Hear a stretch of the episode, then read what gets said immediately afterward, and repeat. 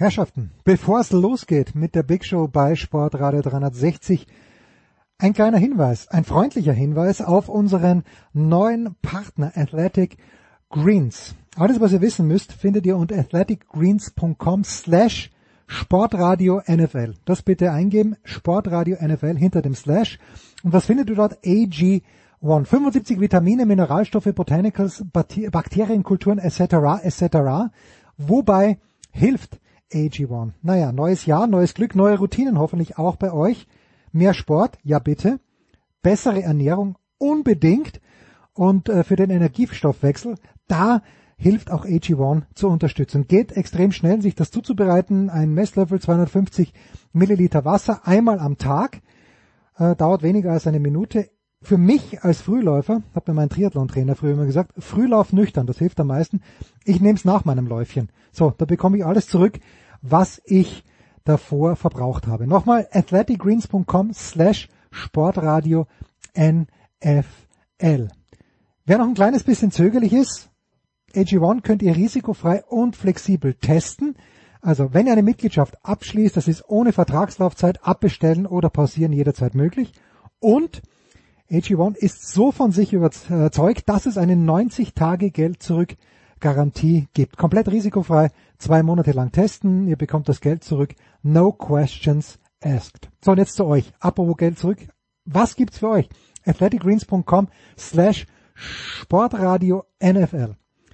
Ihr bekommt mit einer monatlichen Mitgliedschaft einen kostenlosen Jahresvorrat Vitamin D3 und K2 und AG1 im praktischen Reiseformat. Zu der Mitgliedschaft bekommt man fünf AG1 Travel Packs gratis dazu.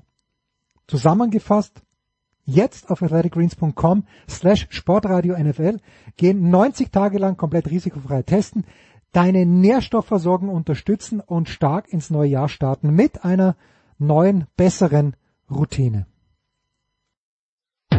Attention. Практически в прямом эфире.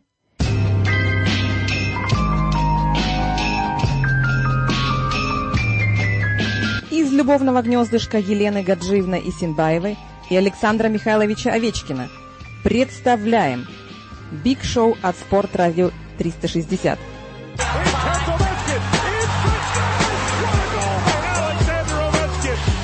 Велосипед с Энкерменом – мечта. Кинокритика с продюсером – катастрофа.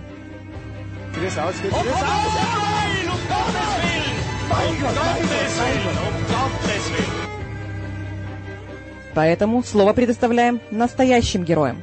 Hi, hier ist Uta Steff. Grüß euch, hier spricht Hans Krank. Hallo, hier ist Malaika Mihambo.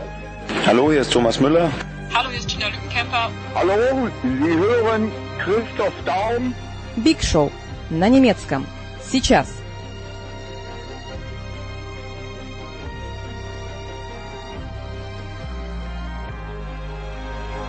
Big Show 595. Also los geht's mit Fußball, mit Janis Klimbo vom Kicker, mit Andreas Renner, mit Thorsten Poppe. Renners bleibt dann auch zu einer Welt dabei, wie immer moderiert von Nicola Martel mit der Legende, mit der Zapp und mit Franz Büchner. Danach Hockey, apropos Legende, Mo Fürste hat ein paar Minuten Zeit für uns und Björn Jensen ebenfalls. Es geht natürlich um den Titel der Deutschen WM.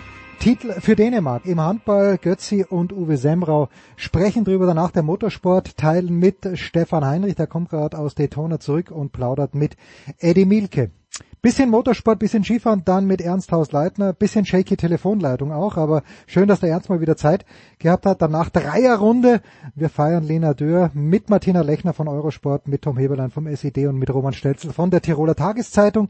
Ja, dann nochmal Nicola mit Rugby und den Six Nations und ähm, Jan Lüdecke und Simon Jung und hinten raus Tennis mit Jörg Almeroth. Buntes Programm, volles Programm, wie immer. Big Show 595 also. Es geht los, äh, wie gewohnt, mit Fußball in einer sehr, sehr schönen Dreierrunde. Zum einen Thorsten Poppe, der äh, ein, was ist es nochmal, Thorsten? Ein Portal mit Fußballvideos online gestellt hat. Wir kommen später dazu, aber mach uns schon mal ein bisschen Appetit.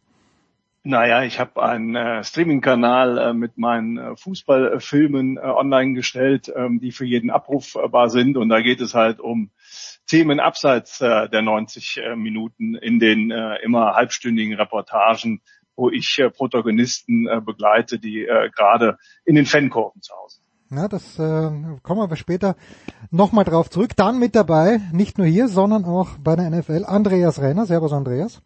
Hallo. Und wer konnte ahnen, dass Union Berlin Isco dann doch nicht verpflichtet oder vielleicht schon? Ich habe ihn schon davor eingeladen, vom Kicker Janis Klimburg. Servus Janis.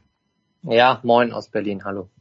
Also ich schalte gestern Sky ein. Wir nehmen diesmal Mittwoch auf. Ich schalte also gestern Sky ein und dann steht dort äh, Tusche und erklärt Michael Leopold, warum es nichts geworden ist. Und ich habe mich überhaupt nicht ausgekannt. Wie, wie ist es soweit? Wie konnte es soweit kommen? Fangen wir damit an, Janis. Du bist ja hauptsächlich mit Union Berlin vertraut. Äh, Isco und Union Berlin hätte ich jetzt per se ohnehin nicht zusammengebracht. Jetzt sind sie auch nicht zusammengekommen. Ähm, das ist richtig. Ähm, das war auch so mein erster Eindruck, dass sie eigentlich nicht zusammenpassen. Ähm, aber dann im, im zweiten Nachdenken habe ich nochmal gedacht, okay, ähnlich eigentlich wie Max Kruse, vielleicht vom Spielstil her, noch eher ein Dribbler als ein Spielgestalter, aber bei Max Kruse hätte damals auch keiner gedacht, dass er kommt. Ähm, ich persönlich hätte mich gefreut, ähm, ja, aber warum ist es nicht zustande gekommen? Ähm, das ja ist ein bisschen ein kleines Wirrwarr. Also eigentlich waren sich die die Protagonisten schon schon einig, ähm, auch was das Finanzielle angeht. Ähm, das ist ja auch eigentlich der Prozess, wenn man dann zum Medizincheck geht, dass soweit alles steht, der Medizincheck gemacht wird und dann wird der Vertrag unterschrieben. Aber wenn man dann äh, dem Geschäftsführer Profifußball Oliver Runert Glauben schenken darf, ähm, dann wollte die Seite ISCO und Berater, die wollten dann anscheinend nochmal nachverhandeln. Ähm, die Agentur selber sagt natürlich, ähm, das behauptet das Gegenteil. Ja, jetzt weiß man natürlich nicht, wer die Wahrheit sagt, aber ähm, ich schätze mal, dass äh, die Partei ISCO dann doch noch ein paar Kröten mehr verdienen wollte und dass deswegen der Transfer nicht zustande gekommen ist. Andreas, äh, mich hat das ein bisschen erinnert. Ich dachte damals ja, als Raoul zu Schalke gegangen ist, Schalke damals natürlich ein anderes Standing gehabt, aber habe mich auch gefragt, okay, wie kann das funktionieren? Äh, passt das überhaupt zusammen? Es hat dann doch sehr gut gepasst. Äh, Isco in Berlin äh, wäre schön gewesen, ja oder nein, oder wäre es am Ende des Tages auch wurscht gewesen? Ich glaube, was die Stadt Berlin angeht, reden wir nicht vom Problem. wir reden von der fußballerischen Philosophie, weil ähm, das ist halt auch der große Unterschied zu äh, der Situation mit Raoul und Schalke. Ähm, äh, Schalke 04 war ja schon eine Mannschaft, die auf äh, äh, spielerische, äh, spielerische Elemente Wert gelegt hat. Und bei Union Berlin ist das vielleicht ein Prozess, wo sowas im Lauf der Jahre ein bisschen wichtiger geworden ist. Aber Union Berlin ist halt immer noch eine Mannschaft, die viele Leute und auch immer noch nicht ganz zu Unrecht auf ähm, Umschalten, Tempo, hohe Bälle ähm, äh, reduzieren. Also sie darauf zu reduzieren ist äh, sicher nicht fair, aber das ist immer noch ein wichtiger Teil des Spiels.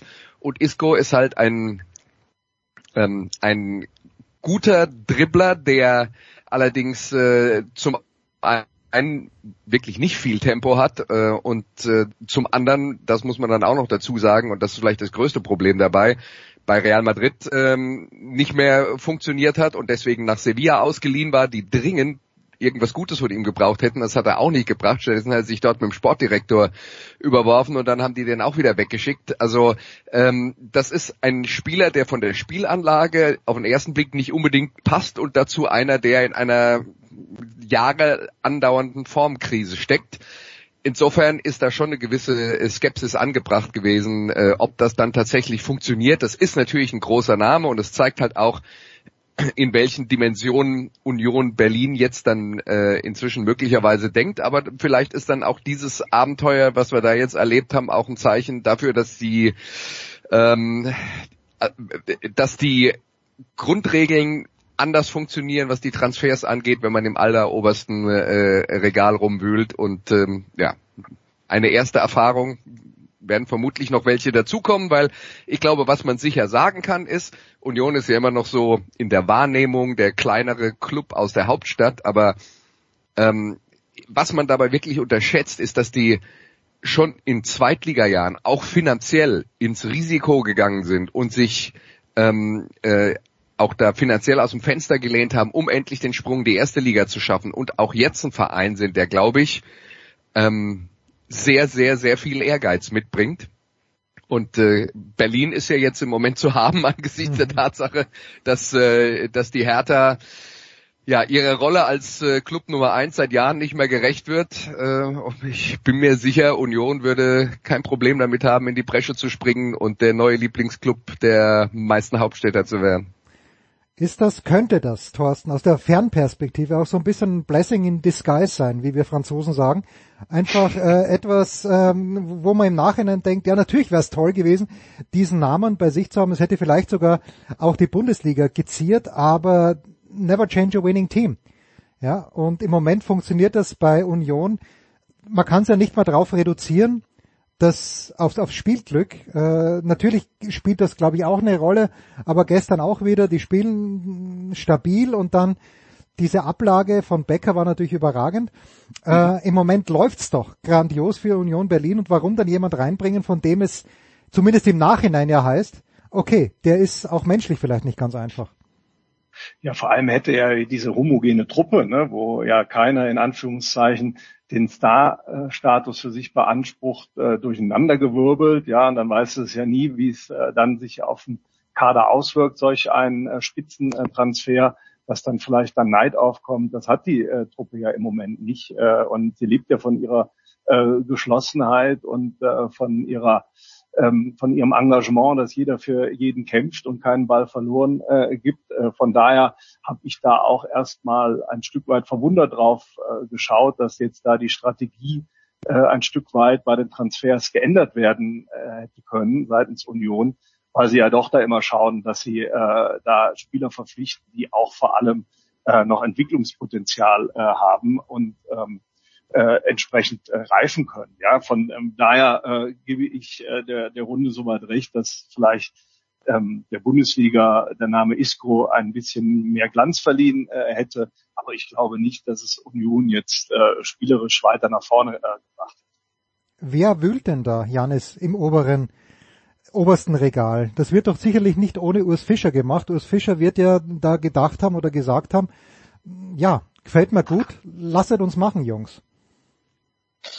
Ähm, ja, also klar, Urs Fischer ähm, in erster Linie zusammen zusammen mit Oliver Runert, was die Transfers angeht, und, und Michael Parensen ähm, würde ich da auch mit ins Boot nehmen, ähm, dass die sich ja besprechen. Aber in erster Linie ist es, glaube ich, schon Oliver Runert und sein, sein Scouting-Team natürlich, die dann schauen, welcher Spieler passt zu Union, welcher Spieler passt nicht. Und ähm, aus dem Nähkistchen weiß ich auch, dass sie gerade auf diese mentalen Aspekte gucken. Ähm, wie verhält sich ein Spieler nach dem Rückstand? Ähm, wie reagiert er darauf? Geht der Kopf sofort nach unten oder will er es dann gerade erst recht? Und ähm, da hätte ich bei Isco große Probleme gesehen. Ähm, ich meine, mit Max Kruse ging der Plan auf ähm, der ja auch ein bisschen launisch ist und nicht der fleißigste mhm. Spieler ist, wie wir alle wissen.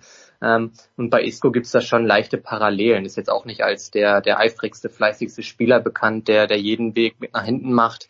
Aber klar, Isco wäre natürlich dann mal ein Spieler gewesen, der dann auch ein Spiel von alleine entscheiden kann mit seiner feinen Schusstechnik.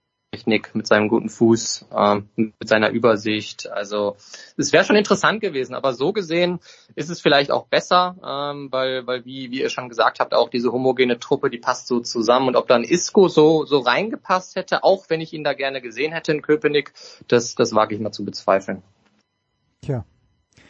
Gut, gehen wir eins weiter.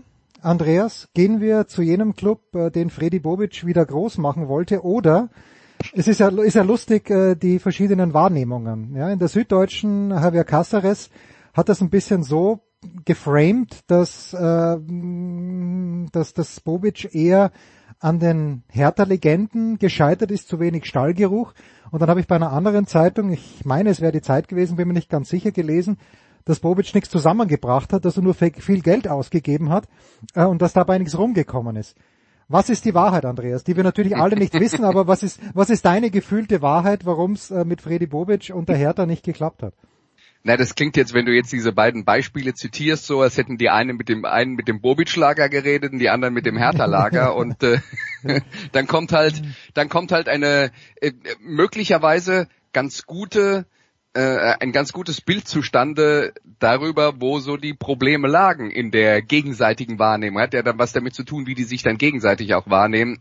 Und äh, naja gut, das, das Problem ist halt wirklich, es war auf vielen Ebenen eine schwierige Situation, weil die Hertha auf einmal mit Dingen konfrontiert wurde, auf die der Verein schlicht und einfach nicht vorbereitet war. Und da reden wir jetzt von auf einmal zu viel Geld haben und was machen wir jetzt damit?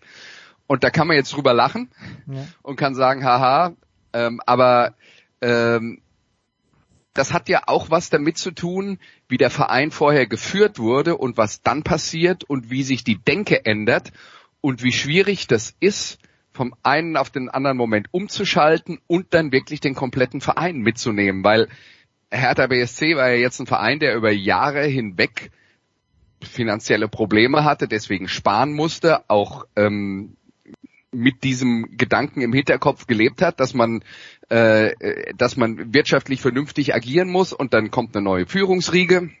Äh, übrigens äh, damals angeführt von meinem ehemaligen äh, Sportchef bei Sky von äh, Carsten Schmidt, mhm. der dann äh, auf einmal der, äh, der Chef von der ganzen Sache wird und der stellt sich dann hin und sagt, wir machen jetzt alles anders. Und wenn sich die oberste Ebene hinstellt und wir machen jetzt alles anders, hast du unten drunter noch 27 Verwaltungsebenen im Verein, die nicht gewohnt sind, so zu arbeiten. Die kannst du nicht von heute auf morgen alle austauschen. Ähm, also ich glaube, da entsteht dann schon so eine Diskrepanz und Freddy Bobic hat halt quasi zu dieser obersten Ebene gehört und der Rest vom Verein äh, äh, unten drunter wollte halt äh, möglicherweise anders agieren und dann hat man halt aber auch, glaube ich, äh, so als größtes Problem gehabt, äh, dass, dass eine klare Strategie, wie das Geld, das da reingekommen ist, verwendet werden soll, nicht erkennbar war. Das war ein bisschen, wir machen hier was, wir machen da was, wir machen dort was. Und ohne die klare Strategie hast du am Ende dann einen Haufen teure Spieler gekauft, die alle nicht hundertprozentig zu dem gepasst haben, ähm, was du auf dem äh, Platz eigentlich umsetzen wolltest. Das hat dann auch was damit zu tun, dass da in der Zwischenzeit die Trainer getauscht werden, dass ein Paul Dardai sich ja auch für die Strategie, die dann gefahren wurde, also der Paul Dardai, der sagt, ah, wir wollen hier vorsichtig sein und kein Risiko eingehen und wir müssen gucken, dass wir defensiv solide sind und dann kaufst du dem auf einmal äh, fußballerisch starke Leute, bei denen möglicherweise die ähm, äh, die, äh, wie, wie sagt man da, die, das Kampfschwein gehen etwas unterentwickelt ist, was dann halt zu dem Fußball nicht passt. Also da sind ganz viele Dinge passiert, wo man halt den Eindruck hat, dass der Verein ähm, intern so in komplett unterschiedliche Richtungen gezogen wurde und dass deswegen halt nichts am Ende zusammengepasst hat. Und da ist dann halt vielleicht auch das Problem, dass man den, den Schritt, jetzt das ganz große Ding in Berlin zu machen, äh, dass man den zu schnell gehen wollte. Und das ist die, die aus meiner Sicht erstmal ein Planungsproblem von, von ganz oben. Und äh, mit all dem Geld hätte man wahrscheinlich äh, Schritt für Schritt ein bisschen vorsichtiger agieren können, um äh, das äh, dann wirklich, äh, sagen wir mal, äh, so hinzukriegen, dass dann unterm, äh, unterm Strich alle am, äh, am gleichen Strang ziehen. Ist halt nicht passiert. Damit ist viel Geld verblasen worden und eine große Chance vergeben worden äh, in Berlin. Und das hier sind jetzt eigentlich nur die letzten Auswirkungen davon. So, wenn ich viel Geld habe als Verein, Thorsten, welchen mhm. Trainer, welchen Trainer kauf, kaufst du dir ein? Wenn du viel Geld hast, fast unbegrenzte Mittel, zu wem fährst du mit Blumen, wenn es sein muss, jeden Tag hin oder mit Süßigkeiten, wie auch immer er bestechlich ist und sagst, pass mal auf, das ist das Projekt, wir wollen dich wieder groß machen. Ich habe ich hab zwei Namen, äh, der eine wäre jetzt abkömmlich, der andere eher nicht, aber äh, Jürgen Klinsmann war der erste Fehler und äh, Sandro Schwarz mag ein fantastischer Fachmann sein, aber ist nicht der Trainer, den ich, den ich für etwas Großes brauche. Zu wem würdest du fahren, Thorsten? Ich, ähm, meine Gedanken kreisen gerade ähm, noch um die Aussagen äh, des Kollegen Renner. Ja, bitte, ne, bitte, bitte, sagt, bitte. Wo er, wo soll ich die, die Kohle denn hin investieren? Dann mache ich hier mal ein bisschen, da mal ein bisschen und es ist keine klare Strategie erkennbar. Das kann ich nur unterstreichen. Weil ähm, man darf ja nicht vergessen, dieser Verkauf der Kapitalanteile an der Profigesellschaft sind Einmalzahlungen. Das heißt, ich kriege hier einen großen Batzen Geld und den muss ich natürlich dann sehr sorgfältig anlegen. So, und äh, hier wurde ja fast nur in Beine investiert und eben nicht in die berühmten Steine. Sprich, Hertha hat hier meiner Einschätzung nach eine große Chance verpasst, auch ihr Stadionprojekt und die Schaffung einer, einer Heimat äh, für den äh, Verein äh, voranzutreiben, äh, sprich eine sportliche Heimat, äh, wo die auch immer äh, gebaut wird. Da gibt es ja in Berlin große Diskussionen, ob das noch möglich ist, neben dem Olympiastadion etwas zu bauen. Es war ja sogar schon mal im Gespräch, dass sie in Brandenburg äh, vor den Toren Berlins äh, ein äh, neues Stadion bauen. Und äh, das ist so vollkommen mit dieser äh, Geldzahlung seitens des Investors äh, untergegangen. Und äh, diese Rekordzeit, in der diese Kohle verbrannt worden ist, hat mich auch, klar, Corona hat eine Rolle gespielt, aber hat mich am Ende doch äh, ein Stück weit schon ratlos zurückgelassen. Und ähm, der, da, darf ich ganz kurz, ja. äh, ich will nur ganz kurz eins ergänzen, was man natürlich noch dazu sagen muss bei der Gesamtsumme, die da investiert wurde, ein nicht unerheblicher Teil dieser Gesamtsumme ja wurde erstmal in Schuldentilgung äh, ja, gesteckt und das haben sie schon gemacht. Insofern stehen sie da jetzt auf jeden Fall besser da. Aber sorry, äh, das wollte ich nur kurz einwerfen. Das ist ein wichtiger Hinweis, ja, ähm, dass diese Schuldentilgung, aber die lässt ja auch erstmal ähm, äh, tief blicken, dass man wenigstens damals äh, auf großem Fuß äh, gelebt hat und äh, dass sie das jetzt erstmal abbezahlen konnten. Nichtsdestotrotz äh, dieses nach vorne schieben und dann hoffen, dass sich durch eine sportliche Qualifikation für internationale Wettbewerbe dann äh, die Rendite äh, irgendwann auszahlt, ja, auf dieses Investment, die ist ja nicht eingetreten im Verdrängungswettbewerb äh, der Bundesliga. Und äh, da vielleicht den Blick zu weiten, das hätte ich ganz spannend gefunden und vor allem weiß ich eben nicht, als Freddy Bobic dann vor anderthalb Jahren gekommen ist, was hatte er denn überhaupt noch für Gestaltungsmöglichkeiten äh, mit diesem Geld? Das ist für mich nach wie vor eine Black äh, Box. Äh, und musste er da äh, quasi mehr, äh, sag ich mal, notoperieren, als dass er irgendwie wirken konnte, wie er es ja eigentlich in Frankfurt die fünf Jahre vorher ähm, äh, ganz gut gemacht hat, in äh, äh, Anführungszeichen, wenn nicht sogar sehr erfolgreich. Ja? Ähm, also da, da hänge ich noch ein Stück weit mehr. Und klar, ich meine, ich habe 20 Jahre in Berlin gewohnt und auch nicht weit von Charlottenburg, äh, wo, wo die Hertha äh, ja nun eine große Rolle spielt. Ähm, und wo ich dann immer äh, gesagt habe, Mensch, was hat die für ein großes Potenzial? Und das kennt ihr ja und das sollte sich ja dann auch ergießen in diesen ganzen ähm, äh, Maßnahmen, äh, marketingtechnisch wie Big City Club etc. Ähm, aber der ist, ist immer ein Stück weit nach hinten losgegangen, weil man so die Basis vergessen hat, die, die Ostkurve, die, ne, die Eckkneipe, sage ich immer, in äh, Berlin, die ja eine große Rolle spielt und äh, wo er hatte auch sein Publikum eben äh, herbekommen. Und äh, die Leute einfach äh, wieder mitzunehmen und zu gewinnen, ist schon äh, ganz, ganz schwierig. Und mit einem Sandro Schwarz, äh, der, sage ich mal, vom Charisma jetzt kein Hauptstadttyp ist, wird das, äh, Jens, um vielleicht da den Bogen äh, zu schließen, eher schwierig. Thomas Tuchel wäre die richtige Antwort gewesen, aber ne, ich, ich, ich fand deine Ausführungen extrem spannend, weil ich nämlich, ähm, ich, ich habe auch mit jemandem gesprochen, der ist Frankfurt-Fan, jetzt am Wochenende, der hat auch lange in Berlin gewohnt und der hat diese Thematik äh, auch angesprochen, fragen wir gleich den Janis, weil der auch in Berlin äh, zu tun hat, der sagt, irgendwie Berlin ist, wäre keine Fußballstadt und zumindest dort, wo die Hertha ähm, wo die Hertha spielt, eben im Olympiastadion, das wäre eben auch kein richtiger Fußballstandort. Äh, wie viel Wahres ist da dran, auch jetzt, äh, Janis, im Lichte dessen, was äh, Thorsten gerade gesagt hat? Ja, dass es keine Fußballstadt ist, würde ich jetzt mal so direkt nicht behaupten. Es ist halt eben eine Weltstadt. Du hast ja die ganzen Sportarten, Handball, Basketball, Eishockey, Volleyball eben in der ersten Liga. Da verteilt es sich und die Vereine sind da auch sehr aktiv. Wenn ich da mal kurz auf Alba und Füchse eingehe mhm. zum Beispiel, BR Volleys genauso, spielen immer international alle mit, deswegen verteilt es sich sehr. Und klar, wenn das Olympiastadion dann gegen den VfL Wolfsburg mit 30.000 Zuschauern gefüllt ist, dann ähm, ja, ist das schon ein bisschen traurig, um ehrlich zu sein. Aber ähm, Hertha lockt halt die Fans auch gerade einfach nicht an. Und äh, da hatten die beiden Kollegen es schon gesagt, dafür gibt's eben vielerlei Gründe und äh, vielerlei Gründe, was ähm, jetzt in der Vergangenheit falsch gemacht wurde. Ähm, aber ich glaube, ähm, das ist meine Meinung, dass sie jetzt den richtigen Weg einschlagen ähm, mit dem Hertha-Weg, wie sie es nennen, oder den Berliner Weg, einfach wieder mehr auf die auf die eigene Jugend zu setzen. Ähm, aber ich glaube, äh, diese Einsicht kommt kommt leider vielleicht ein bisschen zu spät schon. Das hätte man schon früher machen müssen. Ich würde zum Thema Berlin noch eine Sache ergänzen wollen, was man nicht vergessen darf. Das ist eine sehr, sehr, sehr große Stadt.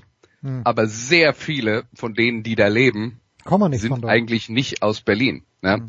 Und da sind dann viele, die im Laufe der Jahre dann aus beruflichen Gründen oder aus welchen anderen Gründen äh, auch immer dann äh, in Berlin landen und bis die in Berlin sind, sind die schon Fan von Borussia Dortmund und Arminia Bielefeld oder weiß der Teufel wem. Und die dann auf die Seite von Hertha BSC zu ziehen, vor allen Dingen, das ist dann das Problem, wenn der Verein in der Tabelle nicht oben mitspielt, äh, ist schon schwer. Tja, frage ich mich, wir fragen uns alle in einer kurzen Pause, wie Andreas Renner den weiten Bogen von Borussia Dortmund zu Arminia Bielefeld ziehen konnte.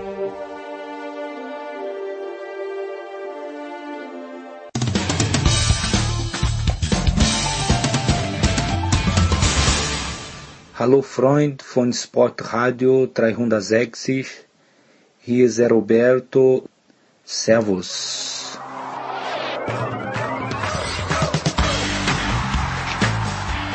Sportradio 360, die Big Show 595 geht weiter mit Janis Klimburg vom Kicker, mit Thorsten Poppe und mit Andreas Renner.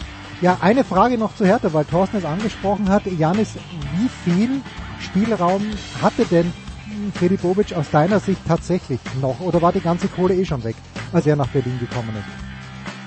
Ähm, ich glaube, und das ist das, was ich auch gehört habe, ähm, war das meiste Geld von diesen Windhorst-Millionen schon weg. Ähm, ich glaube, er ist unter anderem Voraussetzungen nach Berlin gelotst worden, ähm, hatte wahrscheinlich auch gedacht, dass er noch ein bisschen mehr Geld zur Verfügung hat, aber er musste ja von Anfang an dann nur Transfererlöse erzielen, wie zum Beispiel dann durch Cordoba ähm, und durch andere Spieler, was er ja auch hingekriegt hat. Das heißt, er hatte keine leichte Aufgabe von Anfang an, hat aber auch natürlich viele Transferflops gelandet. Ähm, wenn ich zum Beispiel an Björkan denke, Lee, die hat er vor einem Jahr geholt und die waren noch nicht mal insgesamt ein Jahr da, wurden jetzt wieder abgegeben.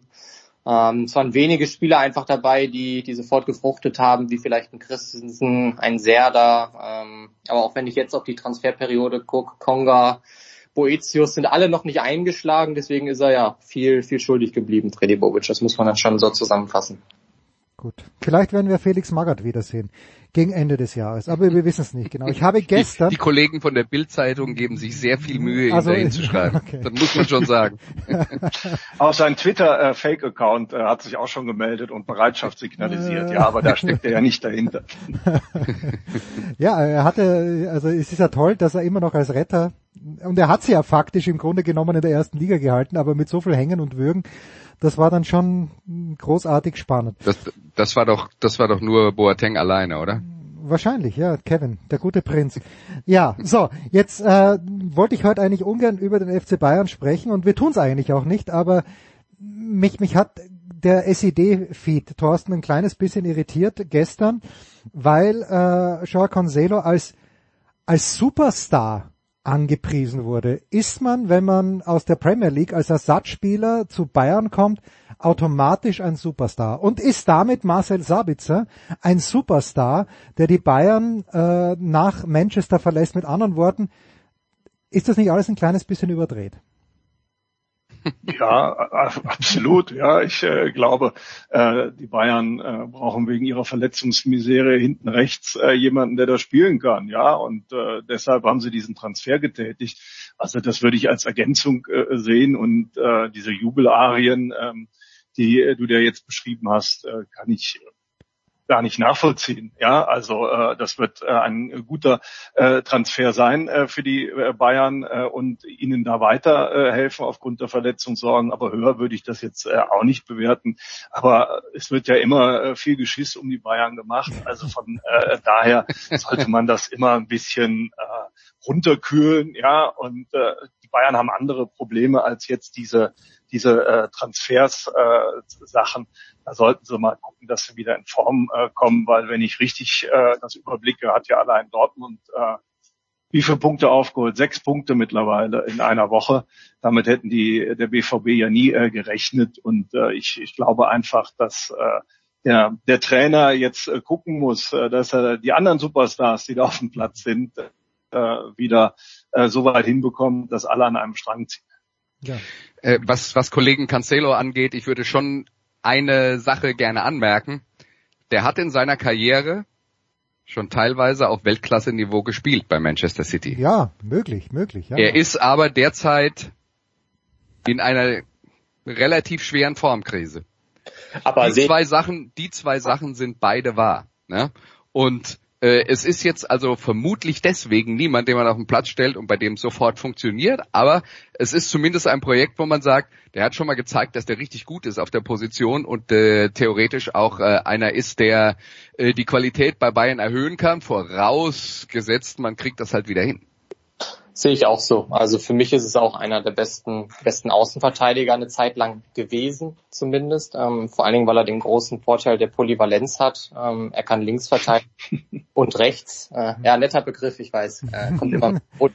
Ja, Variabilität kann ich auch gerne nennen, ist kein Problem. Wer, wer hat Ähm, nochmal nee. Polyvalenz eingeführt? Äh, ich habe es erst für letzte Woche in der Sky. Äh, Favre. Streich? Ah. Favre, Favre, Favre. Ja. Favre, genau, Favre, aber Streich hat es dann auch irgendwann mal Ja. aufgenommen, glaube ich. Ähm, genau, nee, also wie gesagt, ich glaube, offensiv ist der ist der Top. Ähm, defensiv hat er so seine Schwächen, aber im Vergleich zu zu Pavard meiner Meinung nach auf jeden Fall ein dickes Upgrade. Ähm, und dann noch eine Kaufoption dazu zu sichern, ähm, ist schon ganz gut. Und ich habe gehört, ich weiß natürlich nicht, ob es stimmt, ich habe es nur gelesen, aber dass er auch nur dann, wenn City verlassen hat, weil er wohl ein bisschen Clinch mit mit Pep Guardiola hatte, ähm, weil er den den Jugendspieler Ryan Lewis, glaube ich, heißt, er dann aufgestellt hat. Ähm, und Cancelo meinte so, wenn du mich gegen Arsenal nicht aufstellst, dann dann werde ich wechseln. Und Pep hat daraufhin gesagt, ja, niemand ist größer als der Verein. Hatte ich so gelesen. Ähm, ob das stimmt, weiß man nicht, aber auch interessanter Fakt. Ja, jetzt also bei den Bayern. Ist das aber nicht auch, äh, Janis, äh, der Unterschied, den der FC Bayern, äh, früher mal hieß es bei den New York Yankees, der große Unterschied ist, als es noch kein Salary Cap gab, die Yankees können sich halt auch leisten, Fehler zu machen. Und wenn dann jemand wie Cancelo eben nicht einschlägt, das ist ein Spieler, der vielleicht die Dortmunder, den sich vielleicht die Dortmunder und die Leipziger leisten könnten, aber sonst wahrscheinlich niemand. Und wenn er nicht funktioniert, dann, ja, dann sind es halt die Bayern und dann schicken sie ihn heim und es tut dem Festgeldkonto nicht weh. Ist das immer noch so ein großer Unterschied in der Bundesliga? Ja, würde ich schon sagen. Das hast du schon, hast du schon eigentlich richtig erklärt. Wie gesagt, er ist jetzt erstmal für, für sechs Monate da bis zum Saisonende. Ähm, tut den Bayern jetzt nicht so weh, wenn er jetzt nicht einschlägt. Dann werden sie auch schon, schon eine andere Option im Hinterkopf haben wahrscheinlich, wer dann rechts verteidigen wird, weil Pavard wird ja höchstwahrscheinlich gehen. Ähm, das ist ja, glaube ich, kein Geheimnis. Ähm, und anderen Vereinen wie Dortmund, ähm, Leipzig würde natürlich extrem gut tun. Ähm, und bei, bei Bayern weiß man eben nicht, wie er einschlägt, aber er bringt die besten Voraussetzungen mit. Und dann wird man mal schauen, wie er sich, wie er sich entwickelt bei Bayern. Thorsten, ich habe verdächtig viele Schalker in meiner Twitter-Timeline und die waren alle, nicht alle, aber doch enttäuscht, dass es gegen den ruhm- und glorreichen ersten FC Köln nur ein 0 zu 0 gegeben hat. Äh, Und, und ich denke mir, warum? Die Kölner schießen Bremen aus dem Stadion, äh, führen dann ein überlegenes Spiel in München, das sie mit Pech nicht gewinnen. Also Absolut. ja, also also alles andere als als ein Kölner Sieg äh, und es hat mich dann überrascht, dass es nur 0 zu 0 geworden ist. Ja, ganz so schlimm ist es vielleicht nicht, aber ja, ge geht's den Kölnern gut im Moment, weil äh, absteigen werden sie ja wahrscheinlich nicht und das ist ja wahrscheinlich das vor, vordergründigste Ziel gewesen. Oder denkt man wieder einmal größer in Köln? Naja, das lässt sich ja in Köln auch nicht vermeiden. Ja, da ist ja die Euphorie-Welle äh, sehr schnell äh, am Köcheln. Äh, aber im Moment, äh, glaube ich, äh, sind alle froh, dass das Conference League Abenteuer vorbei ist, was die Mannschaft schon äh, sehr gestresst hat vor dieser langen WM-Pause und wo sie einfach auch körperlich nicht so in der Lage war, das mit diesen mit dieser Doppelbelastung äh, ordentlich zu stemmen. Das muss man einfach konstatieren. Äh, und jetzt äh, haben sie ein bisschen äh, Luft gewonnen und äh, können sich halt auf die Bundesliga konzentrieren. Jetzt glaube ich auch jeder froh, dass jetzt äh, nicht noch eine englische Woche mit dem DFB-Pokal äh, erfolgt ist. Und äh, dann werden die Kölner sicherlich äh, genügend Punkte sammeln, um den Abstieg zu vermeiden. Das glaube ich schon. Äh, ich glaube aber nicht, dass es jetzt zu äh, so einer sportlichen äh, Höhenflug reicht, dass sie nochmal an den Europapokalplätzen äh, kratzen werden. Da sind andere Mannschaften äh, einfach breiter und besser aufgestellt, ja. Äh, aber äh, Baumgart überrascht uns ja immer wieder. Vielleicht kommt ja da noch was. Ähm, auf der anderen Seite soll hält er ja den Ball auch flach und sagt, äh, jetzt sammeln wir erstmal die Punkte, damit wir gar nicht erst äh, in tiefere Regionen der Tabelle abrutschen. Andreas, überrascht es dich, dass Steffen Baumgart immer noch überraschen kann? Ähm, kann er das? Ja, ja wenn, wenn Thorsten das sagt, also, vielleicht, vielleicht überrascht uns. Wenn, ich, wenn, wenn ich den mal in die Kategorie einsortiere, von dem ähm, erwarte ich, dass er, also dass der Amerikaner würde sagen, der ist ein loose cannon und da ist alles möglich, deswegen kann der mich wirklich noch überraschen mit irgendwas? Ja, ich weiß es nicht, aber ich finde, äh, dieser Typ, äh, Steffen Baumgart, dieser Trainertyp, äh, der, der mhm. mit, äh, so begeisternd auch ist, ähm, irgendwann hat sich's halt vielleicht ausbegeistert und äh, überfordert die Spieler ein kleines bisschen, aber bei Köln scheint das im Moment, zumindest von außen betrachtet, immer noch wunderbar zu funktionieren. Und das überrascht mich jetzt wieder, Andreas. Okay. Dich überrascht, dass er sich noch nicht abgenutzt hat. Ja, kann so man ein das kleines so sagen. bisschen, ja. ja. Ja, also ich meine, man, man ist da ja intern nicht mit dabei. Steffen Baumgart äh, produziert ein Bild, sagen wir mal, eines Fußballtrainers, wie es möglicherweise früher mal war, auch wenn man da vielleicht äh, eine falsche Vorstellung von früher hat, aber das ist halt einer, der ähm, sozusagen die Fußballtrainer-Folklore noch ein bisschen bedient und trotzdem mit Leuten zusammenarbeitet, die, äh, weil er das selber will, die dafür sorgen, dass das äh, Ganze halt taktisch Hand und Fuß hat, ist vielleicht genau die richtige Mischung. Das ist, äh, ähm, das ist auf jeden Fall etwas, was, äh, was funktioniert und äh, ich glaube, ma- man muss halt bei der ganzen Geschichte sagen, wenn es nur diese Folklore und der coole Typ oder wie man mal das jetzt bezeichnen will, äh, das Bild, das er da ähm, äh, dass er da gibt, äh, das bodenständige, ähm, wenn das nur das wäre, dann würde sich das abnutzen. Ähm, ich glaube, jeder Trainer heutzutage braucht eine taktische Basis, auf der er die Spieler mitnimmt.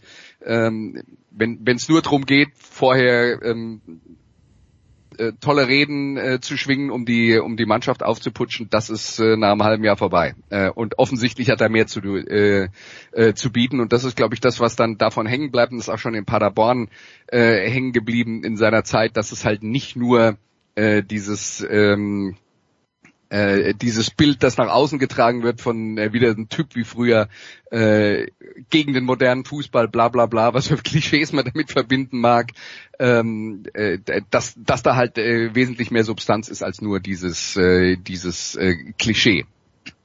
Er hat ja auch einen Faustpfand, ne? das darf man ja nicht vergessen, dass er eben äh, eine Fehlerkultur auch zulässt, ja, und das auch sehr stark öffentlich kommuniziert und sich eben auch vor seine Spieler stellt. Ich glaube, das sind nochmal zwei Faktoren, die in der Öffentlichkeit immer ein Stück weit dann auch äh, untergehen und ähm, die ich immer sehr interessiert äh, beobachte, weil er eben sagt, naja, bei unserem Spiel äh, da wird es schon mal äh, passieren, dass wir hinten äh, mal drei, vier äh, Buden äh, bekommen können und sowas. Ja, wenn wir da nicht äh, 100 Prozent liefern, aber das ist okay, solange wir äh, versuchen, äh, unser Spiel durchzudrücken. Und ich glaube, das ist äh, ein Ansatz, der bei den Spielern unheimlich gut ankommt, weil sie äh, halt auch nicht direkt hingehangen werden, äh, wenn sie mal einen Ball verstolpern und äh, das zu einer Chance oder sogar Torerfolg äh, führt.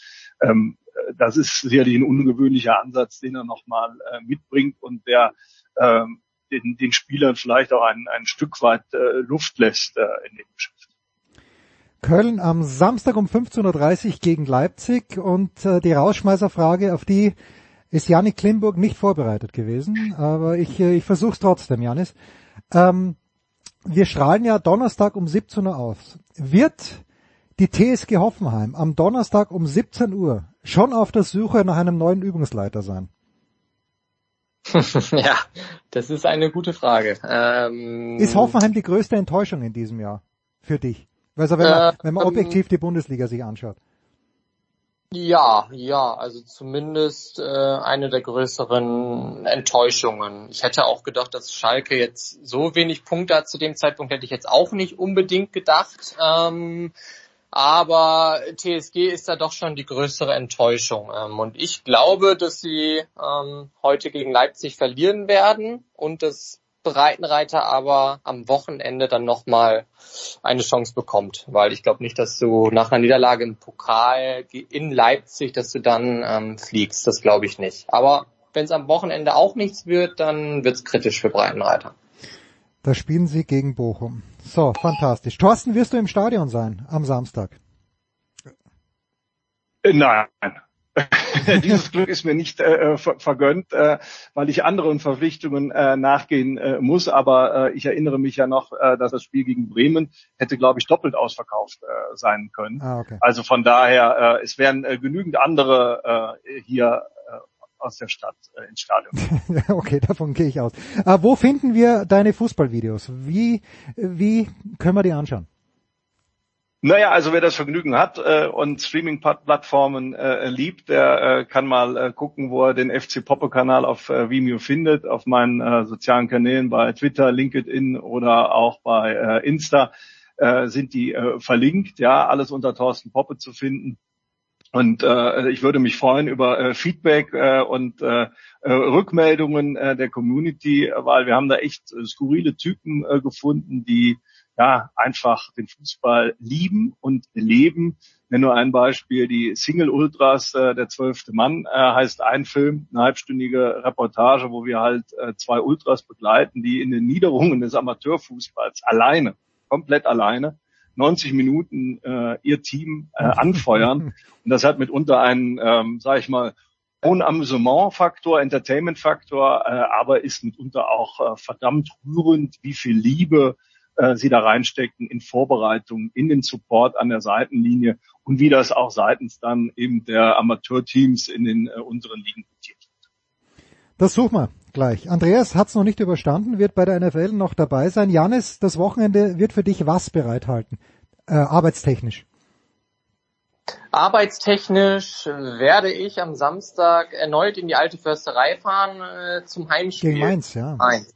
Gegen Mainz, genau. Und ja, ähm, Mainz ist für mich eine Wundertüte. Ähm, bin ich auch mal gespannt, wenn ich recht informiert bin, spielen sie ja heute gegen Bayern im DFB-Pokal. Ja, ja. Genau. Ähm, ja, werde ich mir mal anschauen, das Spiel. Ähm, ja, ist immer für eine Überraschung gut, irgendwie Mainz. Deswegen bin ich mal gespannt, was das ähm, am Samstag gibt. Aber kann ja nur unterhaltsamer werden, was, äh, was die Ereignisse und die Höhepunkte angeht, als das Spiel gestern. äh, wer, wer wird äh, in der Tabelle am Ende vorne stehen? Freiburg oder Union?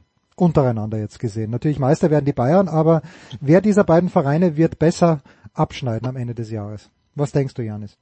Oh, das ist schwierig. Ähm, aber ich, ich glaube, aufgrund der Kaderbreite, die ich bei, bei Freiburg noch ein wenig stärker sehe, ähm, glaube ich schon, dass das Freiburg dann vorne stehen wird. Ich sag Freiburg auf, auf vier, ähm, Union am Ende auf sechs. Okay, du hast gerade nochmal deine Akkreditierung für diesen Samstag gerettet. Danke Janis Klimburg, äh, danke Thorsten Poppe. Wie gesagt, Andreas wird bei der NFL noch dabei sein. Die hören wir nach einer kurzen Pause.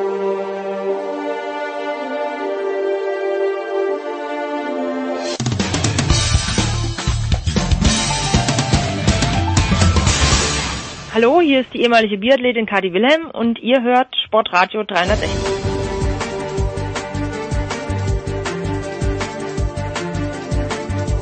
Big Show 595, es geht weiter. Ich lehne mich zurück. Nicolas Martin führt das Wort mit Franz Büchner, mit Günter Zapf und mit Andreas Renner. Es geht um die NFL. Ich habe mitbekommen, zwei Teams sind noch dabei. Alles weitere von dir, Nicolas. Bitte. Die Chiefs und die Eagles sind die beiden Teams im Super Bowl, genau. Ähm, wir notieren, die Steelers sind nicht dabei, die Cowboys sind nicht dabei, ein paar andere sind auch, die 49ers sind nicht dabei. Es passen halt nur zwei im Super Bowl. Die haben wir jetzt, Günther, ähm, wie, äh, ja, die, wir, wir haben schon über die Spiele ausführlich bei den Sofa Quarterbacks gesprochen. Äh, das NFC Championship Game halt ein Flop, ne? Ja, war, war wirklich ich durfte oder in dem Fall fast musste es ja kommentieren. Es war nicht schön anzuschauen, entsprechend auch nicht schön zu kommentieren, weil auf der einen Seite halt gar nichts mehr kam. Philadelphia hat nichts mehr getan, um auch ja nichts mehr zu, zu zeigen. Wenn ein Team gefühlt eine Halbzeit lang mit derselben Formation denselben Spielzug ausführt, äh, dann hat es mit NFL-Football nicht mehr viel zu tun. Und bei San Francisco, äh, die konnten halt nicht mehr anders nach, nach diesem unvorstellbaren Verletzungspech. Äh, hat jetzt zwei Quarterbacks in einem Spiel raus, die eh schon Nummer drei und vier sind in, in der Saison oder, oder wenn man Sattfeld dazu nimmt, fünf und, und, und sechs. Also es ist, es ist extrem, äh, was da passiert ist. Und dann, dann hast du einen Quarterback, der nicht mehr werfen kann. Inzwischen ist es ja raus, warum. Also Ellbogen, Sehne oder Bänder gerissen. Das, das war, war allen klar, aber offensichtlich immer noch die beste Option, wenn er Handoffs macht. Und entsprechend lief das Spiel. Äh, schade, schade, denn sie haben ja noch den Ausgleich hingekriegt, auch mit Josh Johnson, die 49ers. Also da wäre durchaus äh, mit dieser überragenden Defense vielleicht sogar noch was drin gewesen, so, aber war es schade. Es war entsprechend halt auch wirklich ein, ein schrecklich anzusehendes äh, Spiel. Damit würde ich nicht den, den Philadelphia Eagles irgendwas wegnehmen. Aus deren Sicht völlig verständlich. Die haben noch ein Spiel vor der Nase und das ist ja nicht ganz unwichtig. Ja, äh, Günther, wenn ich da mal dazwischen gehen darf, äh, also es war ein schreckliches Spiel, hat dich offensichtlich sogar krank gemacht, wenn ich deine Stimme, äh, den Zustand deiner Stimme richtig interpretiere. Äh, ganz, ganz so schlimm war es war es dann doch nicht. Es liegt nicht am Spiel, äh, sondern eher an den an den Witterungsbedingungen momentan. Äh, ganz optimistisch, dass das noch was wird nach dem 7 zu 7 war Andreas, glaube ich, nicht. Äh, nee. Also ich meine, das, das Problem ist halt, Günther hat es ja schon gesagt, also fangen wir mal anders an. San Francisco ist ohnehin mit dem dritten Quarterback in ein Championship Game gegangen. Ich weiß nicht, ob es es jemals gab. Ja? Weil normalerweise, wenn man beim dritten Quarterback ist, kommt man mit dem nicht in ein Championship Game. Und dass der sich dann verletzt und dann kommt die Nummer vier, die erst im Lauf der Saison dazugekommen ist, die auch im Lauf der Saison erst äh, äh, dann äh, in, von der Practice Squad in die äh, erste Mannschaft hochgezogen wurde, nicht viel Spielpraxis hatte und die verletzt sich dann auch und dann wäre eigentlich die Nummer 5 dran und die Nummer 5 ist die Nummer 3 nur ohne den rechten Arm. Ja, ähm, das ist einfach etwas, was in einem NFL-Footballspiel leider passieren kann, ähm, was zum Glück sehr, sehr, sehr selten passiert und das ist halt in einem Championship Game äh, passiert ist, also zum einen für San Francisco tragisch, aber vor allen Dingen auch für alle äh, neutralen Football-Fans, die sich das anschauen und sagen, wow, Philadelphia gegen San Francisco, zwei super besetzte Mannschaften, das ist ein ausgeglichenes Spiel, da erwarten wir Spannung bis zur letzten Sekunde und dann, ja, dann äh, ist halt beim, beim Football das Problem anders als beim Fußball, wenn du keinen Quarterback mehr hast, der werfen kann und es sind halt nur zwei auf dem Roster, äh, dann, dann kannst du halt nicht mehr Football spielen. Beim Fußball kannst du halt immer noch einen ähm, neuen Rechtsverteidiger einwechseln und äh, wenn sich der zweite Rechtsverteidiger verletzt, äh, dann bringst du halt irgendeinen anderen, der dann zumindest mal ansatzweise die Position ähm, übernehmen kann. Das kann man also einigermaßen überspielen. Beim Football geht's halt leider. Auf der Position geht's halt leider nicht. Genau, auf, auf, auf der manch anderer kannst du dann irgendwie noch ja. einen Linebacker mit einem Safety ersetzen und so weiter, aber äh, Quarterback, wir haben es glaube ich oft genug äh, diskutiert, die wahrscheinlich äh, wichtigste äh, Position im gesamten Sportbereich, die, die ist nicht äh, durch einen anderen Spieler äh, zu ersetzen. Ja, und äh, also die, die Eagles im Super Bowl und auf der anderen Seite die Chiefs, Franz, die mussten, die mussten dann doch bis zum Ende kämpfen, um in den Super Bowl zu kommen, auch wenn es im ersten Quarter deutlich aussah. Es war ein knappes Spiel, wo am Ende dann jeder Fehler entscheidend war. Ja, du, du sprichst es an. Das ist ja mittlerweile kann man sagen wie immer, wenn die zwei Teams aufeinandertreffen, wird es irgendwie bis zum Schluss ziemlich eng und spannend. Ähm, und dann am Ende, ich will es jetzt, man will es nicht, man, man, muss es vielleicht auch nicht unbedingt auf einen Fehler jetzt runterbrechen, aber selbstverständlich war die Strafe gegen Osai da hinten raus äh, am Ende mit Spiel entscheidend, denn sonst wären die Chiefs vermutlich nicht so in der Lage gewesen, da noch einen Field zu schießen es ist mal ein bisschen, ein bisschen schade, wenn man das dann an einer so einer Geschichte aufhängt. Es gab ein paar verschiedene Faktoren.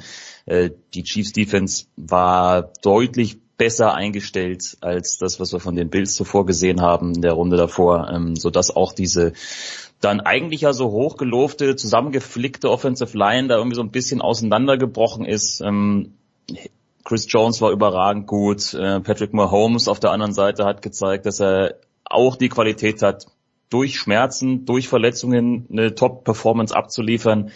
Also das war aber auch alles nötig. Ja, sonst hättest du diese Bengals, die sich mal wieder als äh, sehr, sehr hartnäckig da präsentiert haben, wahrscheinlich nicht niedergerungen. Ja, so muss man es vielleicht am Ende fast so ein bisschen sagen. Aber das Spiel, glaube ich, hat dann im, im Gegensatz zum NFC-Spiel natürlich nicht enttäuscht, ähm, auf, aufgrund der, der Spannung bis zum Ende. Ich frage mich immer, Andreas, sollten wir Spieler dafür loben, dass sie durch Schmerz und Verletzungen spielen? Na, wenn es äh, wie bei Brett Favre am Ende dazu führt, dass man ähm, abhängig wird von Schmerzmitteln, dann nein.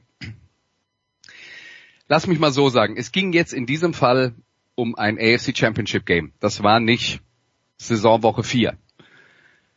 Insofern kann ich es nachvollziehen, dass man es versucht. Ähm, ich würde dann halt trotzdem noch mal über Mahomes reden wollen, weil wir reden hier von einer Verletzung, die normalerweise vier bis sechs Wochen dauert, bis sie ausgeheilt ist. Jetzt reden, ist es eine Bänderdehnung, Bänderzerrung im Knöchel. Ähm, da gibt es natürlich wahrscheinlich auch graduelle Unterschiede, wie schlimm sowas ist. Aber wir haben ja gesehen, wie der Verteidiger auf sein Bein gefallen ist. Das muss schon ziemlich heftig gewesen sein. Und dass der das schafft, da durchzuspielen, wie auch immer, er hat ja auch noch behauptet, er hat gesagt, er hätte keine Schmerzmittel bekommen. Weiß ich nicht, ob ich das glauben soll. Ähm, aber äh, dass er es überhaupt schafft, sich da durchzukämpfen und auf dem Niveau zu spielen, auf dem er das getan hat, das ist schon auf der einen Seite bewundernswert, auf der anderen Seite habe ich jetzt so, so ein bisschen Angst, dass jeder andere, der diese Verletzung hat, dann erzählt bekommt, naja, äh, der Mahomes hat mit der Verletzung gespielt, stell die nicht so an. Weil äh, das würde halt auch die Realität ein bisschen verzerren. Äh, und man kann das auf der einen Seite nicht hoch genug einschätzen, auf der anderen Seite muss man halt aber eben auch drauf äh, pochen, dass das die große Ausnahme war und dass das nicht der Standard wird, dass Spieler äh, mit diesem äh, gefürchteten High Ankle Sprain, der ja ver vergleichsweise häufig in der NFL äh, vorkommt, äh, dass die dann nächste Woche wieder spielen können. Und äh, insofern war das war das eine besondere Situation und eine besondere Leistung äh, von Mahomes, der ja dann trotzdem noch ein gutes Spiel gemacht hat, äh, trotz äh, all dieser Probleme und man hat ihm es vergleichsweise wenig äh, angemerkt. Also es lief deutlich besser, als es als ich mir das ähm, hätte vorstellen können angesichts der Rahmenbedingungen. Also Mahomes wieder im Super Bowl, die Eagles wieder im Super Bowl für Bengals und äh, 49ers die Saison vorbei. Und äh, ja, wir werden versuchen, nächste Woche natürlich dann eine Preview aufzunehmen für Super Bowl 57 in Arizona in Glendale. Aber ist ja auch ein bisschen was passiert in der Liga. Ähm, Günther, Sean Payton ist vom Markt. Äh, nach langem Hin und Her, hat ein paar Teams besucht, äh, ist er dann jetzt doch bei, bei Denver gelandet, die ja auch schon die, die dritte Absage sich da wieder eingehandelt haben durch, durch Demico Ryans, der gesagt hat, nee danke, der Job ist dann doch nicht so toll. Also es äh, ist, glaube ich, nicht Liebe Ich, ich habe das richtig Blick. verstanden. Die wollten Ryans, nee, die wollten, die haben sich mit Habe unterhalten. Wollten Ryans, haben sich nochmal mit Habe unterhalten, obwohl der denn schon gesagt hatte, nee, ich bleibe in Michigan haben nochmal irgendwie nebenbei bei New Orleans gefragt, was kosten würde. Ryans gefragt, der hat gesagt, nee, ich gehe nach Houston. Und dann war Denver, dann war Peyton die Option, die sie schon immer haben. Genau, ne? genau. Die, die, die dritte erste Option. sie ist ja aber schon immer, genau. Ja, es ist natürlich schon, äh, das war ja von Anfang an äh, der Versuch da. Also es ist jetzt nicht ganz von der Hand zu weisen, aber haben sich auch anderwo andersweitig umgeschaut und insgesamt scheint halt der Job, wenn man wenn man das von außen verfolgt und es geht uns ja ähnlich, ist jetzt nicht der interessanteste, den du hast. Die die die Super Defense wird die wird ja auch nicht jünger und wird dann irgendwann Lücken aufweisen. Dann dann gibst du Russell Wilson diesen äh, Wahnsinnsvertrag bindest dich damit an den, er liefert überhaupt nicht ab. Jetzt hofft man halt, dass das, dass Sean Payton ihn wieder in die Spur bekommt, dass das System, das Sean Payton äh, versuchen wird zu spielen mit ihm, ihm vielleicht besser liegt. Müssen wir abwarten. Also ich, ich kann es mir, muss ich ganz ehrlich sagen, schlecht vorstellen. Wenn ich einen, einen Russell Wilson mit Drew Brees vergleiche, sind das doch zwei vollkommen unterschiedliche äh, Spielertypen. Ja, daher, beide nicht besonders groß. Das, das, das, das einzig. Das ist die Gemeinsamkeit, aber damit hört es Das hört auch, auch schon auf, ja genau. Von daher äh, ein sehr interessantes äh, Objekt äh, oder Projekt, das da ansteht. Ich kann mir nur vorstellen, dass Sean Payton halt auf jeden Fall wieder wollte. Es ist sicher nicht seine seine Traumposition, der der der Job, das was ich mir ge gewünscht hätte in Dallas, äh, wird nicht frei. Da nur Offense Coordinator machen, das ist natürlich nicht mehr Sean Paytons Ding. Von daher äh, wird interessant, äh, wie das in, in Denver jetzt abläuft. Jetzt müssen sie ja nochmal einen Pick abgeben für, für Sean Payton. Also Draft Picks kriegen sie auch nicht mehr in den nächsten Jahren. Also es, es, es reizt nicht, außer er kriegt einen zehn Jahresvertrag und sie sagen, mach mal fünf Jahre und dann, dann greifen wir an. Es ist doch interessant, wie sehr sich die Wahrnehmung dieser Trainerjobs jetzt innerhalb von einem Jahr verändert hat. Weil vor einer Saison hätte man gesagt, Arizona, da hat man Kyler Murray, ähm, in Denver hat man gerade Russell Wilson verpflichtet. Äh, das sind Spieler, auf die man setzen kann für die nächsten fünf Jahre und für jeden Trainer, der da neu hinkommt, ist das total interessant. Aber jetzt ist in Denver so, dass Russell Wilson seine zweite schlechte Saison hintereinander gespielt hat. In Arizona ist es so, dass man mittlerweile zu der Erkenntnis gekommen ist, dass Kyler Murray halt vielleicht nur in so einer Spread Offense funktioniert. Das heißt, von den fünf Trainerjobs, die frei waren, sind das auf einmal die uninteressantesten. Und letztes Jahr hätte man vielleicht gesagt, äh, das sind die interessantesten und ähm, was, was dann äh, tatsächlich für Trainer attraktiver ist, sind die Positionen, wo man hohe Draftpicks hat und sich einen Quarterback in der Draft auswählen kann und damit selber was gestalten kann und nicht irgendjemand geerbt hat, mit dem man jetzt arbeiten muss, weil die Verträge so sind, dass man Kyler Murray oder ein, ein ähm, Russell Wilson zumindest in der nächsten Saison gar nicht loswerden kann und in der Zukunft ähm, es auch schwer wird, weil man äh, da relativ viel Geld dann äh, verbrennt, wenn man die, äh, wenn man die wegschickt. Also das, ähm, das ist wirklich was, wo sich die, die Wahrnehmung dieser Jobs innerhalb von einem Jahr wirklich krass verändert hat. Die Frage ist halt, Franz, wie sehr, also hängt das Schicksal von Sean Payton dann an dem von Russell Wilson oder sagt man, okay, der war schon da, du hast, in zwei Jahren hat er halt nichts gebracht, dann wechseln wir halt den Quarterback, aber behalten den Trainer. Ich hoffe, es ist so einfach für die Broncos. Also das ist ja auch noch nicht. Also hypothetisch. Natürlich kann es auch sein, dass es funktioniert. Ja, also ja. wir wollen jetzt. Äh Klar, klar, logisch. Also ich meine, allein die Tatsache, dieses ganze Hin und Her bei der Payton-Verpflichtung, das liegt natürlich auch daran, dass seine Verpflichtung halt mit mit diesen äh, Picks beziehungsweise ich, ich nenne es mal mit diesen Trades äh, in Zusammenhang steht. Das ist natürlich dann noch mal eine Spur teurer für Denver. Also es ist halt auch da wieder eine richtig teure Verpflichtung. Nicht nur wahrscheinlich von der Gehaltsliste, sondern eben auch, was man dafür abgegeben hat, um ihn zu bekommen das sollte am besten mal funktionieren, weil äh, sonst hat man auf zwei auf zwei elementar wichtigen Positionen im gesamten Team äh, plötzlich ein Riesenproblem, was vielleicht die Qualität angeht. Also das Zusammenspiel sollte besser funktionieren. Und wenn es nicht funktioniert, sehe ich dann auch eher eine Veränderung auf der Quarterback-Position, wenn es denn irgendwie möglich ist, tatsächlich. Also zumindest, äh, Günther hat es ja schon gesagt, ist das äh, auch von außen zu beobachten ein sehr interessantes Projekt, äh, was da, was da ansteht.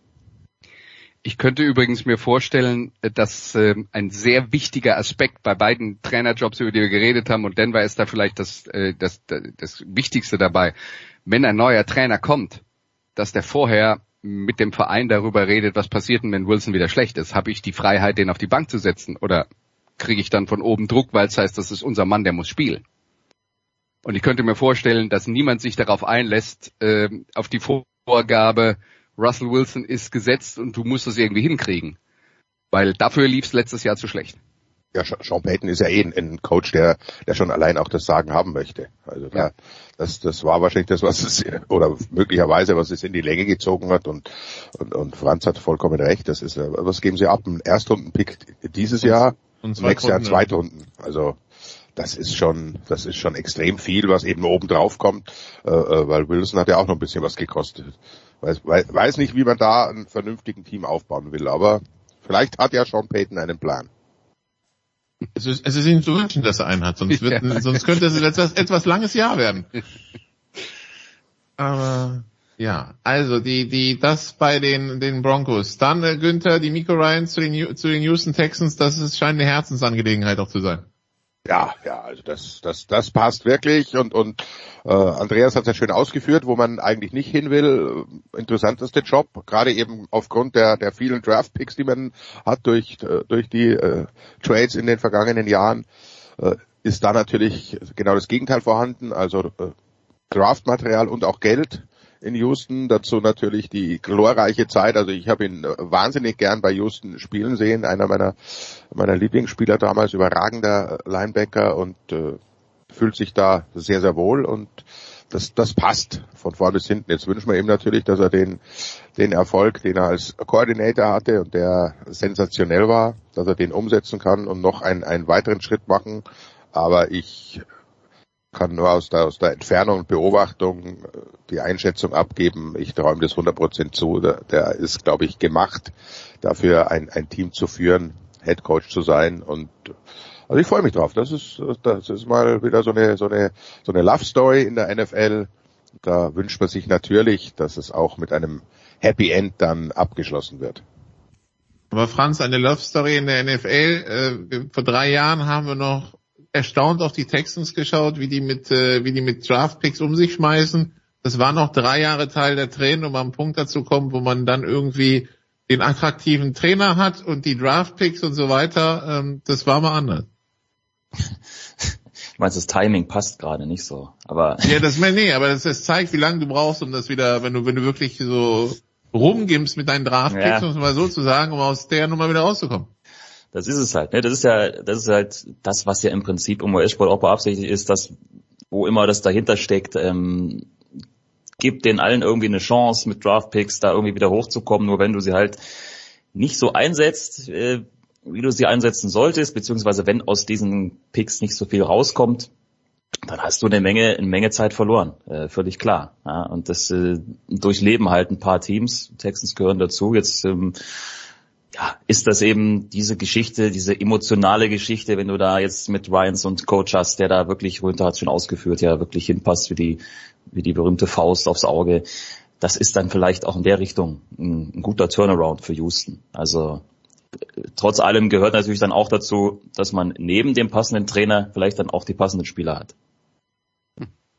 Ja, aber man munkelt, ja. Aber ich meine, schau mal, wie Ryans das gemacht hat, wie, was Ryans in San Francisco gelernt hat und wie er das umgesetzt bekommen. Jetzt, äh, Günther, die wöchentliche Frage. Letzte Woche haben wir dich gefragt, wie, wie für dich so emotional das Championship Game lief. Jetzt zu hören, dass Kellen Moore geht, der ist jetzt bei den Chargers und Mike McCarthy quasi die Offense zur Chefsache macht. Wie hat, äh, Nimm uns mit durch deinen Wie Montag. viele schlaflose Nächte hat dich das gekostet, muss die Frage lauten. genau. Ähm, nein, keine einzige. Also da, da bin ich halt Fatalist. Ich meine, ihr, ihr kriegt's ja auch mit, das, das liegt jetzt weder am Trainer noch am Offense Coordinator.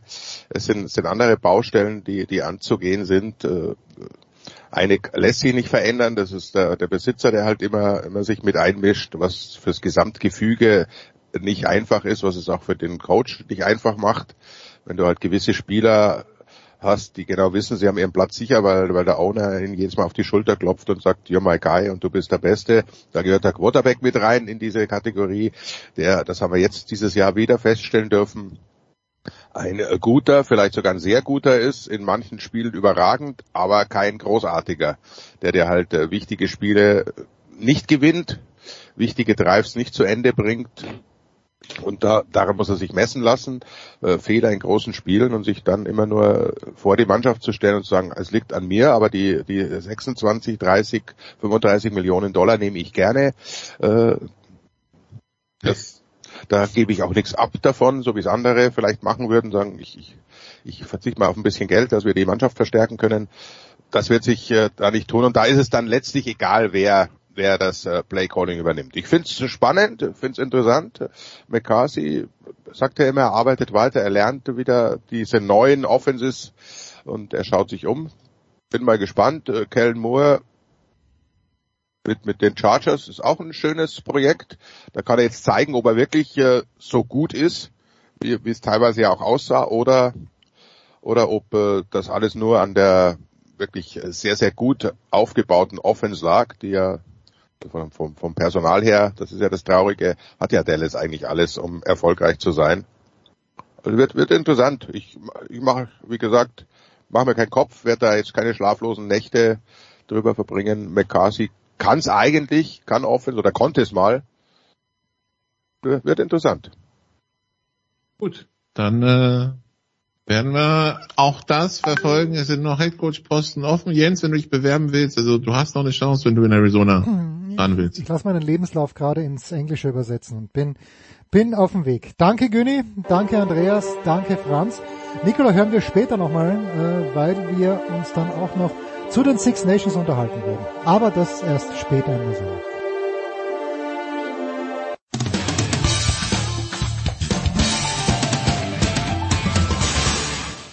Hi, hier ist Carlo Trainer und äh, Sportradio 360 muss ich ablesen, weil ich kenne den Sender nicht so gut. Aber ja, viel Spaß beim Hören, was auch immer. Und es hat Spaß gemacht mit dir, Jens. Liebe Grüße. Ja. Big Show 595. Deutschland ist Weltmeister. Und äh, ich weiß nicht, inwieweit und ab wann damit zu rechnen war, aber darüber sprechen wir zum einen mit Björn Jensen von Hamburg, vom Hamburger Abendblatt. Servus Björn. Moin. Und äh, mit Hockey-Legende, das darf ich glaube ich sagen, Moritz Fürste. Hi Mo. Hi, grüß dich. Äh, ich habe hier vor, waren es drei Wochen oder waren es erst zwei Wochen, mit Mats Krambusch gesprochen vor Beginn der Hockey-WM und Mats hat gesagt, natürlich wollen wir die Goldmedaille gewinnen. Ich weiß nicht, zu wie viel Prozent er dran geglaubt hat. Mo, ab wann hast du an das, das dritte Mal Gold für Deutschland glauben können und wollen? Ähm, ja, also auch ganz ehrlich, also richtig geglaubt habe ich erst ab dem 2-2 gegen England im Viertelfinale dran.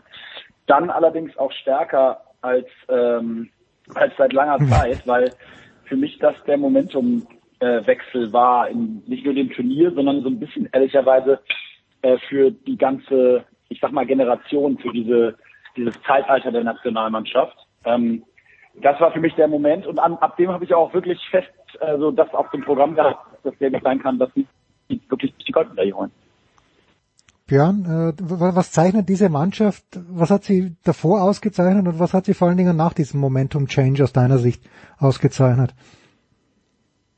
Hm, also ich glaube, was, was sie während des ganzen Turniers ausgezeichnet hat äh, und was wir in der Form äh, länger so nicht gesehen haben, war diese, diese Mentalität, diese Siegermentalität. Unbedingt nicht nur daran zu glauben, dass man die Spiele gewinnt, sondern eben auch den Plan zu verfolgen, um das tun zu können. Also die, die Ruhe zu bewahren, ähm, mit der die äh, Jungs die Rückstände gegen die Top-Mannschaften weggesteckt haben und einfach bei sich geblieben sind. Das finde ich, ähm, hat in diesem Turnier den Ausschlag auch dafür gegeben, dass es dann am Ende den Titel gab.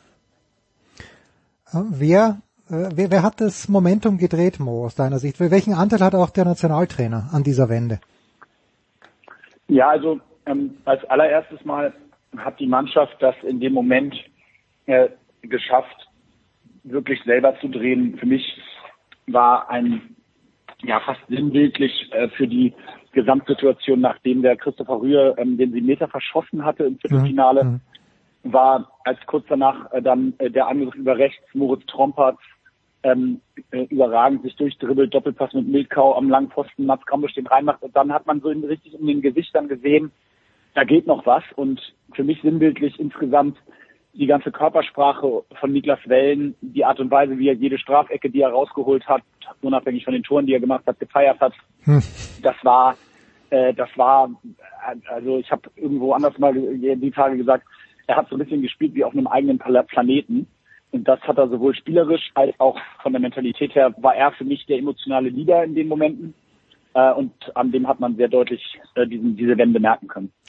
Mo, aus deiner eigenen Erfahrung, kann man da von draußen überhaupt noch Einfluss auf so eine Mannschaft nehmen?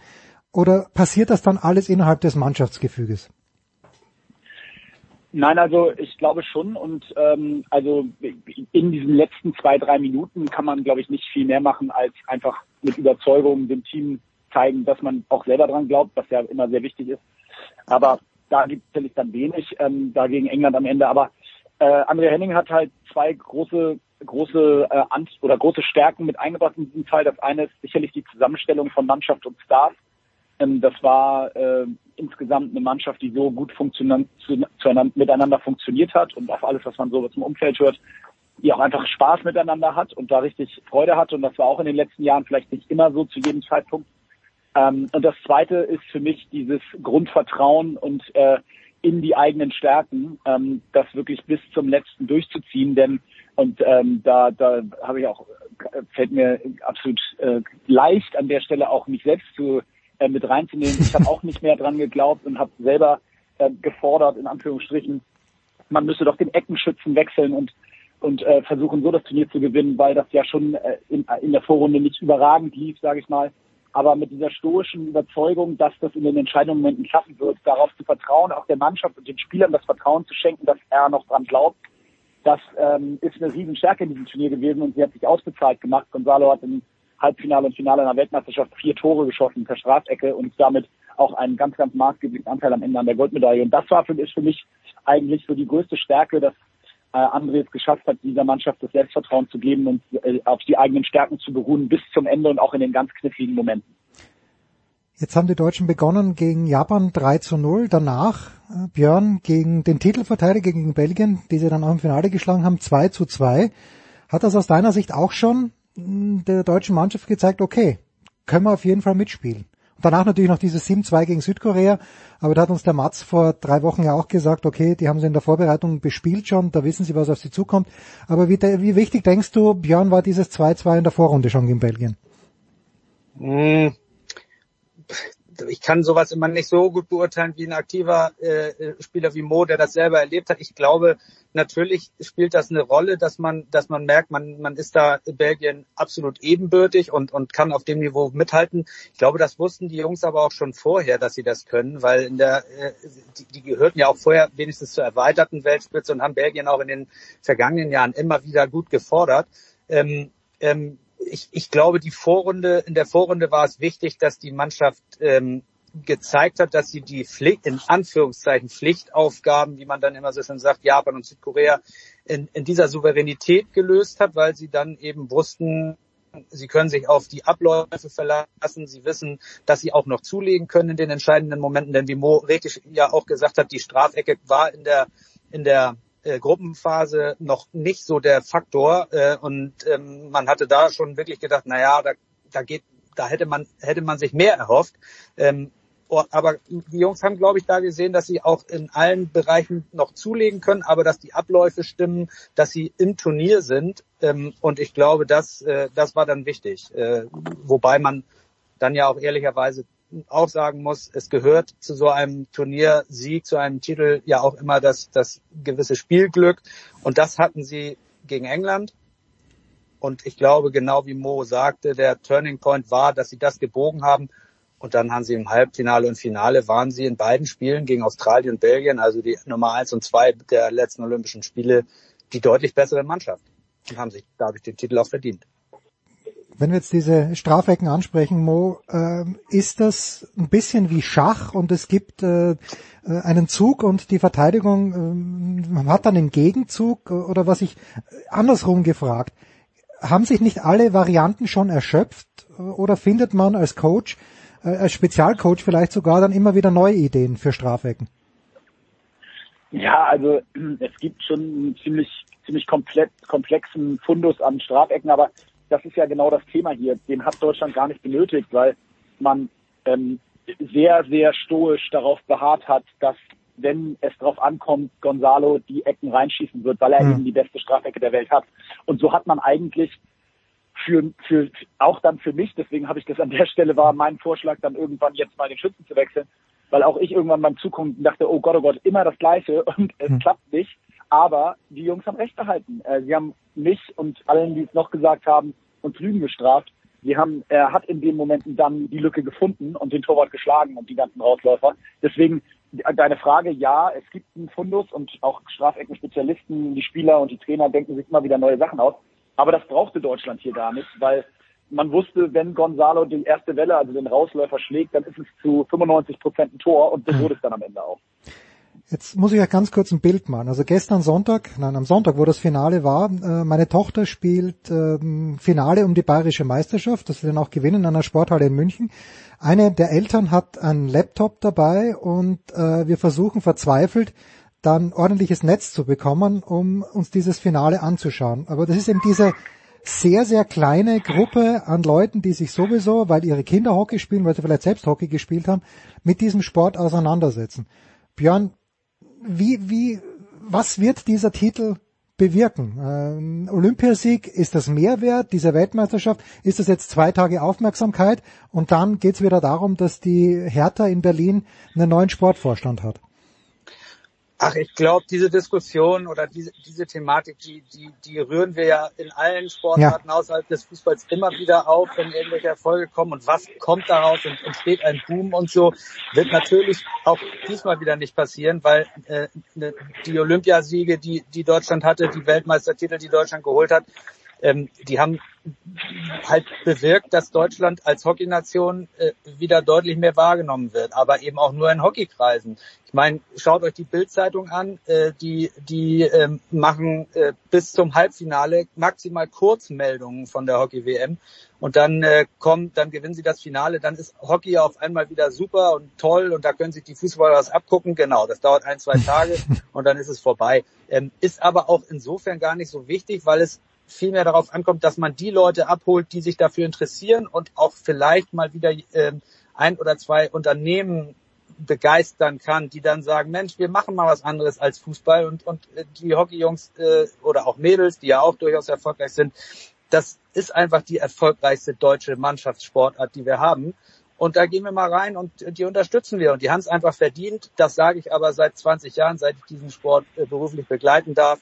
Und ähm, insofern ähm, hoffe ich, dass es einfach vor allem bewirkt, dass wieder Vertrauen gefasst wird in das deutsche System, das ja anders ist als in anderen Nationen, ähm, mehr auf eben eben eine Dezentralisierung setzt ähm, und, und trotzdem ähm, eine Professionalisierung braucht. Und ich, ich hoffe, dass da wieder mehr Zutrauen reinkommt, dass wir es in Deutschland genau so auch in der Weltspitze schaffen können, im Hockey weiter mitzuhalten und dass ähm, dass diese neue Generation eben auslöst, dass, äh, dass, dass ein bisschen mehr Glaube wieder daran herrscht, ähm, ja, an die, an die Qualität und Stärke, die es im deutschen Hockey zweifelsohne gibt.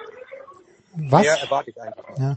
Fühl, ja. Fühlt sich denn Mo der Hockeysport gut aufgehoben? Was äh, zum Beispiel, es ist bei der Zone gekommen, ich find, fand äh, sehr, sehr gut kommentiert. Was, was würde denn dem deutschen Hockeysport jetzt in dieser Situation extrem helfen oder ist eh alles gut mit den Zentren, die es gibt? Na, also ich, ich würde noch mal kurz bei dem anderen Punkt anfangen. Ähm, ich glaube, also ich, ich sehe das nicht ganz so dystopisch ähm, in Bezug auf die Medienberichterstattung, weil ich das auch gar nicht erwarte. Also ich glaube, das Entscheidende ist jetzt erstmal, dass die neue Generation von Kids, die äh, meine Töchter und viele andere, dass die jetzt erstmal wieder viel nahbarere Vorbilder haben und Leute haben, wo alle drüber reden und mhm dass diese Generation sich ihre Helden geschaffen hat. So natürlich waren das vorher auch super tolle Spieler, aber natürlich ist es einfach so, dass dieser Mythos mit so einer WM und dann ist das auf einmal alles im Fernsehen und die Goldhelden werden gefeiert und dann stehen die heute in jeder Zeitung in Deutschland und die Eltern können das ihren Kindern beim Frühstück zeigen und so weiter. Das ist ein Riesenthema. Und das Zweite, was dazu kommt, ist das Thema Social Media. Mhm. Was wir in unseren, äh, ich sag mal, äh, ist ja jetzt schon einige Jahre her, also was wir 2006 oder 8 oder 12 auch sogar noch, ähm, unsere Titel, die waren nicht in der Form begleitet, wie das heute der Fall ist. Und ich glaube, der, die wichtigste Aufgabe für den Hockeysport ist jetzt, diese, jedes einzelne Tor, jede einzelne Szene, diese Comeback-Stories, das wirklich so zu nutzen, dass das über die nächsten Wochen und Monate einfach Content ist, weil man muss ja wirklich sagen, die Art und Weise, wie das jetzt verbreitet wurde, auch die Tage und die Möglichkeiten, die sich durch Social Media Plattformen ergeben, äh, wo auf einmal Sportschau und wie sie alle heißen, alle diese, diese Videos teilen und, und die, die Feiermomente teilen, das hat, ist schon eine andere Dimension von Reichweite. Und ich glaube, das äh, hilft dem Punkt, was Björn gesagt hat, dass wir, was sind ja, was sind die Ziele? Die Ziele von Hockey sind ja nicht, wir sind ja nicht blöd.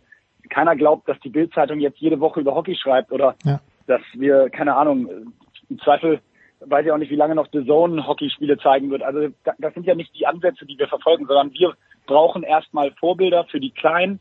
Die, die haben wir jetzt geschaffen und vor allen Dingen, und das ist das Wichtigste, es ist jetzt, eine, wir, wir brauchen nicht mehr von früher war alles besser und früher gab es Typen und früher hatten die Mannschaften Erfolg. Nein, jetzt ist das neue früher und jetzt ist das, jetzt sind die Helden der, der, der, der, des Ist sozusagen und das haben die Jungs sich halt geschaffen und ich glaube, das ist erstmal das Allerwichtigste, dass die, dass das Gerede aufhört. Wir müssen nicht mehr von, von, von irgendwelchen Sachen reden, die mal vor 10, 20 Jahren passiert sind, sondern wir können uns wieder über die Gegenwart unterhalten. Und das ist, glaube ich, erstmal das Allerwichtigste, auch wenn es um Sponsoren oder Medien geht.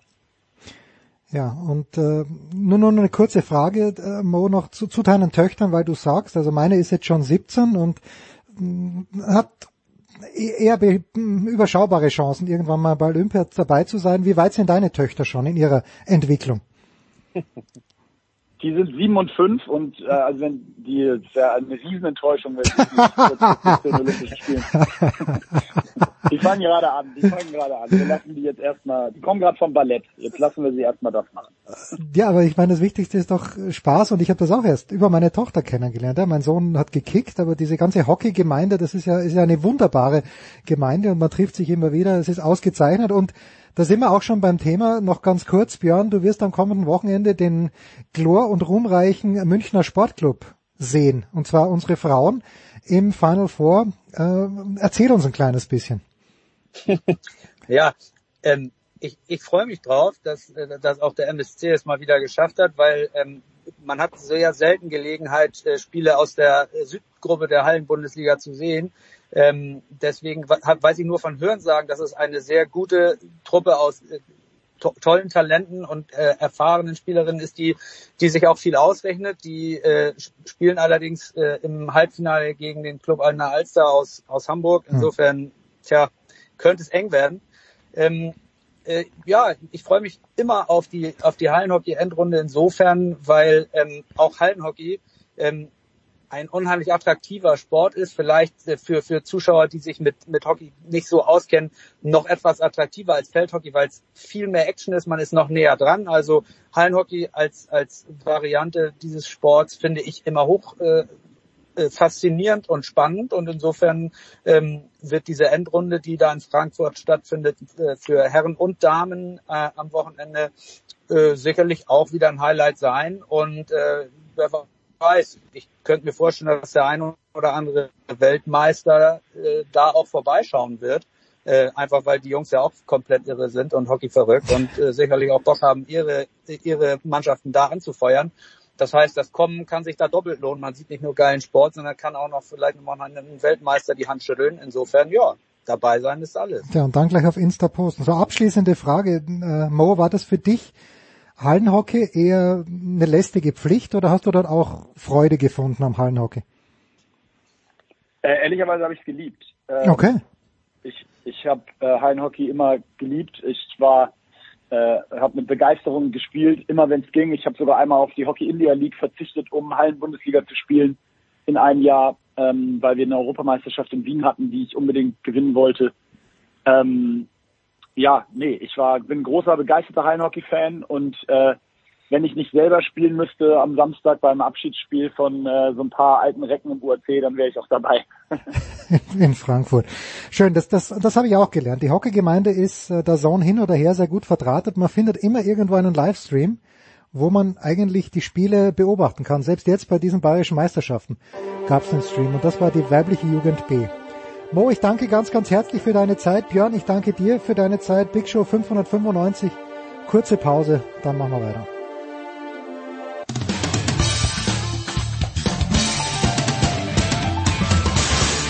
Hallo, hier ist Dennis Seidenberg von den Boston Bruins und ihr hört Sportradio 360. Big Show 595, es geht weiter mit der Bilanz zur Handball-Weltmeisterschaft 2023 und zum einen tun wir dies mit Markus Götz. Guten Morgen, Götzi. Guten Morgen, grüße euch. Und mit Uwe Semrau. Am Sonntag hat er das Finale noch kommentiert, gemeinsam mit Pommes. Guten Morgen, Uwe. Guten Morgen in die Runde dreimal hintereinander jetzt also Dänemark Weltmeister geworden. Ähm, und wenn man die Zukunft so anschaut, jetzt äh, ohne die Bilanz, ohne der Bilanz vorzugreifen, Uwe, aber da ist Püttlik, da ist Gitzel. Man weiß nicht, hier und da könnten sie vielleicht ein Spiel verlieren, aber es sieht immer noch gut aus für die Dänen. Ja oder ja? Ja. gut. Was hat dich am meisten beeindruckt am Sonntag beim Finale? Ja, dass sie, äh, also dass der Trainer Nikolai Jakobsen dann doch über seinen Schatten gesprungen ist und hat äh, Rasmus Lauge als ähm, Joker äh, in die Schlacht geworfen und äh, das war natürlich ein Glücksgriff. Es war nicht klar, ob er äh, 100 Prozent würde abrufen können, aber er hat's getan und äh, er war ja eigentlich nur ein Platzhalter in der Abwehr, aber er ist dann abgegangen wie Schmitz Katze auch im Angriff und das zeigt einfach, äh, also neben dem Einsatz von Mats Mensa, der äh, auch noch zwei Tore dazu beigesteuert hat, äh, wie breit eigentlich die Möglichkeiten von Dänemark sind. Und äh, es bleiben Fragezeichen bei Mikkel Hansen, der sich doch sehr zurückgehalten hat, der auch in der dänischen Liga kritisiert wird. Aber mhm. die nächste Generation ist mittlerweile längst am Start und da kann man nur sagen, dass, dass die Zukunft von Dänemark auch in, in den nächsten Jahren eine sehr gute sein wird. Götze, ich habe mir gedacht, also das mit Mikkel Hansen, das hatten Uwe und ich ja letzte Woche, glaube ich, auch schon, oder vor zwei Wochen mit dir gemeinsam, dass er eigentlich kaum Würfe nimmt, dass er nur die sieben Meter wirft. Aber ich habe mir auch gedacht, Matthias Gitzel, eigentlich spielt er jetzt gar nicht so, geht, geht gar nicht so in die Abwehr rein und dann stelle ich fest, der ist ja Torschützenkönig geworden. Also bei den Dänen, da muss ja alles passen und dieser Püttlik, darf man den Vergleich äh, bringen oder darf man die Anforderung stellen, dass Julian Köster irgendwann mal so spielen muss wie der Püttlik? Nein, das Nein, sind wieso unterschiedliche. nicht? Wieso nicht? Weil das, weil das aus meiner Sicht sind das ziemlich unterschiedliche Spielertypen. Ähm, und das fand ich interessant, was du gerade gesagt hast, dass du den Eindruck hattest, dass Gitzel nicht in die Abwehr reingeht. Okay, Ja, das also, habe ich anders beobachtet. jetzt. ja, ja, ganz anders als in der Bundesliga, wo man sich denkt, er verletzt sich alle zwei Minuten. Nee. Dieses Mal hatte ich nicht so den Eindruck. Ah, doch. Also jetzt, gut, ich habe jetzt, ich habe nicht alle Spiele von den Dänen gesehen. Die hatten ja, hatten ja ähm, vorne raus, äh, also vor allem in der Vorrunde, aber auch zum Teil in der Hauptrunde Spiele, die, die jetzt nicht so wahnsinnig spannend waren von der Ausgangssituation. Aber jetzt äh, die entscheidenden Matches, unglaublich, wie der die, äh, die Abwehrreihen bearbeitet hat, genau wie Simon Püttlik. Und äh, das war offenbar das Muster von Nikola Jakobsen, der alte Fuchs, wieder mal erfolgsträchtig. Die beiden Halben äh, hatten offenbar folgenden Auftrag. Ihr könnt machen, was ihr wollt. Und ja, ja. Also und äh, ge- genau wie Uwe gesagt hat, dazwischen steht noch der alte Hansen, der, der den, plötzlich den, den Ballverteiler macht. Ich habe es auch nicht vollumfänglich verstanden, warum er sich so zurückgehalten hat, weil der Wurf ist ja immer noch da. Also das ist überhaupt keine Frage. Und er hat ja übrigens auch Tore erzielt, so ist es nicht. Bloß in manchen Phasen war er halt schon sehr zurückhaltend. Aber ich, vermutlich war es eine klare Ansage. Und gleichzeitig guckt, guckt Jakobsen, dass er hinten holt den Kirkelöke, auch was für ein Schachzug übrigens. Ja? Du, du hast Hans Lindberg Tormaschine, sitzt aber nur draußen, holt den Kirkelöke, damit er äh, in der Abwehr Kitzel und Püttlik auf Außen schonen kann. Hat dann Magnus Landin, den Linksaußen für die Halbposition Abwehr, hat Kirkelöke äh, für die Halbposition Abwehr, hat aber beide auf dem Feld, muss da nicht Abwehrangriff wechseln. Wir haben also für mich eine, äh, das ist keine neue Erkenntnis, aber nochmal die Unterstreichung einer ganz wichtigen Erkenntnis. Auf höchstem Niveau äh, kannst du dir im Grunde gar keine Abwehrangriffwechsel mehr leisten. Aber so, so hat er das aufgestellt, das hat super funktioniert und dann, und dann kannst du noch Rasmus Lauge von der Bank bringen, der in der zweiten Hälfte äh, zehn Tore macht oder was. Also das gibt's ja gar nicht. Und ich habe mir übrigens mal den Spaß erlaubt, so rund um dieses Finale mir ähm, auf den Zettel aufzuschreiben, die, die, die internationalen Top-Rückraumspieler von Dänemark und Frankreich und wer da auch noch gefehlt hat. Ui. Ist die Liste länger geworden, meinst du? Ey, das ist echt brutal. Also das muss man einfach mal sagen. Das ist äh, in der Breite dann auf höchstem Niveau schon ein Riesenunterschied Dänemark und Frankreich ähm, und, und der Rest. Also keine Frage, Schweden hat auch eine, eine, eine so eine, eine Top-Besetzung jetzt, also jede Position, sagen wir mal, doppelt. Und, und die Spanier, ich weiß nicht, wie die es machen, die sind jetzt nicht auf allen Rückraumpositionen doppelt äh, international top besetzt, aber sie kriegen es mit anderen Mitteln hin. Ähm, aber was die Dänen und die Franzosen dafür ein Reservoir haben, das ist atemberaubend. Wie wichtig, Uwe, war denn dieses Spiel für die Dänen gegen Kroatien? Für mich war das, also natürlich das Finale war toll, da, dazu vielleicht dann noch zwei Worte, aber ich finde dieses Kroatien-Spiel, das war das erste Mal, dass die Dänen irgendjemand so richtig geärgert hat. Ja, und das war, glaube ich, auch ein Weckruf und ein schöner Tritt vors Schienbein. Und danach äh, haben ja andere Mannschaften teilweise mit 15 Toren aus der Halle geschossen. Also das war kam genau zur richtigen Zeit. Äh, war auch für die Kroaten im Nachhinein sehr wichtig, dass sie ähm, da sehr weit vorne landen in der Phalanx der Gruppendritten aus der Hauptrunde. Und war natürlich der erste emotionale Höhepunkt äh, in, in diesem Turnier. Und ähm, ich glaube schon, dass, dass die Dänen da nochmal Hinweise, wertvolle Hinweise bekommen haben, wie der weitere Verlauf des Turniers ähm, sein könnte. Und ich muss noch sagen, dass sie ja mit ihrem Konzept, und da äh, schließt dann auch Mikkel Hansen an seine Grenzen, ja, äh, große Probleme hatten in der zweiten Hälfte gegen Spanien.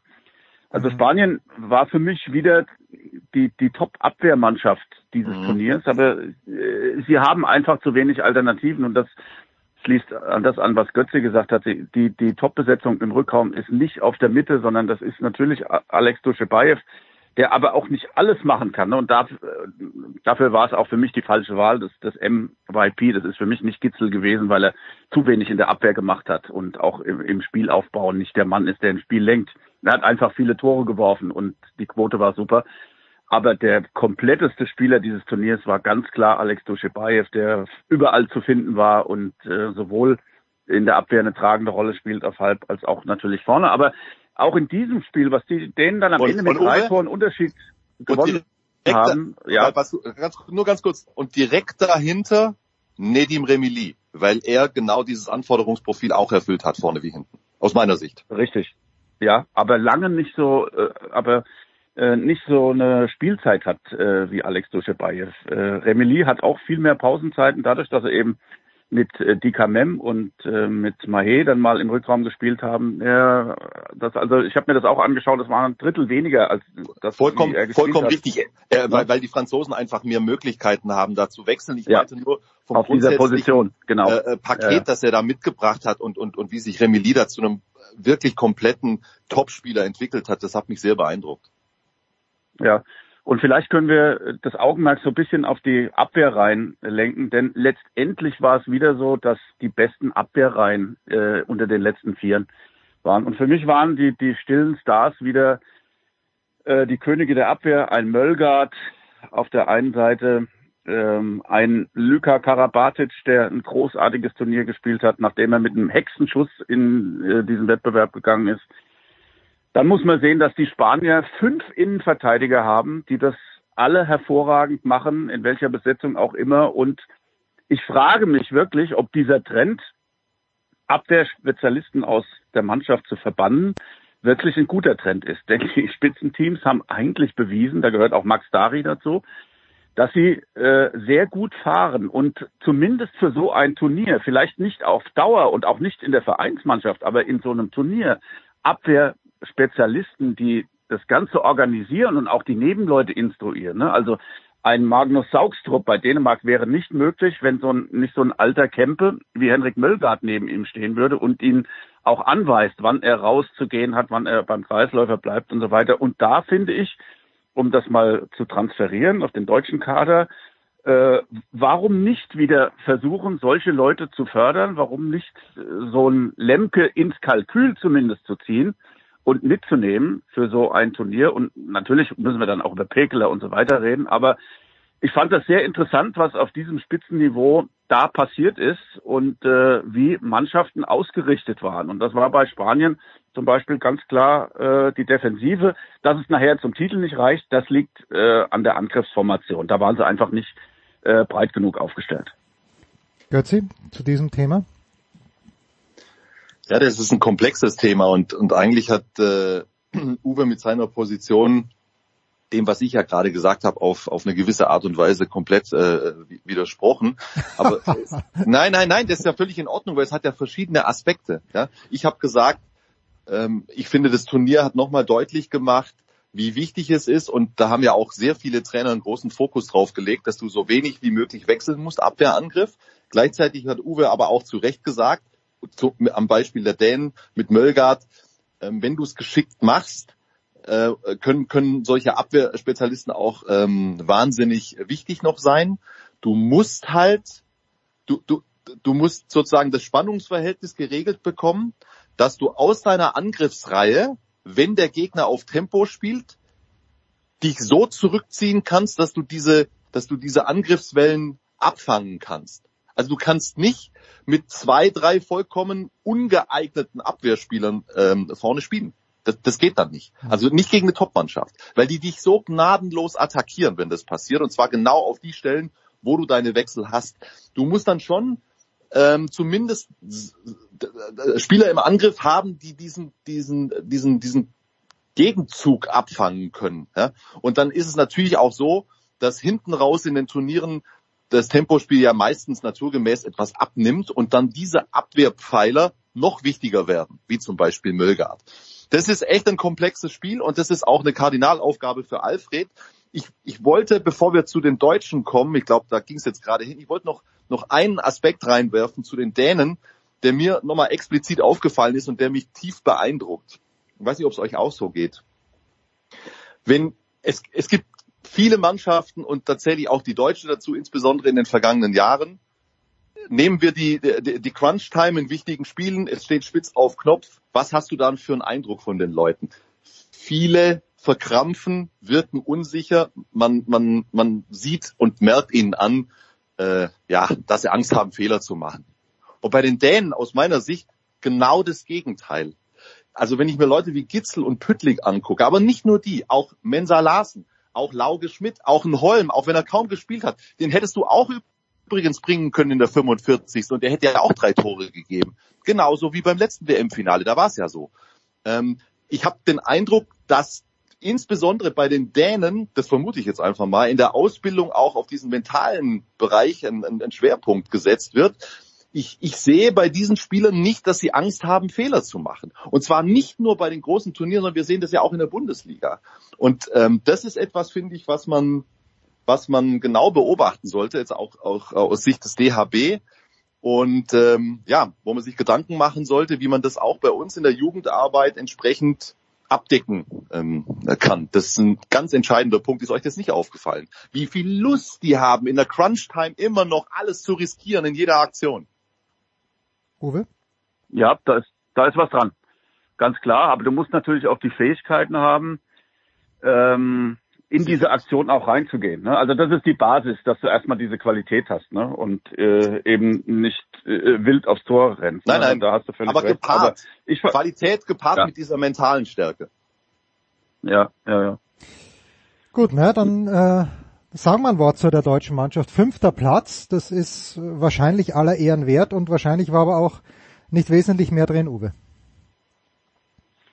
Also ähm, ich finde, unter den ersten Vieren kann man erstmal einen dicken Strich ziehen und dann ist äh, Leere und dann kommt irgendwann die, die deutsche Mannschaft unter anderem. Ja, Also ich finde, da sind sie sehr gut einsortiert, aber man muss klar sagen, sie sind in der vom Götzi beschworenen Crunch-Time an Norwegen und Frankreich abgeprallt. Und da hat eben diese Entscheidungssicherheit sowohl vor dem Tor als auch im Spielaufbau, im Positionsangriff ganz klar gefehlt. Und deswegen würde ich da immer noch einen relativ großen Abstand sehen. Dass man am Ende dann in der zweiten Auflage gegen Norwegen gewinnt, das war gut. Das fand ich auch war ein guter Hinweis. Sie haben in der zweiten Hälfte gegen Ägypten richtig mies gespielt und da waren diese ganzen Reflexe wieder zu sehen dass äh, ein kollektives Versagen vor der Kiste ähm, zu erkennen ist. Woran das liegt, hat in dem ganzen Komplex mentale Stärke natürlich auch seinen Widerhall. Aber ähm, das fand ich, die Hinweise fand ich gut. Die haben sich reingehängt. Die wollten gegen Norwegen gewinnen. Das war sehr schön zu sehen. Das heißt aber nicht, dass sie nah dran sind erst an den ersten Vieren. Also da den Schritt zu gehen, mh, ja, das wäre schön, wenn man das hinbekommen würde. Aber da sehe ich noch sehr viel Luft nach oben. Ja, Götzi. Wo, wo soll es herkommen? Wie, wieso? äh, ja. Also zunächst mal, zunächst mal ganz kurz, weil wir ja schon, glaube ich, auch das, das, äh, das deutsche Leistungsvermögen so grundsätzlich einordnen wollen. Das ist, ja, das ist ein ganz wichtiger Punkt jetzt auch im Hinblick auf die Euro im kommenden Jahr, ähm, Olympische Spiele im kommenden Jahr. Ich sehe es komplett wie Uwe.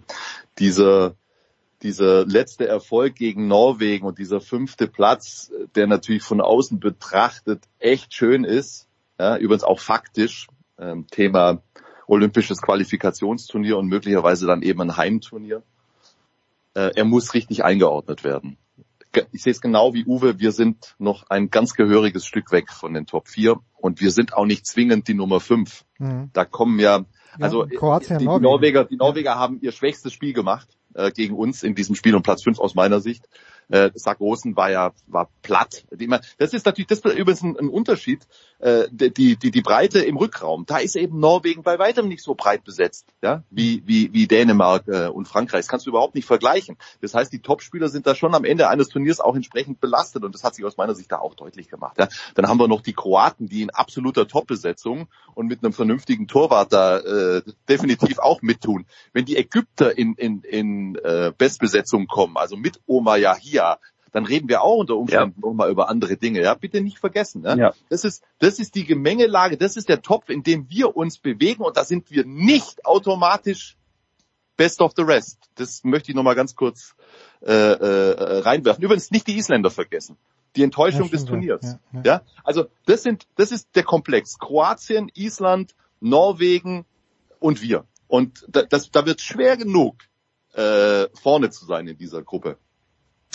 Und ähm, ja, also es, es gibt gewaltige Unterschiede, genau wie Uwe gesagt hat. Als es wirklich drauf ankam gegen Norwegen in diesem, in diesem Hauptrundenspiel, haben wir in der Crunch-Time nicht gut genug gespielt und gegen Frankreich schon gar nicht. Da war der Unterschied dann eklatant. Und man darf übrigens auch nicht vergessen, auf gut Deutsch gesagt, dass uns Andy Wolf mehrfach den Arsch gerettet hat. Und zwar sowohl gegen Ägypten als auch gegen Norwegen und auch gegen die Franzosen in der ersten Hälfte. Denn sonst wären wir äh, zur Pause schon hinten gewesen gegen, gegen die Franzosen. Das heißt, diese herausragende Leistung von Andy Wolf, die muss dann schon da auch mit einbezogen werden. Also ich will es überhaupt nicht schlecht machen. Ich finde, wir haben ein paar ähm, erfreuliche Ansätze gesehen bei der deutschen Mannschaft. Wir haben ja, übrigens ganz nebenbei, wir haben, wir haben den Topscorer des Turniers, also äh, Kombi Tore Assists Juri Knorr, wir haben definitiv mit Juri Knorr wieder einen Unterschiedsspieler mhm. ähm, in, im, im Rückraum, was wir ja jahrelang nicht hatten. Wir haben mit Julian Köster ein wirklich hochinteressantes, vielversprechendes Talent im Rückraum. Da zeigt gleich noch einen Satz zu.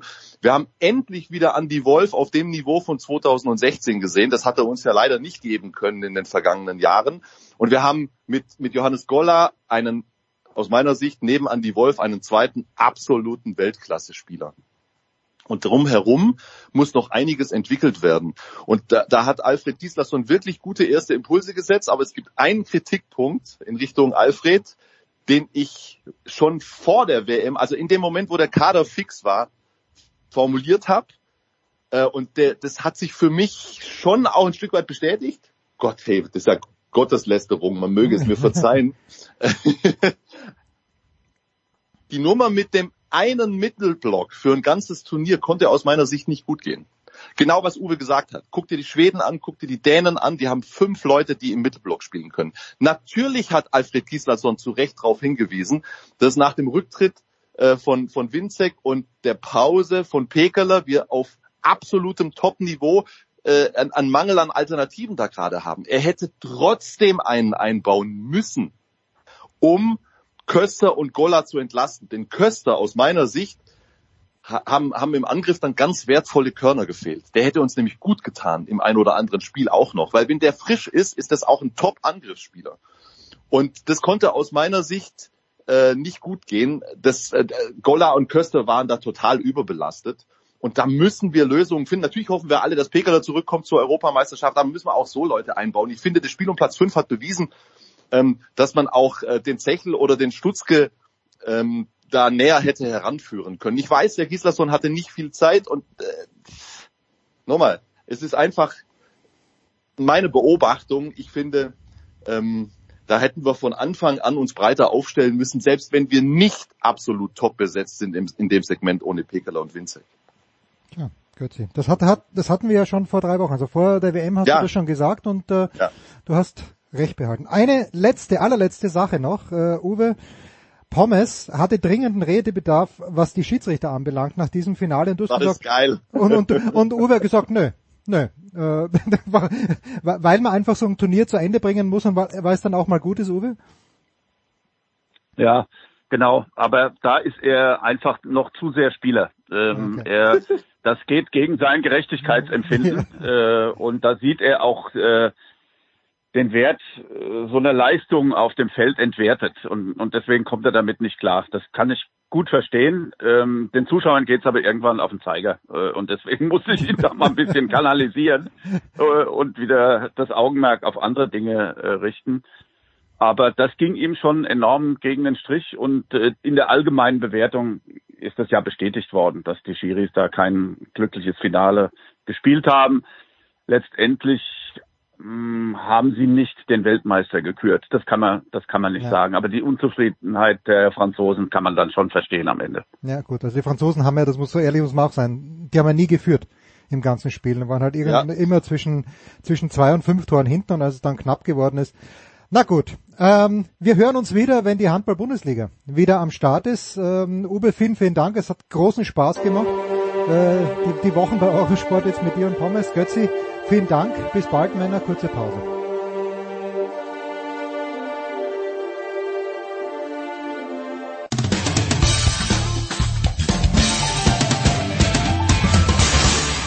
Hallo, hier ist Markus Windihock und ihr hört Sportradio 306.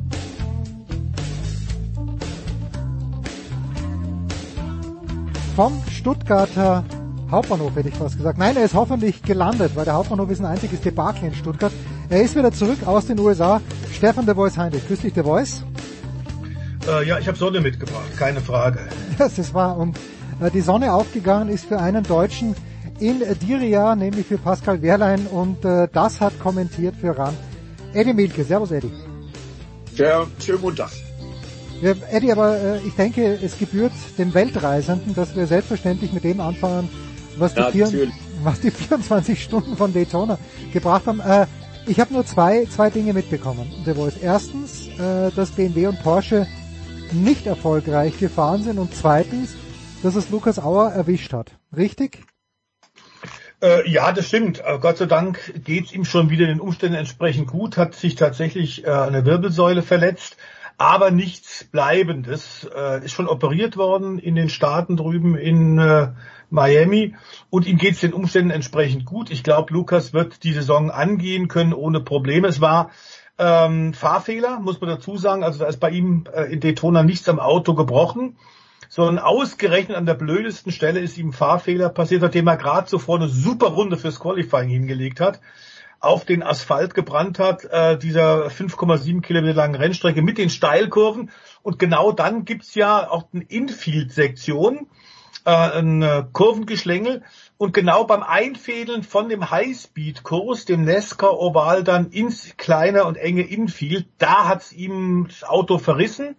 Äh, er hat ein bisschen zu viel Speed gehabt und ist mit zwei Rädern auf den Dreck gekommen und hat sich dann nach innen eingedreht, dort, wo direkt neben der Rennstrecke die äh, Mauer ist, die die Boxengasse und die Ausfahrt der Boxengasse im Grunde absichert.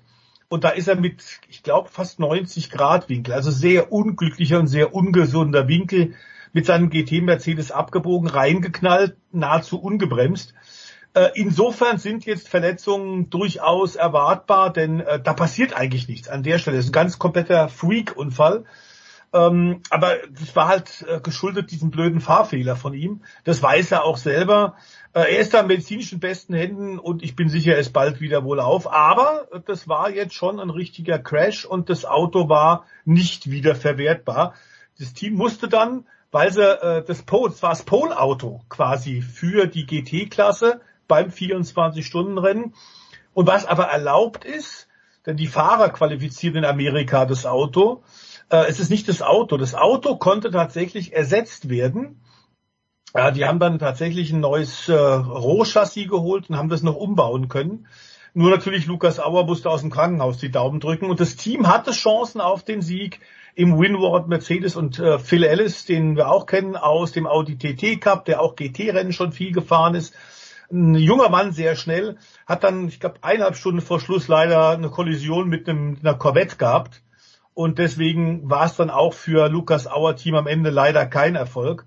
Ja, und anders als tatsächlich in äh, Saudi-Arabien bei Eddie, müssen wir sagen, äh, dort hat Porsche abgeräumt mit Pascal Wehrlein. Äh, da wartet jetzt auf die Zuffenhausener, äh, was die LM Le Mans Prototypen angeht, noch ein bisschen Arbeit, denn wir haben gesehen, das Auto, der gerade der Porsche und auch der BMW, der brandneue BMW, die waren ein bisschen zu anfällig. Eddie, ich tue mich, wenn ich das schaue, also ich zähle fünf verschiedene Klassen, mindestens. Ähm, wie, wie kann der normale Motorsport, ich bin ja nur ein Beobachter. Manchmal bin ich Fan, aber meistens bin ich nur Beobachter. Ist das nicht zu viel? Oder geht's gar nicht anders? Muss ich äh, diese verschiedenen Klassen, in Le Mans ist ja das gleiche, muss ich verschiedene Klassen fahren lassen, weil ich sonst einfach kein, kein unterhaltsames Rennen zusammenbekomme? Ja, das ist natürlich der Reiz von so einem 24-Stunden-Rennen, äh, wie auch in Le Mans, äh, wie auch äh, in Daytona. Äh, zählt man die ganzen verschiedenen Klassen, wenn du jetzt halt nicht nur auf den Gesamtsieg guckst beim 24-Stunden-Rennen in der Eifel zusammen, da kommst du auch auf sehr, sehr viele verschiedene Klassen. Ja, ist natürlich immer ein bisschen schwierig, den Überblick zu bewahren, hast du recht. Aber ich habe natürlich genau hingeguckt, weil ich glaube, 15 DTM-Fahrer Mhm. äh, Start waren. Äh, und ähm, ein ehemaliger und äh, ein aktueller haben auch gewonnen. äh, bei den GT3-Autos, nämlich Maro Engel und Daniel Roncadella. Und wir haben von Run Racing im Übrigen ähm, als wichtigstes äh, empfunden, neben unserem eigenen Sendestress äh, mit Lukas Auer zu kommunizieren. Und wir haben äh, Sprachnachrichten hin und her geschickt. Und ja, da machte der Lugi schon wieder nach der Operation wohlgemerkt einen sehr, sehr guten Eindruck. Und äh, das war für uns jetzt erstmal das Wichtigste. Aber ich gebe dir recht, das ist natürlich schwierig äh, zu verfolgen. Und äh, da muss man sich schon ein bisschen in die Materie einarbeiten. Und was man dazu noch sagen soll, das ist am, genau wie der Eddie sagt, auf der Nürburgring Nordschleife, in Spa-Francorchamps, in Le Mans oder in Daytona eben auch nicht viel anders. Was du natürlich hast, ist durch die unterschiedlichen Klassen, das ist ja auch damit, dass Autos auf Augenhöhe, Teams mit geringen Budgets quasi auf Augenhöhe gegeneinander fahren und eben auch um Siege fahren können. Ähm, es ist natürlich dem geschuldet, aber es klar ist, wenn du 61 Autos hast, am Nürburgring sind es noch viel mehr in verschiedenen Startgruppen, aber in äh, Daytona waren es 61 Autos. Du hast natürlich aufgrund der unterschiedlichen Klassen, dem unterschiedlichen Speed unglaublich viel Überholmanöver, permanent Action. Und das war wirklich wie bei der Rush Hour, zumal die Amerikaner, und das ist für USA typisch, das haben wir in Europa nicht so oft, wir haben wahnsinnig schnelle Cautions, also Gelblichtphasen, wo das ganze Feld eingebremst wird. Und am Ende war es zum Beispiel in der LMP2-Klasse so, dass tatsächlich äh, nach 24 harten Stunden bei Vollspeed der Unterschied zwischen Sieg und zweiter Platz genau 16.000stel waren. Äh, das war also wirklich ein Fotofinish. Du hast es mit blankem Auge nicht gesehen, wer von den beiden Top-Fahrzeugen in der kleinen Prototypenklasse als erste über die Linie gefahren ist. Und man muss sagen, in der kleinen Prototypenklasse, das sind natürlich alles Teams und auch Fahrer, die sich dann für die Top-Klasse qualifizieren wollen. Das ist so eine Aufstiegskategorie und ähm, mit Einheitschassis und Einheitsteilen, so dass der Fahrer einen größeren Unterschied ausmacht. Ähm, bei überschaubaren Kosten. Und das muss man sagen, hat hervorragend funktioniert. Und wenn wir von der DTM schon sprechen, Eddie hat es ja gerade gesagt, auch ein ehemaliger DTM-Fahrer, äh, Tom Blomqvist, war der souveräne, überragende Mann, ist der Sohn von dem 84er Audi Rallye-Weltmeister Stick Blomqvist. Mhm. Der Junior wollte also nicht auf Offroad gehen, der wollte nicht Rallye-Pfade, der ist schnell auf Rundstrecke gewechselt und dass der richtig gut ist, haben wir auch gesehen, als der tatsächlich für BMW in der DTM gefahren ist. Da ist er nämlich auch gefahren, hat auch da Rennen gewonnen, war da auch auf Pole Position, ist dann ein bisschen in München in Ungnade gefallen. Ähm, aber ganz offensichtlich ist der Typ richtig schnell. Ich habe mal nachgeguckt. 2014 war er Zweiter in der Formel 3 Europameisterschaft hinter Esteban Ocon und vor äh, Verstappen. Ah, Verstappen. Nee, vor Max Verstappen, den hat er da geschlagen. Das zeigt schon, auf welchem Niveau der damals gefahren ist und ganz offenbar jetzt auch mit den Prototypen, den hervorragenden, vorbereiteten Acura, hat er Pole Position geholt, die meisten Führungsrunden gesichert und war am Ende nicht zu biegen, ist den Schlussturn gefahren und hat damit seinen Vorjahressieg in Daytona wiederholt. Und man muss sagen, es ist immer eine Mannschaftsleistung. Du brauchst ja äh, richtige Strategie, du brauchst funktionierende Boxenstopps, die Haltbarkeit der neuen Autos ist entscheidend, Vermeiden von Fehlern von allen Beteiligten. Aber wenn wir einen hervorheben, müssen wir wirklich den Tom Blomqvist hervorheben, der war der souveräne Mann und hat dann mit den Indycar-Fahrern Simon Pagenaud mit Helio Castroneves, dem Spider-Man, tatsächlich für Meyer Shank Racing und für Acura dieses erste Rennen der neuen Sportwagen-Ära gewonnen. Eddie, wir, wir kommen jetzt natürlich gleich zur Formel E, aber nur noch ganz kurz zu den 24-Stunden-Rennen, die du natürlich äh, ebenfalls kennst. Ich nicht, ich stelle mir vor, Spa, totale Partystimmung, aber natürlich Scheißwetter. Nürburgring genau das gleiche. Le Mans vielleicht besseres Wetter, aber es ist halt alles europäisch, es ist in gewisser Weise entspannt. Ist das überhaupt vergleichbar mit dem, was die Amerikaner bei einem 24-Stunden-Rennen feiern? Wir kennen das ja vom Football, da gibt's äh, äh, dieses Barbecue im, äh, im Parking-Lot, bevor es losgeht. Gibt's da große kulturelle Unterschiede? Nee, also das ist durchaus vergleichbar. Ähm, für mich über allen steht äh, das 24-Stunden-Rennen in der Eifel am Nürburgring. Äh, da hatten wir ja letztes Jahr zum ersten Mal äh, seit Corona-Beginn wieder die Erlaubnis zu campen. Und das war schon sensationell, was da für eine Stimmung war. Aber die anderen genannten 24-Stunden-Rennen stehen dem nicht, im, nicht nach. Das ist auch jeweils Kult immer ein ganz klein bisschen anders. Also ich glaube, dass die Kreativität der Aufbauten äh, und dessen, was die da in der Eifel zelebrieren, seinesgleichen sucht auf der Welt.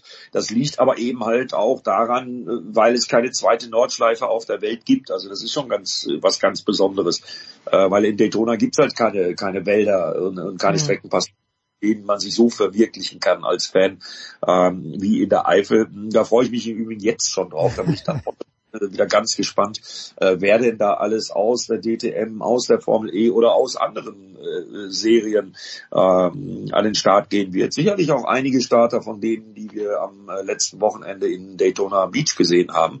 Ähm, ich habe Maro Engel erwähnt, also äh, für den ist das auch immer ein Highlight, äh, da zu fahren. Ich weiß, dass Valentino Rossi äh, gerne das 24-Stunden-Rennen fahren würde und äh, da sind äh, wirklich viele Sachen in Vorbereitung.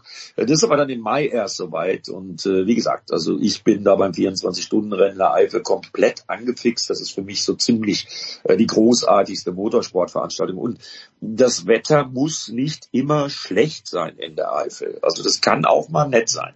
Okay. Absolut. Also ich habe mir diverse Sonnenbrände schon auch geholt während des 24-Stunden-Rennens in der Eifel. Was du halt tatsächlich haben kannst, das ist ziemlich speziell vier Jahreszeiten an einem Tag in der Eifel. Das ist kein nichts Ungewöhnliches. Gut, das kennen wir Tennisfreunde ja auch aus Melbourne. Äh, da heißt es ja auch, ja, das kann, kann auch innerhalb von einem Tag sein. So, Rennen 2 und 3 der Formel E-Saison, äh, Eddie 2023 und beide, ich habe ihn nur einmal jubeln gesehen, aber vielleicht äh, war es auch, äh, waren es zwei verschiedene Videos, die hintereinander gekommen sind, die ich gesehen habe und er hat bei beiden Rennen ge äh, gejubelt. Warum Pascal Wehrlein? Was ist da alles richtig gelaufen an diesem Wochenende? Also ich glaube, seit dem Wechsel von Florian Modlinger aus dem Hause Abt äh, zu Porsche als äh, Gesamtprojektleiter und Teammanager der Formel E, äh, dass da einige Stellschrauben in die richtige Richtung gedreht worden sind. Es ist schon oft so gewesen, dass äh, Pascal Wehrlein, die haben ja auch im Übrigen im letzten Jahr in äh, Mexico City, als André Lotterer noch sein Teamkollege war, Doppelsieg gelandet. Dann lief es aber eher rückwärts im weiteren Verlauf der Saison Nummer 8. Jetzt sind wir in Saison Nummer Nummer 9. Und jetzt ist man auf zwei völlig unterschiedlichen Strecken unterwegs gewesen, was die Charakteristik der Strecke angeht. Und äh, ja, auf beiden war das Porsche Gesamtpaket, wollen wir nicht vergessen, dass auch Jake Dennis, das mhm. war beim ehemaligen DTM-Fahrer, äh, Porsche angetrieben für Andretti unterwegs ist, äh, jeweils immer mit auf dem Podest war und äh, das erste Rennen in Mexico City sogar gewonnen hat. Also Porsche ist im Moment in der Formel E da von allen äh, Herstellern, von allen Teams, äh, auch mit dem Kundenteam Andretti mit am besten aufgestellt. Aber ich glaube, dass eben halt in beiden Fällen, das ist, das ist nicht umsonst so, dass die beiden die Meisterschaft anführen. Im Übrigen Pascal Wehrlein ist der allererste Deutsche, der jetzt in der neunten Saison die Formel E mal anführt als Gesamtführender. Das hat es vorher noch nie gegeben von keinem Deutschen. Also das äh, hat Pascal Wehrlein exklusiv. Äh, ich glaube, das liegt auch an den Fahrern, weil wenn wir nämlich auf die beiden Teamkollegen gucken, im Werksteam ist es Antonio Felix da Costa, noch ein ehemaliger DTM-Fahrer, äh, der ja der neue Teamkollege von Pascal Wehrlein ist. Und im Andretti-Team ist es André Lotterer, der der Teamkollege ist. Immerhin ja dreifacher Le Mans-Gesamtsieger. Ähm, und die beiden rauchen komplett ab gegen Jake Dennis und gegen Pascal Wehrlein. Und ich glaube, dass Pascal Wehrlein und Jake Dennis, ja, das wird zumindest in den nächsten Wochen, geht ja übernächstes Wochenende in Indien zum allerersten Mal schon wieder weiter mit der Formel E ich glaube, die beiden sind fahrerisch auf so einem Level, okay, Pascal Wehrlein, ehemaliger DTM-Champion, hm. ehemaliger Formel-1-Fahrer, Jake Dennis, nicht umsonst auch neben dem Andretti-Engagement äh, in der Formel E mit einem BMW-Werksvertrag äh, ausgestattet. Äh, das vergessen viele Leute immer, weil er ist ja äh, vom BMW in die Formel E geholt worden. Und das kann im Übrigen auch sehr, sehr gut sein, weil er im letzten Jahr seine Nordschleifen-Lizenz gemacht hat. Das wird Jake Dennis vielleicht sogar beim 24-Stunden-Rennen im Mai in der Eifel sehen werden. Ich glaube, dass die beiden im Moment äh, in ihrer eigenen Liga spielen und den großen Unterschied ausmachen. Wenn Eddie jetzt sagt, The Voice, dass es letztes Jahr dann bergab gegangen ist. In der Formel 1 haben wir diese Materialschlacht, da kommen immer neue Updates und das ist irgendwie erklärbar. Jetzt ist ja mein Verständnis, dass die Formel E vielleicht drei Euro billiger sein sollte. Ist es da auch so, dass die Teams permanent nachrüsten? Ja, aber natürlich im Rahmen der Gegebenheiten und im Rahmen Erlaubten. Man will natürlich eine Kostenspirale wie in der Formel 1 in der Formel E vermeiden. Das wollen alle Hersteller auch. Aber es Es gibt zwar Einheitschassis und Einheitsreifen und dergleichen. Trotzdem hat natürlich jedes Team und jeder Hersteller durchaus Möglichkeiten, Weiterentwicklung zu betreiben. Und das setzt sich natürlich fort. Also was jetzt bei den ersten drei Rennen wirklich aufgefallen ist, neben dem fahrerischen Moment, das sicherlich äh, entscheidend ist, und da muss man genau Jake Dennis und, und Pascal Wehrlein hervorheben, muss man auch sagen, die Effizienz äh, des Porsche-Antriebs, des Antriebsstrangs ist schon erstaunlich. Also ich habe relativ selten, und ich, die sind jetzt ja neun Jahre unterwegs in der Formel E, einen Antrieb gesehen, äh, der tatsächlich so souverän war wie aktuell. Denn ich hatte am Ende auch nicht den Eindruck, dass Pascal Wehrlein am Ende noch voll fahren musste.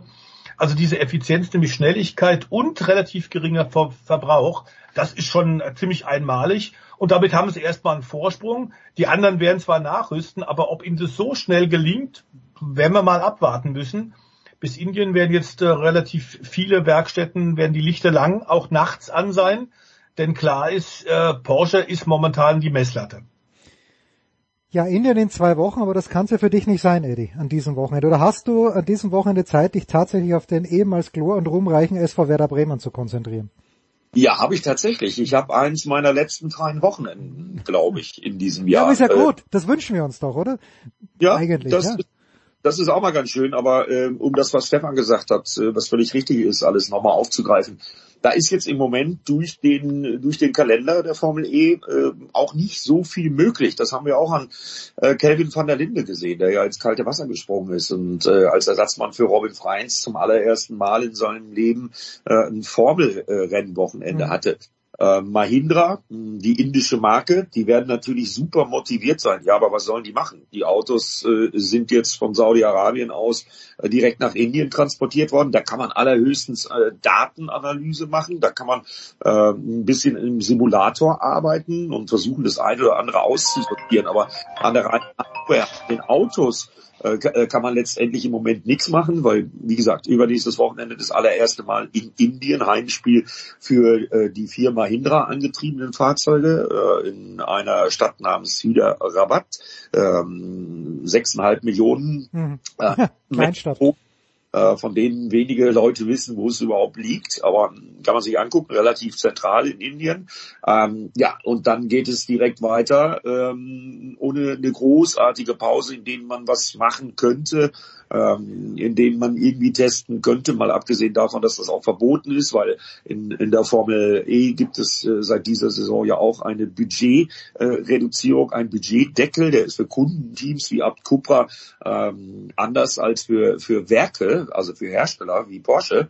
Äh, aber das gibt es und äh, das führt sogar dazu, dass um diesen äh, Kostenapparat nicht zu sprengen, Menschen wie der schon angesprochene Florian Motlinger, immerhin der Projektleiter Formel E im Hause Porsche, ganz genau guckt, was für Flüge und was für Mietwagen er sich raussucht, um eben innerhalb dieses Kostendeckels zu bleiben.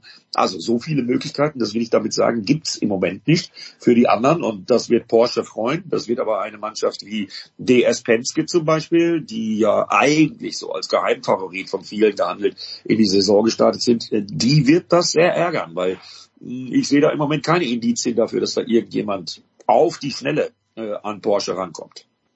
Äh, sollten wir nochmal sagen, auch Eddie, äh, dass uns äh, der papayafarbene Wagen auch gut gefallen hat, abgesehen davon, dass René Rast äh, wirklich, wir wissen ja, wie gut der fahrerisch tatsächlich ist, aber auch McLaren macht Anfang der Saison wirklich einen sehr guten Eindruck. Nun ist das tatsächlich die äh, Meistermannschaft des vergangenen Jahres oder in den meisten Positionen ist sie das.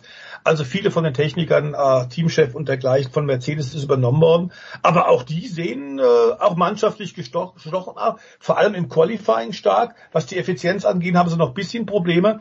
Aber das könnte auch für Rennen ein gutes Jahr werden, oder? Definitiv, da hast du auch recht. Äh, das ist äh, Nissan-Technologie, die bei McLaren verwendet wird. Und da sieht man mal, was dieses Teamwork, ähm, ihr habt es vorhin angesprochen, was dieses Teamwork auch in der Formel E ausmacht. Das ist von Ian James geleitet, die ehemalige äh, Mercedes-Meistermannschaft, die mit Nick de Vries und Stoffel von Dorn zweimal ja erfolgreich waren, in großen Teilen. Ja, und René Rast hat es ja auch in irgendeinem Interview vor der Saison gesagt, wie beeindruckt er war von den ersten Eindrücken mit dieser Mannschaft, mit dieser absoluten Profitruppe zusammenzuarbeiten. Ja, und wenn ein dreifacher DTM-Champion das sagt, dann ist das schon ein Ritterschlag. Also da greift jedes Rad ins nächste, da sitzt jeder Handgriff, da wissen alle, was sie tun müssen. Und äh, die haben ja nicht nur René Rast äh, aufs Podest bekommen, okay, der hat sich am Ende gegen Sam Bird, der bessere Energie hatte im Jaguar, aber äh, René Rast ist halt ein wirklich saucleverer Autorennfahrer äh, und richtig, richtig wieder angekommen jetzt in der Formel E, weil er ist Dritter geworden, sein Teamkollege Jake Hughes er hatte da größere Probleme mit seinem Energiemanagement und wurde am Ende von Mitch Evans noch über die Ziellinie geschoben, äh, weil ihm einfach der Saft ausgegangen ist. Also René Rast ist da angekommen und auch von McLaren werden wir da noch äh, eine Menge hören. Das ist ja auch schön, wenn so ein Name äh, dann erstmals in der Formel E vertreten ist und dann eben halt die McLaren-Farben, ähm, die ja im Übrigen tatsächlich nicht orange, sondern Papaya ist, äh, so hochgehalten werden. Ja, und wenn das dann René Rast ist, umso besser. Also da können sich die heimischen Fans jetzt schon aufs Heimspiel auf dem Tempelhofer Flugfeld in Berlin Mitte April freuen. Da sind es noch ein paar Tage Zeit hin. Abschließende Frage. The Voice. Was hast du mit Mario Andretti gegessen? Was gab's zu trinken? Wurden Zigarren geraucht? Wurden auch, in der Tat, weil das gehört auch ein bisschen dazu. Das ist schon eine kleine Tradition. Äh, wir haben ein Stückchen Fleisch gegessen, natürlich, ganz klar. Aber das Interessante ist, dass tatsächlich der Name Andretti äh, nicht nur als Ehrenstarter da aufgetaucht ist, sondern ganz klar äh, Michael auch gerade eingestiegen ist in die Sportwagenszene. Sein Name momentan natürlich ganz klar mit General Motors respektive Cadillac äh, als mögliches elftes Team in der Formel 1 eine Diskussion, aber auch im Sportwagenbereich ist er jetzt dabei und er hat jetzt zusammengespannt mit Wayne Taylor Racing, ein ehemaliger Südafrikaner, der als Rennfahrer erst in Europa versucht hat, dann hat er aber zu wenig Geld gehabt, ist dann nach Amerika gegangen in den 70er, 80er Jahren, war da ein hervorragender IndyCar-Fahrer, hat dann seine Karriere beendet, hat ein Team aufgebaut, das auch schon sehr oft amerikanischer Sportwagenmeister geworden ist, das oft auch Daytona schon gewonnen hat und dieses Wayne Taylor Racing Team spannt jetzt mit Michael Andretti zusammen. Das erste Rennen war jetzt tatsächlich Daytona und da sind die gleich Zweite geworden. Also äh, viel besser kann es da auch nicht beginnen und man muss sagen, Acura, das ist diese Luxusableger von Honda in den Vereinigten Staaten, die haben erstmal richtig aufgestuhlt. Also die sind die aktuelle Messlatte, gar keine Frage. Die hatten zwei Autos am Start und haben gleich mal einen Doppelsieg geholt. Dazu zwei Top-Teams. Das bedeutet, die haben auch unterschiedlichste Herangehenweise, unterschiedlichsten Daten gesammelt. Und das ist jetzt momentan in ähm, US Motorsport die, die Messlatte. Das nächste Rennen wird ja dann wieder so ein Kultrennen sein, Mitte März. Äh, die zwölf Stunden von Sebring. Ähm, da in der Tat ist es so eine ähnliche Atmosphäre, ehemaliger Militärflughafen, der aber inzwischen seit den 60er Jahren als Rennstrecke dient. Da ist es so ähnlich wie in der Nordschleife. Da werden wir auch die wildesten Aufbauten der Fans sehen, die da tatsächlich dann auch immer 14 Tage Ferien machen, die meisten Fans. Da werden wir etwa 150.000 Fans haben. Und ich erinnere mich an einigen, vor einigen Jahren, dass da tatsächlich ein paar US-Fans dabei waren, die kamen mit einem eigenen Sattelschlepper am Montag vor dem Rennen. Und was hatten die dabei? Ihren eigenen Hobbypanzer. Ohne Witz. Die sind dann im Infeld mit dem Panzer rumgefahren. Also auch das gibt's in Sebring und du denkst immer, das kann alles nicht wahr sein, was du drüben siehst. Aber es ist wahr. Und spätestens da müssen wir dann sehen, ob BMW und Porsche ein bisschen aufgeschlossen haben, denn klar ist auch, die haben ein bisschen Rückstand. Ähm, die hatten technische Probleme, wie viele andere Teams auch. Aber dass tatsächlich von den brandneuen Autos äh, viele, die noch nie 24 Stunden vorher gefahren sind, jetzt gleich über die Distanz gekommen sind, war ein hervorragender Anfang für dieses, diese neue Generation von Autos, die wir dann ja auch in Le Mans sehen werden, zusammen mit den Hypercars, also mit Ferrari, mit Lamborghini, äh, mit Renault Alpine, äh, mit Toyota, mit Peugeot. Also äh, das ist äh, dann im Sommer wird's richtig, richtig heiß in Le Mans. Ja, ich muss da noch was ergänzen, äh, weil äh, natürlich guckt man immer rüber. Und für mich mit die Meldung des Wochenendes war die Bekanntgabe, ich weiß nicht, äh, Stefan, ob du ihn getroffen hast, aber mein Freund und DTM Co-Kommentator Mike Rockenfeller, ehemaliger DTM-Champion, sind wir da beim Thema DTM, äh, wird in Le Mans mit einem Nesca-Auto äh, starten. Und zwar mit keinem geringeren zusammen als Formel 1 Weltmeister Jensen Button und Nesca Rekord-Champion Jimmy Johnson an der Seite. Äh, das war für mich persönlich die Meldung des Wochenendes. Freut mich total für Mike Rockenfeller.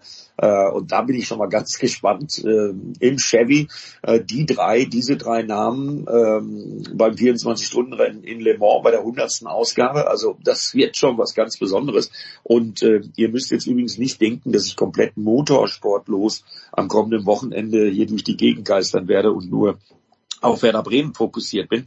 Nein, am kommenden Wochenende findet eines meiner absoluten Lieblingsrennen statt, nämlich in Australien, äh, die zwölf Stunden vom Better.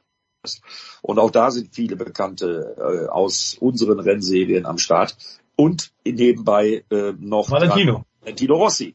Also von daher werde ich natürlich schon äh, alles, was geht, äh, investieren, um mal ein Auge rüber nach Australien zu werfen. Wahnsinn, was ihr zwei alles immer auf dem Schirm habt. Schön. Stefan Beuys Heinrich und Eddie Mielke möglicherweise voraussichtlich nächste Woche wieder hier an dieser Stelle. Danke euch beiden. Kurze Pause, dann geht's weiter. Big Show 595.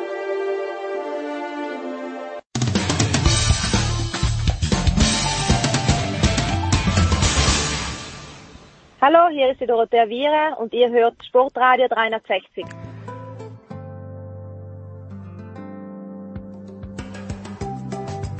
Herrschaften, wie schaffen wir jetzt den Übergang vom Motorsport zum Skisport? Vielleicht mit einem Mann, der beides kann, der sogar beim Fußball die richtigen Farben in seinem Herzen trägt, wenn auch den falschen Verein. Es ist, es ist lange her, aber ich freue mich umso mehr, dass er mal wieder ein paar Minuten Zeit für uns hat. Ernst Haus-Leitner vom ORF. Servus Ernst. Ja, hallo, grüß euch miteinander. Äh, frei nach dem Motto, wer selten kommt, ist gern gesehen lasse ich mich wieder mal blicken bei euch. das ist sehr, sehr lieb.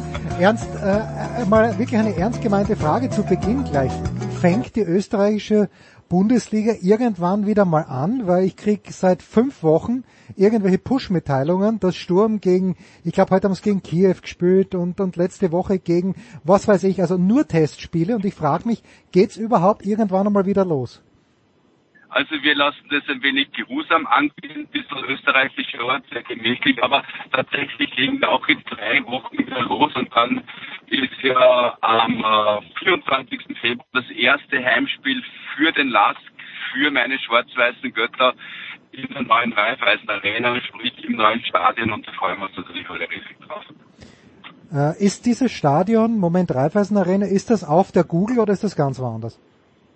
Na, das ist auf der Google, da hat es ja langes Hin und Her gegeben. Schlussendlich hat man sich dann darauf verständigt, dass man den unter Anführungszeichen alten Standard hernimmt. Den hat jetzt der Last gehabt für 80 Jahre mit äh, vollem Nutzungsrecht und hat dann da ein neues Stadion drauf gebaut. Es ist ein bisschen ein Wettlauf gegen die Zeit, aber was man so hört, wird alles fertig. Erstes Heimspiel, wie gesagt, der 24. Februar gegen Lustenau und dann haben wir gleich äh, Mitte März zwei Länderspiele auch mhm. noch im äh, neuen Linzer Stadion gegen Aserbaidschan und ich glaube, wenn ich nicht irre, gegen Estland und es wird dann die absolute Nagelprobe Nagel für ein neues Stadion werden.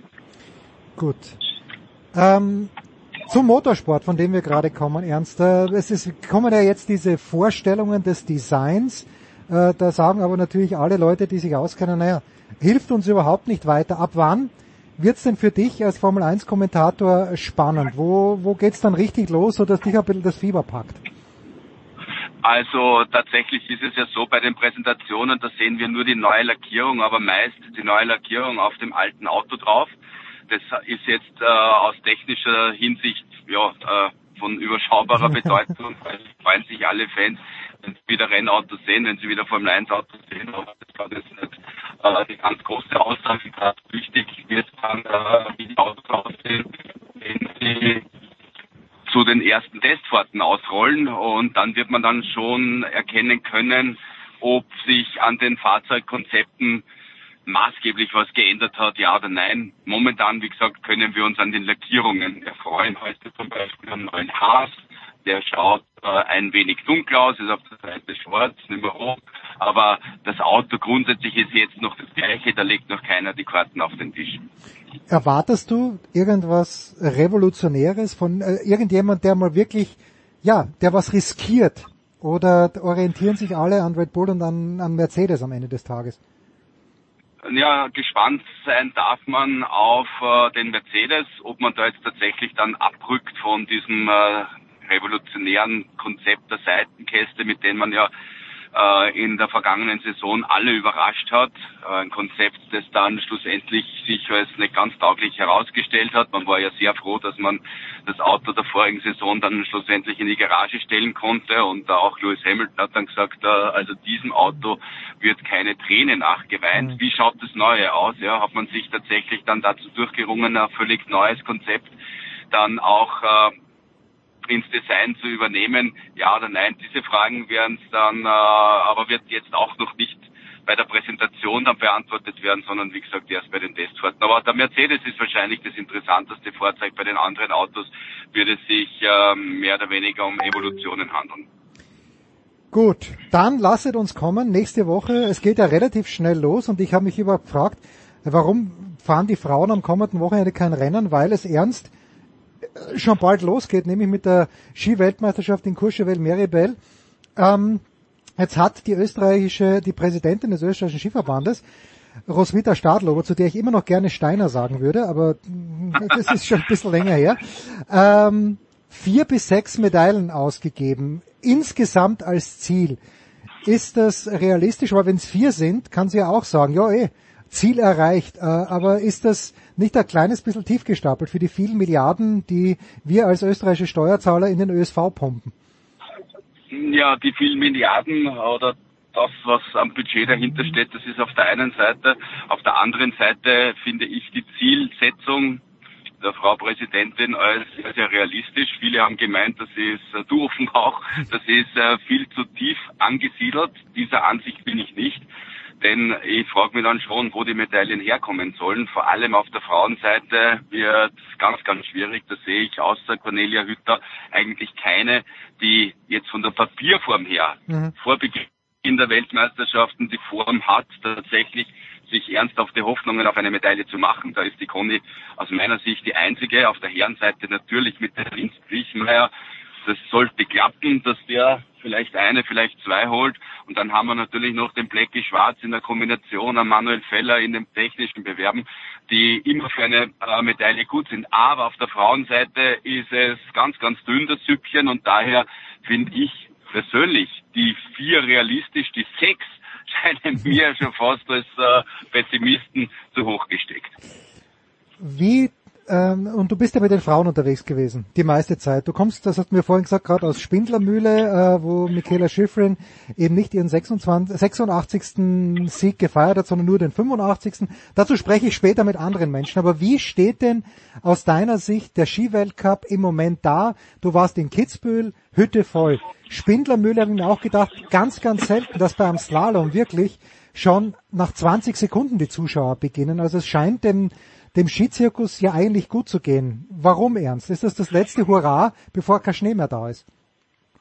Äh, ja, was die Stimmung anbelangt, muss man eigentlich ja, Danke, Danke, Danke sagen an die vielen slowakischen Skifans. Äh, mhm. Die waren auch in Schwindlermühle in Tschechien in der Überzahl, die sind in Flachau in der Überzahl gewesen, die waren am Semmering in der Überzahl, also überall, wo Petra Vlova fährt, nimmt sie einen ganzen Haufen slowakischer Fans mit und äh, denen ist zum großen Teil bei vielen Rennen die Stimmung zu verdanken. Das ist für mich ein bisschen der Verstappen-Faktor in der Formel 1. Nimm die Verstappen-Fans beim Österreich Grand Prix weg, tu die 30.000 weg und vor allem die Stimmung, die sie machen, mhm. dann schaut es dann immer ganz so lustig aus.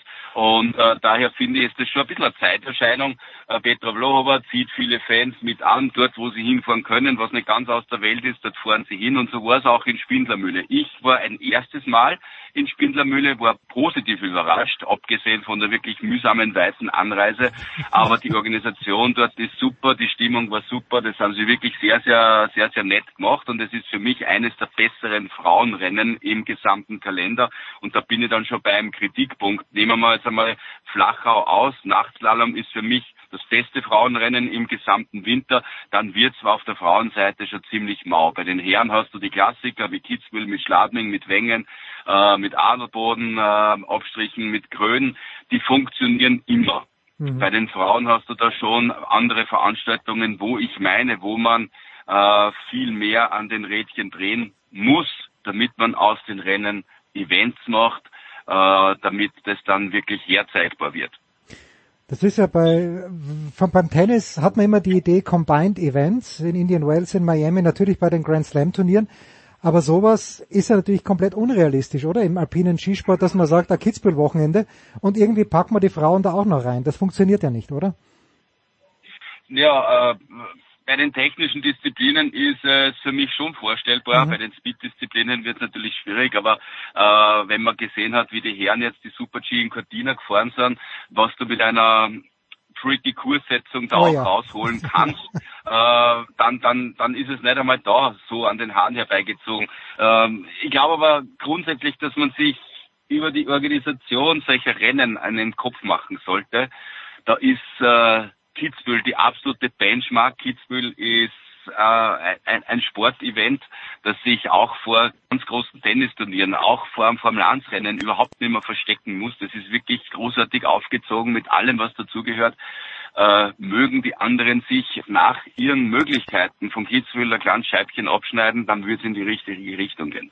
Ja, bin ich komplett bei dir ernst. Also ich war bei der Abfahrt, bei der ersten ich unten im Ziel gestanden.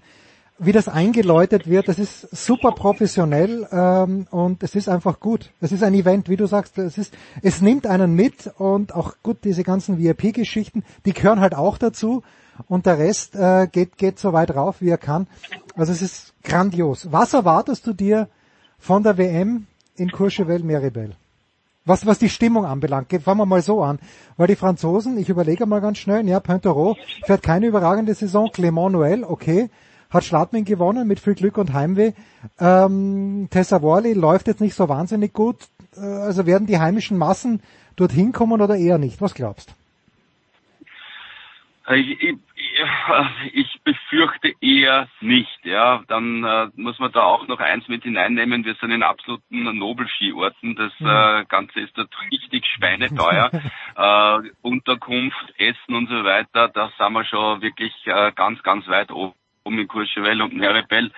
Und äh, das ist äh, eher ungemütlich. Und auch, wie du richtig sagst, die Franzosen, Französinnen sind jetzt nicht so, dass sie da erste Anwärter auf, auf Medaillen sind oder auf, auf, auf ganz große Erfolge sind.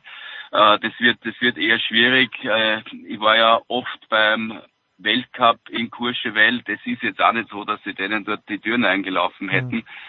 Ähm, ich ich, ich lasse mich ge gern eines Besseren äh, belehren. Ich lasse mich gern überraschen, was für positiv zu bewerten ist. Das ist einmal die Wetterprognose, die scheint einmal für die erste Woche sehr, sehr gut zu sein. Das ist auch gut für mich und für alle, die da zu arbeiten haben.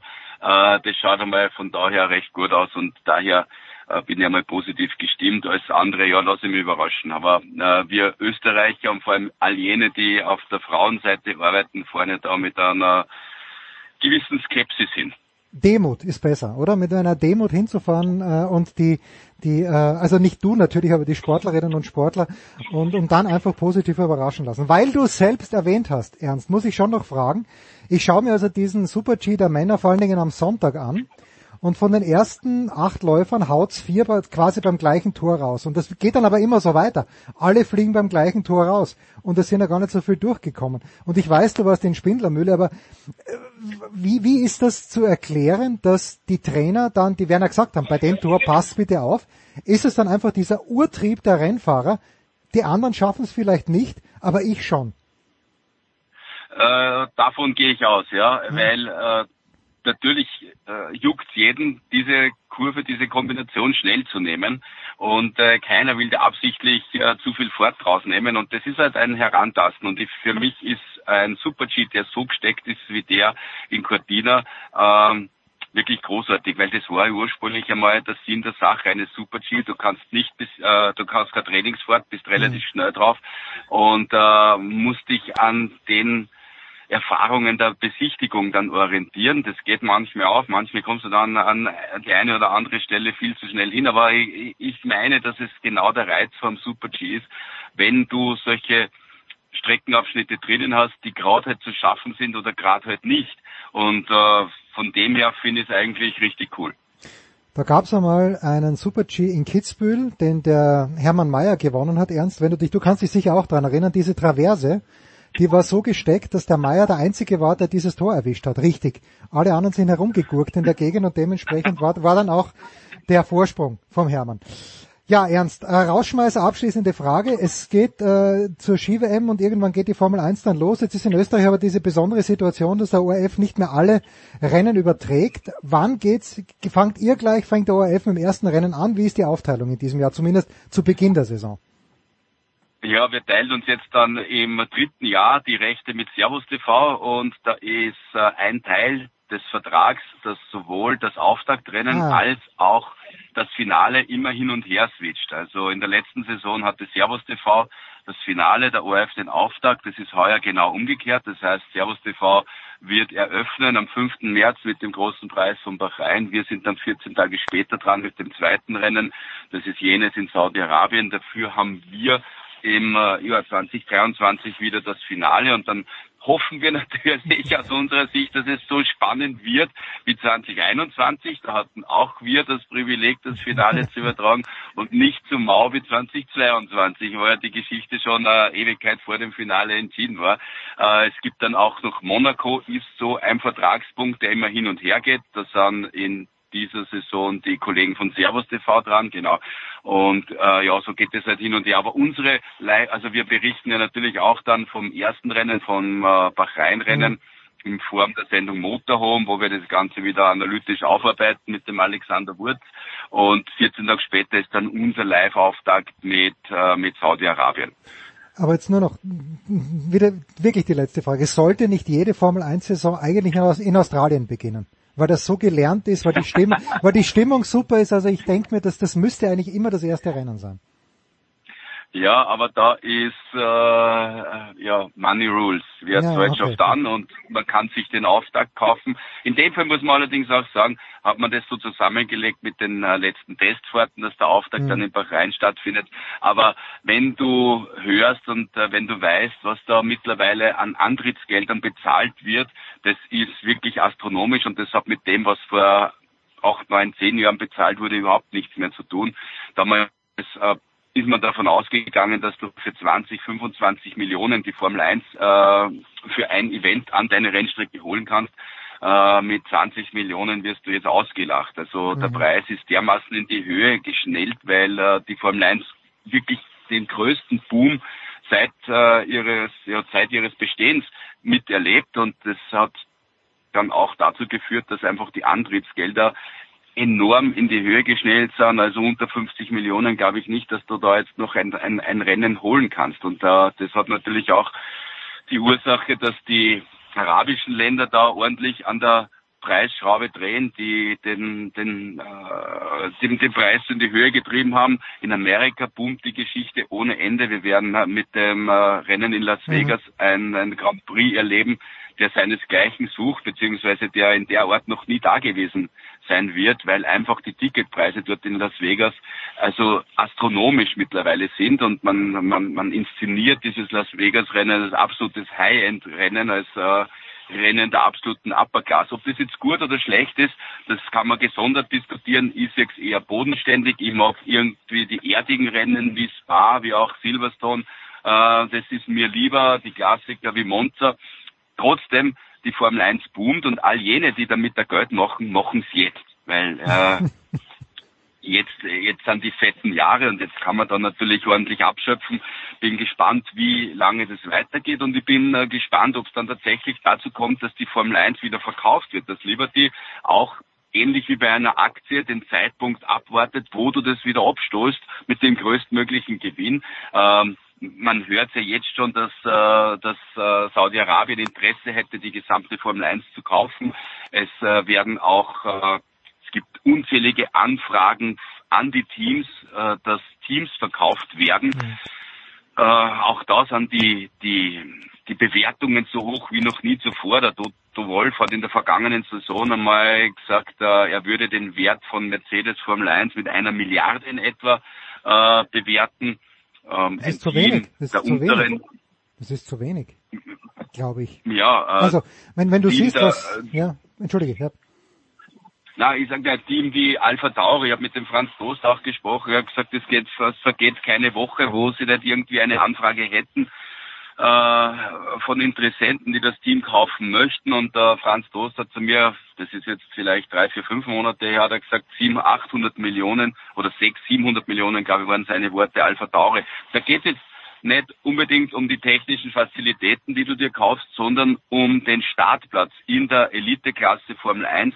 Und so gesehen ist es auch zu verstehen, dass sich die zehn bestehenden Teams mit Händen und Füßen wehren gegen das elfte, gegen äh, das Team von Michael Andretti momentan. Und die FIA ist da auf einer ganz anderen Position und da haben sich ja ganz, ganz tiefe Gräben aufgetan zwischen dem vier Präsidenten und dem Rest der Formel 1 und ich bin gespannt, wie das ausgeht, ob der vier Präsident das so unbeschadet überlebt. Don't mix sports with politics. Oder vielleicht doch. Danke dir, Ernst. Fantastisch. Dir eine schöne WM. Vielleicht, äh, vielleicht treffen wir uns einmal telefonisch. Weil ich äh, werde natürlich ja, danke. bleiben. Und ich hoffe, ich muss jetzt nicht wieder ein Jahr auf meinen nächsten Einsatz Nein, nein, nein, Ernst. Wir erinnern uns an, an großartige Sequenzen aus Südkorea, wo du in der Kälte gestanden bist. Ernst, danke. Kurze Pause.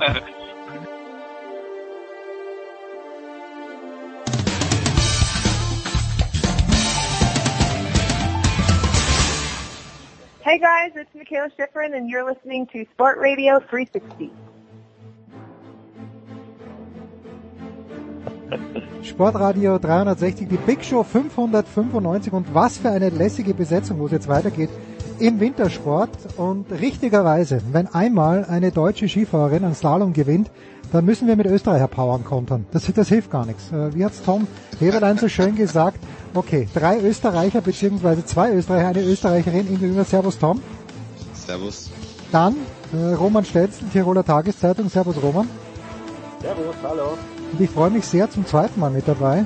Und sie hat den Siegeslauf von Lena Dürr für Eurosport kommentiert in jenem, zu jenem Zeitpunkt aber, liebe Martina Lechner, als die Lena ins Ziel gekommen ist, wie viel Cent hättest du drauf gesetzt, dass das auch wirklich der Siegeslauf war? Ähm, in der bestechenden Form, wo Michaela Schiffrin zurzeit sich befindet, eigentlich relativ wenig, obwohl man schon gesehen hat, dass die Lena brutal angedrückt hat. Aber äh, Schifrin hat einfach so dermaßen einen Lauf zurzeit und ich hätte nicht drauf gewettet, aber es hat mich natürlich äh, richtig gefreut. Tom, die Relevanz, wo ist Wolfe Meier gestanden in jenem Moment? Das letzte Mal war er am falschen Berg, glaube ich, als die Lena äh, irgendwas gemacht hat, was ihm nicht getaugt hat. Wolfi Meier saß, als ich ihn angerufen habe, im Auto. Ich glaube, der fuhr zurück aus Cortina äh. Cortina d'Ampezzo. Ja. Da wurde er zumindest am Rande der Piste gesichtet, wie er nach oben geschaut hat, um mitzuverfolgen, wie vor allem Roman Baumann nicht gewusst hat, wie er diese zwei Kurse zu befahren hat. Nein, aber er, ähm, er war auf der Hagenfahrt von Cortina. Ähm, ich habe mit ihm auch telefoniert, weil man das natürlich äh, machen sollte. Ähm, er war tatsächlich hoch erfreut, hat natürlich wie immer seinen Spruch gebracht, äh, den er ja dann immer bringt. Äh, und dazu steht er ja auch, dass er ihr das nie zugetraut hätte. Aber er hat sich ehrlich gefreut, muss man wirklich sagen. Und er hat vor allem auch ähm, sie sehr gelobt, nicht nur für die ähm, sportliche Entwicklung, die sie genommen hat, sondern auch für die persönliche, menschliche Entwicklung, die sie genommen hat. Also er hat ausdrücklich hervorgehoben, dass es schon sehr bemerkenswert ist, wie sie sich persönlich entwickelt hat, wie sie zum Beispiel auch immer, wenn sie jetzt aufs Podium fährt oder jetzt hat man es jetzt auch gerade wieder bei dem Sieg äh, mitbekommen, ähm, sie lobt halt auch immer die anderen Leute, also in dem Fall das Team. Sie wäre nicht dahin gekommen ohne die Leute, die ihr da Unterstützung bieten, die ihr helfen. Also das hat er ausdrücklich hervorgehoben, dass er das sehr bemerkenswert findet und ich glaube, er hat seine nicht vorhandene Mütze vor ihr gezogen. Hm. Roman, ich komme gleich zu dir, aber noch eine Frage an die Martina. Ähm, wie schwierig ist das denn, denkst du, für eine Sportlerin, die so oft so nah dran war? Sie hat ja Rennen gewonnen, aber eben noch keinen Spezialslalom. Und, und wie stark ist die Leistung einzuschätzen von der Lena, dass sie trotzdem eigentlich immer besser geworden ist? Schon im letzten Jahr und in diesem Jahr fast noch mehr. Also das habe ich ja gleich nach diesem Lauf oder nach dem Sieg habe ich das analysiert, dass die Lena einfach immer dran geblieben ist.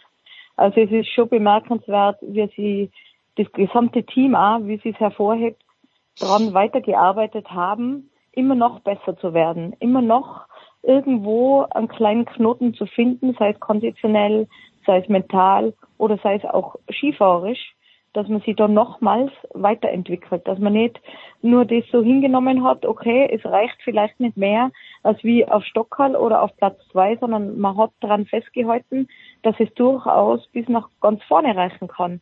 Und äh, das ist schon eine feine Entwicklung, die man erstmal hinkriegen muss. Und was die Lena also extrem verbessert hat, ist einfach ähm, den Druck oder die Situation für die zweiten Durchgänge, dass sie das durchzieht, dass sie nicht mehr so nervös ist, dass sie nicht mehr patzt, sondern dass sie einfach ihr Ding durchzieht und dass ihr das aufgegangen ist, so schnell jetzt auch. Also das war ja richtig zu gönnen. Sie ist 31 Jahre alt, hat so lange warten müssen, ist auf dem Tag genau zehn Jahre nach ihrem City-Event-Sieg, mhm. ähm, hat sie, hat sie lange warten müssen und ist aber immer so fokussiert geblieben und das sind Geschichten, die schreibt nur der Sport und das finde ich wahnsinnig toll auch für sie als Mensch, ähm, dass sie das aufgegangen ist. Darf ich noch was dazu sagen, Du ohne musst. den Roman auszubremsen? Du musst. Ich finde es bemerkenswert, ähm, dass sie, dass die Lena in den ersten äh, vier Rennen, äh, ich rede jetzt nur von den Rennen, wo sie ins Ziel gekommen ist, dass sie in den ersten Rennen immer verloren hat, dass sie praktisch immer in einer guten Ausgangsposition war. Ja. Und, ich- und ich glaube, sie hatte immer so das Gefühl, sie müsse jetzt etwas verteidigen. Und das ist immer nach hinten losgegangen. Ja. Jetzt war es so, dass sie praktisch aus der Position des Jägers gekommen ist. Und ich glaube, eine nicht unerhebliche Rolle spielt, dass ähm, sie zum Beispiel jetzt am Sonntag, die hatte ja fast sieben Zehntel Rückstand nach dem ersten Lauf. Das ist eine Situation, wo du eigentlich relativ locker ins Rennen gehen kannst, weil du hast eigentlich nichts zu verlieren. Also sie hatte nichts zu verlieren. Es, jeder ist davon ausgegangen, die Schifferin macht es, schon bleibt bei sieben Zehntel Vorsprung, kann ich ganz locker runterfahren, ich habe nichts zu verlieren, alles ist gut. Und ich glaube, dass das eine nicht unerhebliche Rolle auch bei ihr spielt, dass sie sich in der Rolle der, ähm, der Läuferin, die was gewinnen kann oder was gewinnen will und nichts äh, und nicht darauf äh, sich auslegt, dass er etwas zu verlieren hat. Ich glaube, das ist ein, das ist ein ganz großer Unterschied, den du auch in deinem Kopf drin hast, ähm, wie, wie du so einen zweiten Lauf dann auch angehst. Und ich glaube, sie hat begriffen, dass sie ja, dass sie eigentlich nur gewinnen kann. Vor allem, wenn sie gegen eine Schifferin fährt. Gut. Roman, niemand hat das Ohr des Präsidenten Schröcksnadel so gehabt wie du. Das, deshalb meine, meine Frage jetzt, ähm, was macht der DSV besser als der ÖSV? Ha! Du, erst einmal, der Tom darf mich natürlich immer ausbremsen, Tom, gell, da freue ich mich natürlich Sorry. sehr. Du, du bist der Einzige, der Einzige aus der Welt, der mir ausbremsen darf. Nein, Ah, ja, okay. Du, äh, du, der, der, der, ja, der DSV hat, äh, hat die Spitzenläufer und wir haben die, wir haben dafür die Breite hinten her. Na, äh, Spaß beiseite, man, ist natürlich äh, eine super Sache, was die, äh, was der Lena Dürer gelungen ist. Man, die, die Martina hat ja gesagt, hat zehn Jahre gewartet auf den City-Event, der glaube ich in Moskau damals, wenn ich, nicht, wenn ich mich nicht irre Ja. Die ja dann ja dann bald einmal in die Binsen geschossen worden sind, die Events, gell. Ähm, na, super, super Geschichte. Also, aber die Österreicher waren jetzt auch nicht so schlecht. Also wir haben einen sechster Platz und einen neunter Platz vor der Franzi- Franziska Gritsch. Nimmt man natürlich gerne mit. Momentan ist eh schon Top Ten, äh, ja, äh, Top Ten erfreulich. Also äh, so schlecht, so schlecht war es nicht. Und es gibt ein bisschen einen Lichtblick. Katastrophal muss man halt, das heißt reiner sportlicher Sicht katastrophal ist halt was mit der Katharina Liensberger momentan abgeht, ne, nach dem, nach dem äh, Abschied von Livio Magoni, äh, dem, ja, äh, ist eine familiäre Geschichte gewesen, aber halt einfach, äh, äh, wie ich das mitgekriegt habe, die Mama, äh, schon wie bei der Kessel-Geschichte, auch diesmal einfach zu viel eingemischt. Äh, und, und der Magoni wollte dann einfach nicht mehr und das war dann so ein Hit-Hack. Äh, und, und schlussendlich war er äh, ja, ja, ja ein, ein, ein Sündenbock für vieles, weil er gar kein Sündenbock sein kann. Also quasi, dass da alles, alles schlecht läuft. Das ist wahrscheinlich einfach viel verändert worden. Aber kurz und gut, ich glaube, 26. ist sie einmal geworden und glaube ich einmal 28. Und, und dann davor, glaube ich, nicht einmal im zweiten Durchgang kommen. Das sind eigentlich die wirklichen, äh, wirklichen Problemstellen. Äh, ja, meiner Katharina Huber auch gut, glaube ich, elfte, gell, äh, im zweiten, zweiten Slalom. Also a- auch schon so ein paar, also gibt es ja so ein paar Lichtblicke und, und, und und der Franziska Gritsch, um das jetzt entgegenzuhalten, hat äh, das zweite Mal Laufbestzeit geglaubt, äh, gefahren. In Wahrheit ist es eh schlimm, Jens, dass man über sowas reden muss, also eigentlich mehr über diese diese Teilerfolge äh, herausheben muss, aber das ist halt momentan äh, momentan äh, die Stimme, mit der man spricht im Technikbereich und ja, man Riesendorlauf ist sowieso äh, läuft wenig zusammen. Pff, ja, man, das haben wir eh schon öfters besprochen. Also der DSV äh, macht, wenn man die Breite anschaut, wahrscheinlich kann er gar nicht, kann er gar nicht so viel mehr richtig machen als der DSV. Aber das, also diese Emma Eiche, also die, die haben ganz, ganz, ganz tolle Junge, also aber halt man Manjeli natürlich auch noch weiß. Aber da sind, da, da kommt da wieder starke Junge noch. Also ähm, ja, ja, Roman, ja. Ich, ich aber du hast recht, wir haben, wir haben, äh, die Deutschen haben einen Sieg und äh, ja, ist ja gut in der so. Disziplin, den wir nicht haben, aber wir haben glaube ich einen dritten Platz für Katharina Truppe äh, in Killington in Slalom. Den muss ich jetzt entgegenhalten, gell? Mach das, mach das bitte. Ich bin äh, ich bin schon so alt, dass ich in Zeiten aufgewachsen bin, als wir zu Hause einen dritten Platz oder einen vierten Platz von Klaus Heidegger irgendwo beim Slalom gefeiert haben, weil äh, zu der Zeit und die Martina ist sicher zu jung der Tom wahrscheinlich auch, der schaut nur so alt aus, aber das war halt eine Zeit, dass in Österreich nur die, nur die Abfahrer was gezählt haben, ja. Das war halt die, die Charlie K. Gruppe, über den man auch, glaube ich, einen eigenen Podcast machen könnte, vielleicht sogar müsste, was da alles abgegangen ist im Team. Aber da waren die Techniker, die waren komplett außen vor. Und Klaus Heidegger war dann der Einzige und Hans N. ist dann gekommen im Riesenslalom, jetzt wären wir sehr, sehr alt, ähm, die, die, die dann irgendwie Vierter und Hubert Strolz ist immer Zweiter geworden hinterm Stenmark, also das waren andere Zeiten. Jetzt. Du, Hansi Hinterseher war doch auch unterwegs. Ja, der Hans, Hans war der Schönste, mit Abstand. Ja, ne, also, und äh, ich hab, und ich bin schon so alt, dass ich noch die Fernsehübertragung gesehen habe, wo Harry Valerian sich entsetzt darüber gezeigt hat, dass Ingemar Stenmark die Streif runterfährt, nur um ein paar Punkte für die Kombination zu holen. 15 Sekunden Rückstand damals, ja, ich erinnere genau, mich. Dann hat's aber, und dann hat er es aber verkommentiert, weil irgendjemand, äh, irgendjemanden hat es dann geschmissen, aber da, das war dann nicht Stenmark, aber er hat geglaubt, es ist Stenmark und hat sich, ähm, hat sich fast, äh, ja, hat sich fast weggeschmissen vor Tränen, aber es war dann zum Glück nicht Stenmark, sondern irgendein Italiener, glaube ich, hat sie vor ihm zerlegt.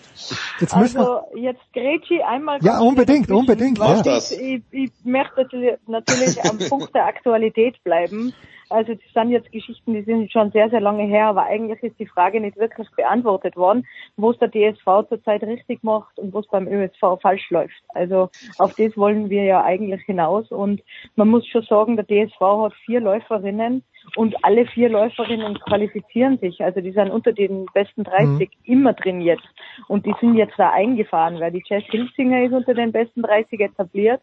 Auch die Andrea Filzer startet jetzt innerhalb von den besten 30 und die Emma Eicher genauso im, im ersten Weltcup-Jahr oder eigentlich im zweiten Weltcup-Jahr im Slalom.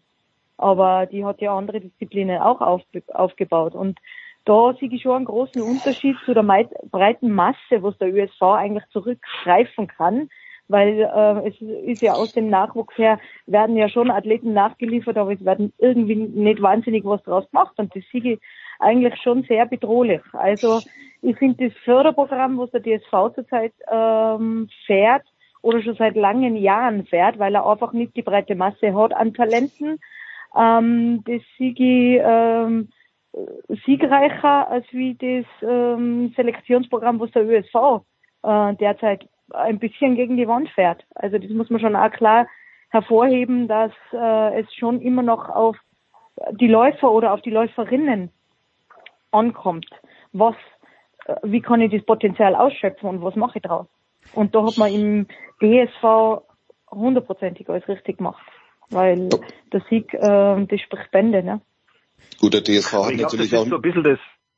Ich glaube, es ist so ein bisschen das, das Norwegen-Konzept. Äh, also das Norwegen, das wieso auch Norwegen äh, das gut hat und um, um da eine zum Gleichen glauben nicht, dass der dass der ÖSV dieser Übergang klappt momentan nicht so gut, aber, aber es gibt ganz wirklich gute, die die auch in ein, zwei Jahren, wo es absehbar ist, dass die richtig gut werden. Also Stichwort Magdalena Ecker zum Beispiel, die glaube ich sechsmal WM-Gold hat, aber es ist halt das Phänomen, das auch die, die, die Norweger haben, gell? Die, die haben vier Leute mit äh, und, und einer fährt richtig, richtig gut normalerweise.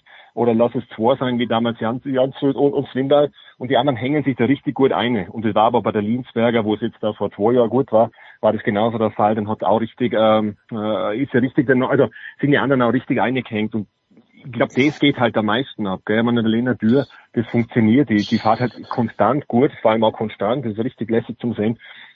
Und da können sich die, die anderen richtig einhängen. Und es gibt auch diesen äh, Konkurrenzkampf, den es halt jetzt nun mal im ÖSV leider äh, gibt und der jetzt momentan, ja, momentan auch wirklich gar nicht, äh, gar nicht, gar nicht gut ist, weil sehr viel, äh, was die Martina angesprochen hat, sehr viel auch im Europacup schon zum Sehen ist. Das sind ja gute Läuferinnen, wirklich. Aber die sind natürlich, die blockieren halt immer wieder auch diesen, diesen, diesen Platz, auch im Weltcup leider.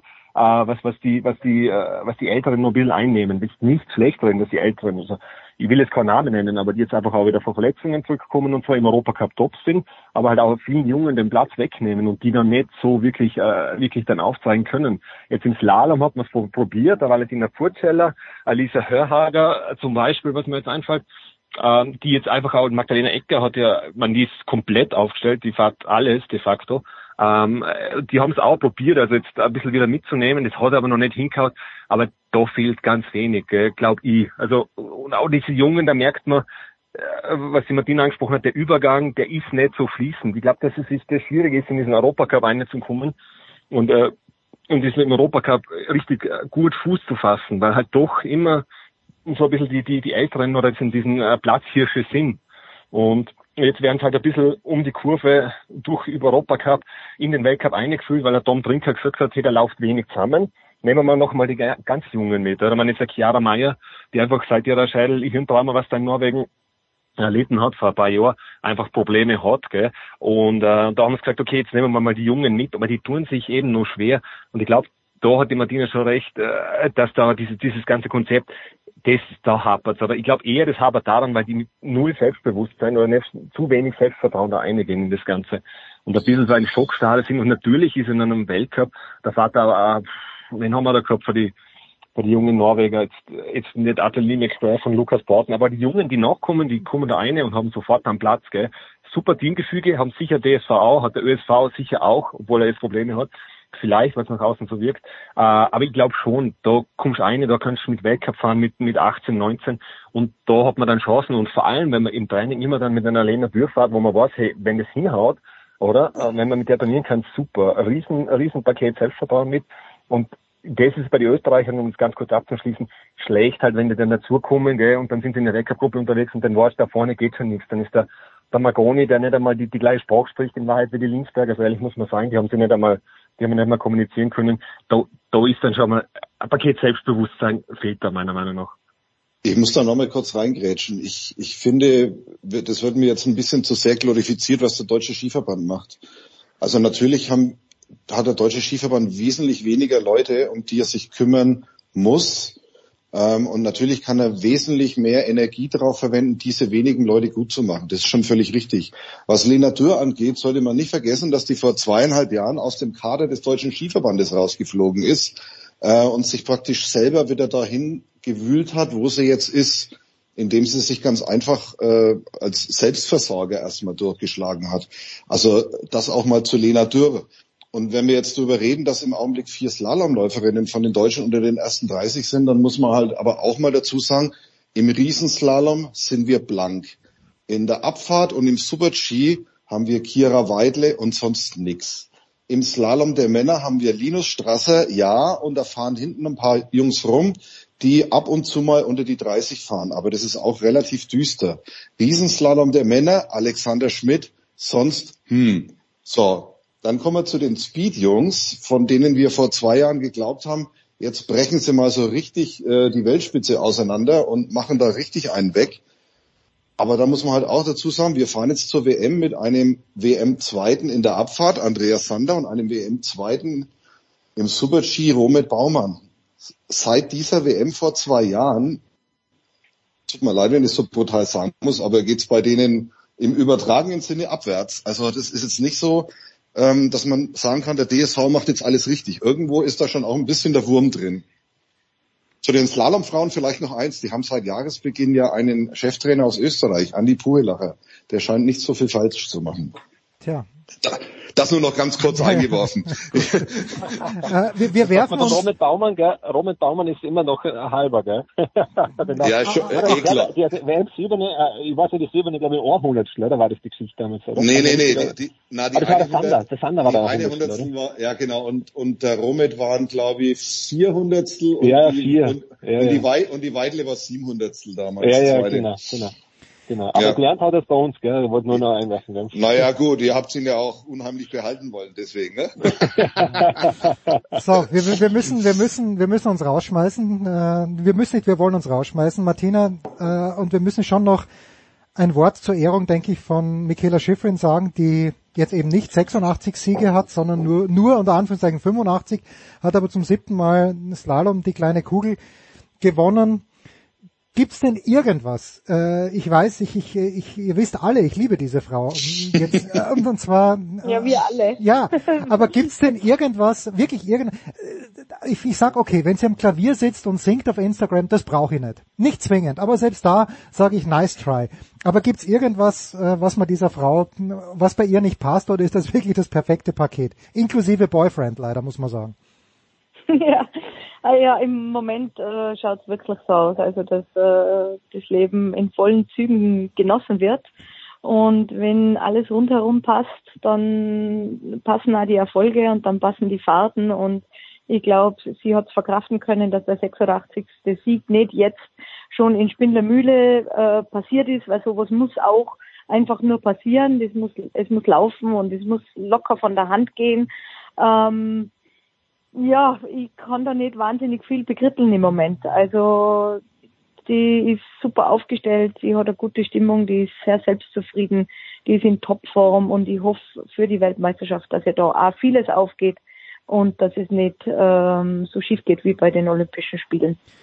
Die interessanteste Statistik finde ich bei Michaela Schiffler und damit schmeiße ich uns alle raus, ist, dass sie erst eine Kombination, eine Superkombi im Weltcup gewonnen hat. Man würde ja denken, die fährt in der Abfahrt Top 5, Top 7 Slalom mit die Ja. beste und hat erst eine Kombination gewonnen. Aber so, so viele Kombinationen haben, hat heuer leider nicht. Ja, heuer sowieso weil nicht, aber auch die letzten Jahre. Lügt ja. ein wenig. Ja, auch die letzten Jahre ist es einfach so ein bisschen das Stiefkind. Ich bin gespannt, was passiert bei den Weltmeisterschaften. Also äh, da sind alle heuer neu aufgestellt. Ähm, ich bin gespannt, wer sie, wer sie da Gold, Silber und Bronze holt. Aber einer meiner Siegertipps ist 100% Michaela Schifrin. Hashtag Word, sagt Boris Becker an dieser Stelle. Danke Roman, danke Tom, danke Martina. Kurze Pause, Big Show 595.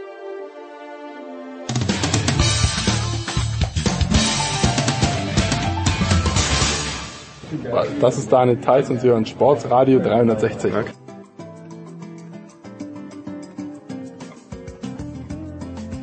Herrschaften, weiter geht's in der Big Show 595. Wir haben es angekündigt, nämlich im NFL-Teil. Nikola ist noch da und dazugekommen sind jetzt zum einen Jan Lüdecke, Servus Jan, Hi, servus. und Simon Jung, Servus Simon.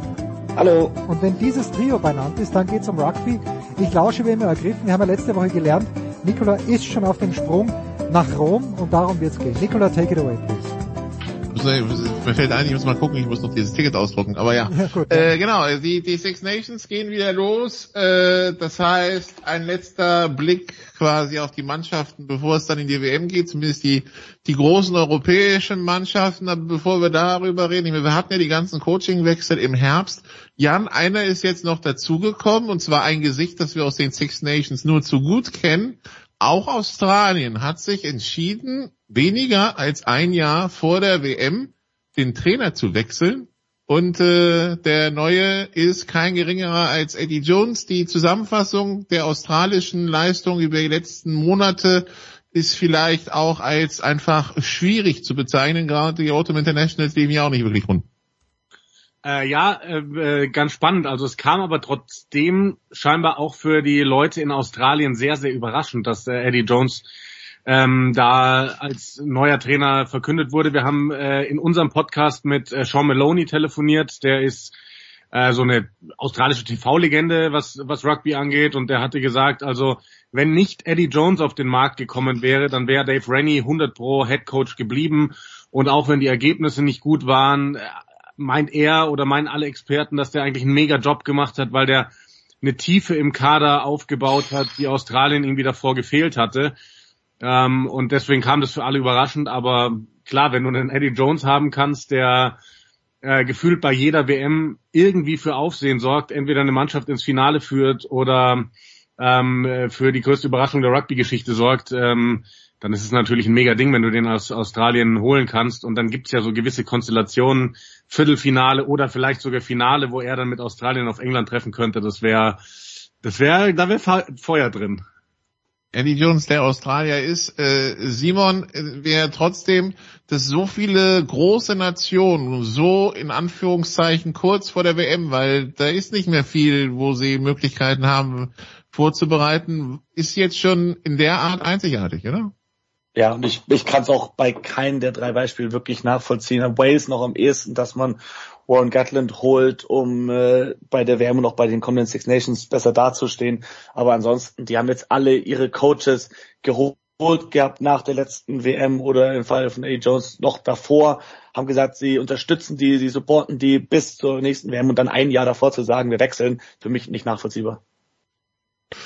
Also das ist die Situation im Rugby. Jan, die, das Ding ist aber auch, wie, wie groß, also wie, wie milchig ist die Glaskugel, was diese Six Nations betrifft. Wir wissen ja jetzt, das war auch der Kandidat, den ihr äh, direkt vermutet hat, hattet, Steve Borthwick hat äh, jetzt die englische Nationalmannschaft übernommen. Ähm, also es ist wie vor jedem Six Nations Turnier, ähm, die Glaskugel ist eigentlich in Milch ersoffen, also da kannst du gar nicht Weil wir werden jetzt äh, irgendwelche Vermutungen anstellen und äh, ich äh, betone das seit Jahren immer, am Ende kommt alles anders, als wir denken.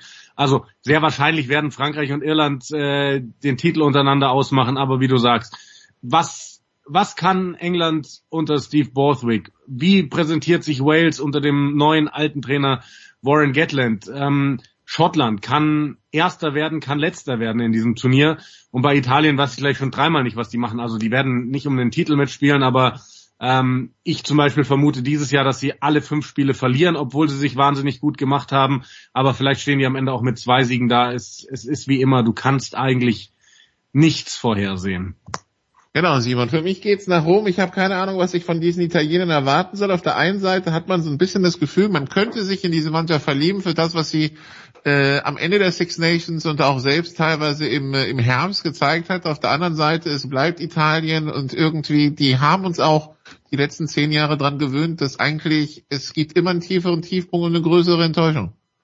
Ja, ich glaube, du hast das perfekte Spiel dir ausgesucht. Ähm Hoffentlich wirds Wetter auch ganz gut. Aber die Italiener, die spielen ja auch ein wunderschönes Offensiv-Rugby. Das haben wir bei den Autumn Internationals gesehen, wie sie da in, insbesondere Australien geschlagen haben, aber auch wie sie gegen Südafrika gespielt haben. Jan war im Stadion, die erste Hälfte hat da Italien wirklich gut mitgehalten. Und dann hast du eine französische Mannschaft, die da hinkommt, ungeschlagen in 2022. Die Mannschaft schlechthin, gerade in aller Munde mit der WM am Ende des Jahres im eigenen Land. Äh, das wird ein Offensivfeuerwerk, das wird das perfektes Spiel für den Sonntag sein zum Auskatern.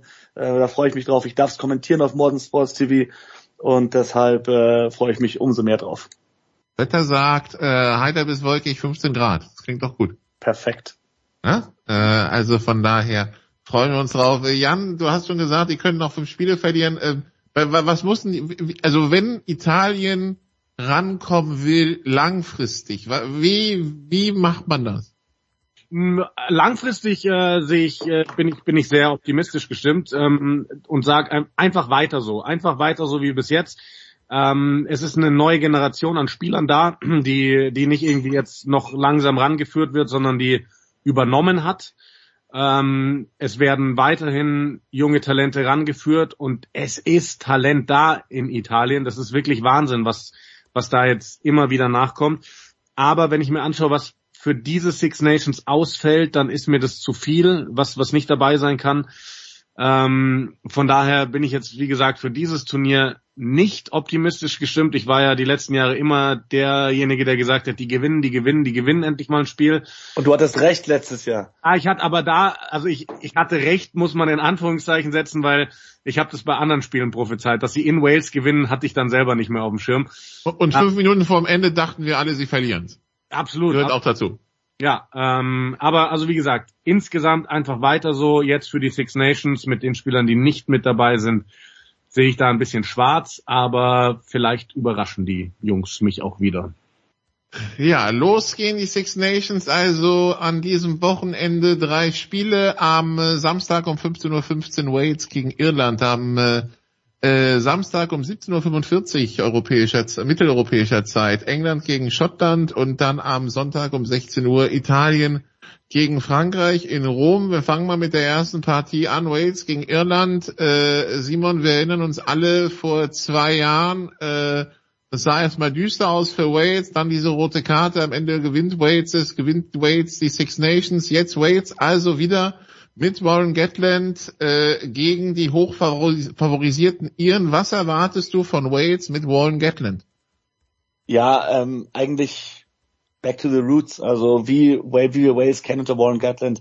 Wayne Pivac hat da versucht, einen gewissen Flair mit reinzubringen. Der kam halt vom Club-Coaching und da hast du mehr Zeit mit der Mannschaft jede Woche mit den bei den Six Nations beziehungsweise im Test Rugby mit den Nationalmannschaften hast du einfach nicht diese Zeit, um so ein krass neues Spielsystem reinzubringen. Und das glaube ich Deswegen wird er versuchen, wirklich die Basics zu machen, dass die hart verteidigen, dass sie in der Verteidigung eng sind, keine krassen Manöver versuchen, dass sie im Angriff solide sind, die Rucks sicher halten, dass sie den Ball halten, dass sie ein gutes Kickspiel mit Chase haben, dass sie den Gegner in der gegnerischen Hälfte auch halten, dass sie sehr konservativ spielen werden. Das erwarte ich von Wales. Wir werden aber auch sehen, wie gut Warren Gatland wirklich als Coach ist weil, was wir auch viel gesagt in den letzten Jahren, dass Wayne Pivac nicht unbedingt schuld war daran, dass Wales ähm, vor allem letztes Jahr so schlecht performt hat, sondern dass es halt einfach auch die Regionen sind, dass, dass da nichts nachkommt in Wales, dass das Niveau generell nicht so hoch ist wie noch vor einigen Jahren. Da bin ich echt gespannt, was Warren Gatland aus dieser Mannschaft jetzt noch rausholen kann. Er hat ein paar ältere Spieler zurückgeholt oder wieder nominiert, von denen man dachte, die wird man vielleicht nicht mehr sehen. Dafür aber auch ein paar junge Spieler mit neu reingeholt, auf die wir uns sehr freuen boah, da, da kann ich am allerwenigsten sagen, was ich davon zu erwar äh, erwarte oder zu erwarten habe, außer dass, wie gesagt, ich glaube, das Spielsystem eher konservativ sein wird, aber wie sie sich schlagen werden, vor allem im ersten Spiel gegen die Nummer eins der Welt, da bin ich gespannt. Äh, wer hat denn mehr Druck in dem Spiel, Jan Wales oder Irland? Ich meine, Auswärtsspiel immer schwierig, aber Irland will natürlich nicht mit einer Niederlage starten. Ne? Aber auf der anderen Seite Wales, äh, Warren Gatland wahrscheinlich direkt ein Zeichen setzen ich glaube, Druck haben dieses Jahr tatsächlich alle Nationen, egal in welchem Spiel. Ähm, als Irland gilt es 2023 einfach zu beweisen, dass du es einmal auch im WM-Jahr wirklich aufs Feld bringst, weil das war ja gefühlt immer so, Irland war ja irgendwie die beste Mannschaft der Welt das Jahr vor der WM und im WM-Jahr wurden sie dann links und rechts von allen überholt. Von daher ist automatisch Druck auf Irland. Ähm, und du bist halt nun mal einer der Top-Favoriten, der zwei würde ich sagen auf dem Titel, aber immenser Druck auf Wales. Also gerade Wales und England mit Trainerwechseln, ähm, wenn das schief geht, dann, können wir uns alle selber ausrechnen, was los ist, ne, medial. Äh, ja, vor allem ganz, ich glaube ganz normal, in England nochmal der Ecke mehr als in Wales, aber ja, das, äh, das ist klar, die, die walisische Mannschaft, ja, es sind viele Namen, die man kennt werden halt alle nicht jünger. Aber äh, ne, es freut mich für Wynne Jones, dass er immer noch auf dem Level spielen kann. Gut, dann England, Schottland. Die Engländer, Simon. Ähm, die Bilanz gegen Schottland, die letzten Jahre, sagen wir es mal, überschaubar gut. Jetzt kommt Schottland wieder nach Twickenham. Äh, auch da wird man zeigen wollen, dass äh, die Zeiten jetzt andere sind. Ja, natürlich. Aber ja, ich glaube, von England müssen wir jetzt nicht zu viel anderes erwarten, als wir unter A. Jones gesehen haben. Borthwick wird er jetzt nicht zu viel umstellen, denke ich. Wir werden eher eine andere Mentalität äh, auf dem Platz sehen. Ähm, die, also ich habe mir gerade angeschaut, wen er jetzt schon wieder von seinem Trainingslager nach Hause geschickt hat an Spielern. Das waren eigentlich die, über die sich alle gefreut haben, dass er sich mit reinholt äh, jemand wie Caden Murley, der bei den Harlequins mit die besten Stats hat in der ganzen Liga, seit Jahren performt und niemand verstanden hat, warum A. Jones nicht reingeholt hat. Alle haben gefeiert, dass Borthwick ihn in den Kader nimmt und jetzt hat er ihn wieder nach Hause geschickt. Ähm, wir haben ein paar verletzte Spieler, Elliot Daly vor allem von den Saracens, bei dem ist es bitter, dass sie den verlieren. Ja, bis wir die erste Aufstellung sehen, kann das nicht sicher sagen, aber ich denke, es wird nicht so groß überraschend sein, aber die Intensität, mit der die Engländer spielen, die wird nochmal größer sein. Und ähm, deshalb, also Schottland ist für mich eher das Sorgenkind bei dieser WM, wenn ich, äh, bei dieser, bei diesen Six Nations, wenn ich ehrlich bin. Und ich denke, dass England zu Hause sich den Calcutta Cup äh, wieder zurückholen wird, weil es muss sich, also bei so einem Trainerwechsel, irgendwas wird sich ändern und die Spieler wollen zeigen, dass es vielleicht wirklich am Coach lag, auch wenn die eigentlich alle A. Jones gehalten haben und das auch immer noch tun, muss man der Fairness halber sagen. Also wie das oft äh, dargestellt wurde in den Medien, dass Eddie Jones der Böse war, das können die Spieler nicht unterstützen, haben sie auch nicht getan bisher. Und ähm, deswegen trotzdem wollen sie ja zeigen, okay, jetzt andere Coach, dann zeigen wir, okay, wir sind die richtigen Spieler, trotzdem, wir wollen es dem Coach beweisen, wir wollen allen zeigen, dass wir die richtigen Leute sind. Da wurde auch teilweise öffentlich Unverständnis geäußert, wie zum Beispiel von Owen Farrell, ne? Ja, Owen Farrell, Alice Gensch, die ganzen äh, Führungsspieler eigentlich haben da gesagt, äh, wir können es nicht nachvollziehen, aber natürlich leben wir mit der Entscheidung und machen das Beste draus. Und Steve Borthwick ist sehr beliebt. Einige der Spieler, die älteren Spieler, haben mit ihm noch zusammengespielt, wie der von der eben genannte Owen Farrell äh, bei den Saracens und bei England. Ähm, und der war auch Teil des Coaching-Teams von Eddie Jones am Anfang seiner Zeit bei England. Also äh, dieser Mann ist genau der Richtige für den Job. Ja, und dann äh, die, die, die Schotten auf der anderen Seite, Jan, äh, das Wort Wundertüte wurde für die schottische Nationalmannschaft erfunden? Ja, schon, schon. Ähm, ich meine, auch da, wenn man sich mal überlegt, ne, die ganzen Kapriolen der letzten Jahre mit Barbesuchen tief in der Nacht und so, äh, man weiß es halt, man weiß es nie. Man weiß es nicht fürs Turnier, man weiß es nicht für ein einzelnes Spiel. So, also bei denen kannst du dir halt wirklich vorstellen, dass die ähm, jetzt irgendwie mit einem Sieg aus Twickenham nach Hause fahren. Äh, ich kann mir aber genauso gut vorstellen, dass wir am Ende, keine Ahnung, 35 zu 0 für England auf, auf, dem, auf der Ergebnistafel sehen. Ähm, zu Schottland tue ich mir auch am allerschwersten, irgendeine Aussage zu treffen. Also auch da bin ich mal gespannt. Äh, Aufstellungen, ich habe gerade eben mal geschaut, Wales hat die Aufstellung schon draußen, ja. ansonsten noch, noch keine Nation. Ähm, ist halt dann immer spannend, ne? Dann, dann kann man noch ein bisschen mehr sagen, wenn man mal sieht, wer, wer läuft am Ende wirklich auf, aber Schottland boah, kann wie irgendwie wie immer in jede Richtung gehen. Perspektive Schottland, Hoffnung oder nicht? Oh, ich glaube, es wird wahnsinnig schwierig. Also ich glaube einfach, dass auch da nicht ganz so viel eigenes Talent nachkommt, also zumindest nicht in ausreichendem Umfang und dass zum Beispiel da die Italiener irgendwann tatsächlich die Nase vorn haben könnten. Also, wir werden verfolgen und dann am Sonntag Italien gegen Frankreich. Frankreich 2022 alles gewonnen, was sie gewinnen konnten. Äh, 2023 das WM-Jahr, das Eröffnungsspiel der WM lautet Frankreich gegen Neuseeland. In Frankreich haben alle die Hoffnung, dass äh, das Finale genauso lautet. Äh, das heißt, die, die, die Rolle des Favoriten ist in dem Duell klar verteilt. Ähm, Frankreich kann es eigentlich, Simon, also ne, und, äh, da, da, da ist jetzt schon, da müsste jetzt Druck auf dem Kessel sein. Das es muss, ist, äh, das ja, muss klappen. Natürlich Irgendwie. ist der Druck, aber diese Mannschaft, die überzeugt Jahr um Jahr, die werden immer besser. Das sind immer noch hauptsächlich junge Spieler. Wenn wir es vergleichen mit Irland zum Beispiel, wo ohne Johnny Sexton nichts läuft und der wird jetzt dann irgendwann 40, ähm, muss man echt sagen, bei Frankreich läuft es alles seit 2000 äh, seit 2020 läuft es wie am Schnürchen, wie die sich jedes Jahr verbessern. Letztes Jahr war sie umgeschlagen. Mal schauen, wie sie das noch toppen wollen dieses Jahr. Geht eigentlich nur mit einem WM-Titel. Ähm, allerdings glaube ich, dass sie bis zur WM mindestens ein Spiel verlieren sollten, werden, müssen, um nicht in die WM zu gehen, ohne zu wissen, wie es ist, äh, in Rückstand zu geraten oder mal einen Rückschlag hinnehmen zu müssen, weil das kann sehr gut sein im Eröffnungsspiel gegen Neuseeland, dass da was passiert. Und da ist die Frage, wie sie damit umgehen. Also ich denke, dass wir vielleicht in Irland oder England eine französische Niederlage sehen werden, aber trotzdem, wir werden Frankreich sehen, wie wir es mit Toulouse aus dem Champions Cup kennen. Ein brutales Forward Pack. Die werden die Gainline dominieren und in der Hintermannschaft mit Dupont, mit Intermac und allen Spielern, die sie da noch haben. Ihnen fehlt gerade, ich glaube, Don T ist verletzt, deswegen fehlt ihnen dieser Brecher im Center, aber Gael Ficou kann ja jede Rolle übernehmen dort auf, auf Innen. Deswegen, also so ein homogenes Team haben wir lange nicht gesehen und deswegen bin ich super, super gespannt auf Frankreich wie immer. Und die haben ja nochmal acht Neulinge dabei, ne? Acht Spieler, die noch gar nicht für die A-Nationalmannschaft gespielt haben. Da fragt man sich wirklich irgendwann so, wo kommt dieses ganze Talent die ganze Zeit her? Zweimal U20 Weltmeister geworden, ne? Ja.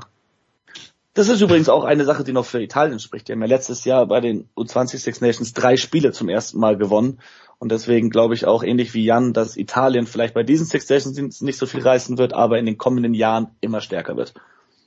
Gut, und dann noch eine letzte Frage. Wie kommt man an Tickets für Irland? Also ich meine, ich habe nur zwei Nieren, ich würde sie gern behalten. Gefühlt muss man für, Ir für Irland aber drei verkaufen. Irgendein Trick? Auf ein Auswärtsspiel in Rom haufen. ich würde ja gerne das Stadion sehen. Das, das hilft mir nicht. Die Iren kann ich jedes Jahr in Frankreich sehen. Da kriegst du problemlos Tickets, aber andersrum. Da. Okay. Ja, ähm, für Dublin habe ich leider keine Tipps, nein. Ja. Ich sag, ich, ich sag mal so, also für die französische Niederlage, die hier angemahnt wird, würde der Nicola äh, an diesem Wochenende schon nehmen. Äh, Aber wird nicht, nicht zwingen. Also die, die, ich habe ich habe genug, ich, und das weiß Jan, ich habe genug von diesen weirden Enden im Stadion erlebt, also das muss ich nicht nochmal haben, wenn ich ganz ehrlich bin. Okay, dann ist gut. Äh, ja, wir werden natürlich die Six Nations äh, hier in der Big Show vielleicht sogar wöchentlich begleiten. Da schauen wir mal. Jetzt für diesen Moment herzlichen Dank, Nicola. Danke Jan, danke Simon. Wir freuen uns jetzt schon. Simon, nochmal, wo, wo wirst du, wo kann man das sehen, die Six Nations? Auf Modern Sports TV kann man sowohl online im Browser einfach anschauen, als auch auf bestimmten Devices, äh, Smart TVs etc. kann man diesen Sender finden. Bist du da Ja. auch im Start, Jan? Ja, also jetzt das erste Wochenende macht Manu den Samstag, Manu Wilhelm und Simon den Sonntag. Äh, ich weiß gar nicht, wie es dann weitergeht, aber ich steige auch irgendwann ein. Ähm, genau, und das, man kann es im Webbrowser schauen, man kann auch in der App schauen bei denen. Und die sind dann äh, bei Magenta TV sind sie drin als Sender und äh, übertragen die kompletten Six Nations mit deutschem Kommentar. Hört sich gut an. Macht's was draus. Kurze Pause. Danke Jan, danke Simon, danke Nicola. Dann geht's weiter in der Big Show 595, noch mit Tennis.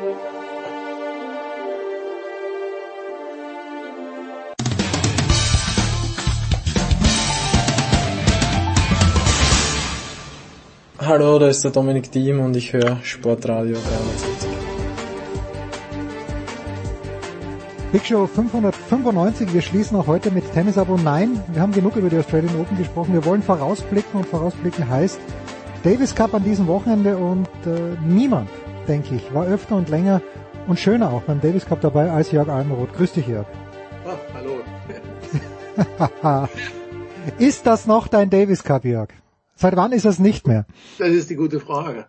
Also wenn du, wenn du, wenn du tatsächlich diese lange Strecke ansprichst, dann muss ich tatsächlich sagen, dass ich 1985 zum ersten Mal den Davis Cup besucht habe und ja, welch, welch, welch, welch lange Strecke, aber auch welch großer Unterschied zu dem, was, was wir heute sehen. Ähm, ja, was heißt mein Davis Cup? Ich glaube, die, die Skepsis, die viele von uns dem neuen Produkt entgegengebracht worden haben, äh, entgegengebracht haben, die, die hat sich ja nur leider bestätigt, äh, auf traurigste Weise. Und äh, ganz ehrlich gesagt, wie nun tatsächlich, ich, ich bin, war selbst heute noch äh, ein bisschen damit beschäftigt, äh, ja, auch mit, mich, mich mal selbst zu sortieren und zu fragen, wer ist jetzt eigentlich, wer finanziert eigentlich den Mhm. Davis Cup in Trier? Das ist wirklich für mich jetzt im Moment die Frage, die, die ich noch hier noch nicht beantworten kann. Äh, wer finanziert das? Wer, wer überträgt es? Also welche Partner gibt es überhaupt noch? Das, das, das, das Produkt ist ja jetzt in so einem, ja, in so, einem- in so, einem- in so wie soll ich sagen, Zwielicht, in so, in, in so einer Schattenwelt. Äh, Einerseits existiert es noch, natürlich, ja, ja, unter, unter dem Versuch der ITF, das irgendwie zu retten für dieses Jahr, aber was überhaupt jetzt darüber hinaus wird, äh, in, der ja, wie wir alle wissen, äh, schwierigen äh, Tennislandschaft, das, das, das ist doch wirklich die Frage. Ja, also die deutsche Mannschaft spielt Freitag und Samstag in Trier. Ich werde da vor Ort sein. Trier hat mir, haben mir heute meine Schüler zugerufen, die älteste Stadt Deutschlands, okay.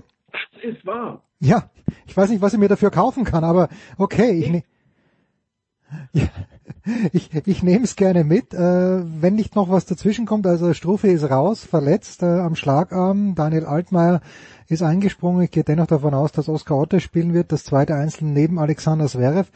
Es ist eine ähm, eine interessante Konstellation, Jörg, auch, weil wahrscheinlich auch Dietloff von Arnim, ziemlich sicher Dietloff von Arnim dort sein wird, der ITF-Präsident werden möchte.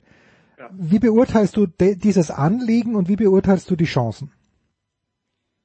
Na gut, also by the way, ich hatte mich mit äh, dem Kandidaten vor seiner Abreise nach Melbourne noch äh, länger unterhalten und äh, er hat im Übrigen von sich aus darauf hingewiesen, er, er hätte keine, nicht die geringste Ahnung, wie wie es da in Trier also äh, aussehen werde, also unter anderem auch die die Frage, wer überträgt da überhaupt irgendwas, ne? Und äh, dann sagte er noch, es könnte sein, dass das Zverev zum ersten Mal, seitdem er, weiß ich nicht, 14 Jahre alt äh, war, äh, vor vielleicht dann vor keinen Kameras spielen würde. Ja. Äh, äh, aber gut, egal, das, das ist der eine Aspekt. Ja, Dietler von Arnim. Äh, auch dazu habe ich, hab ich eine klare Meinung.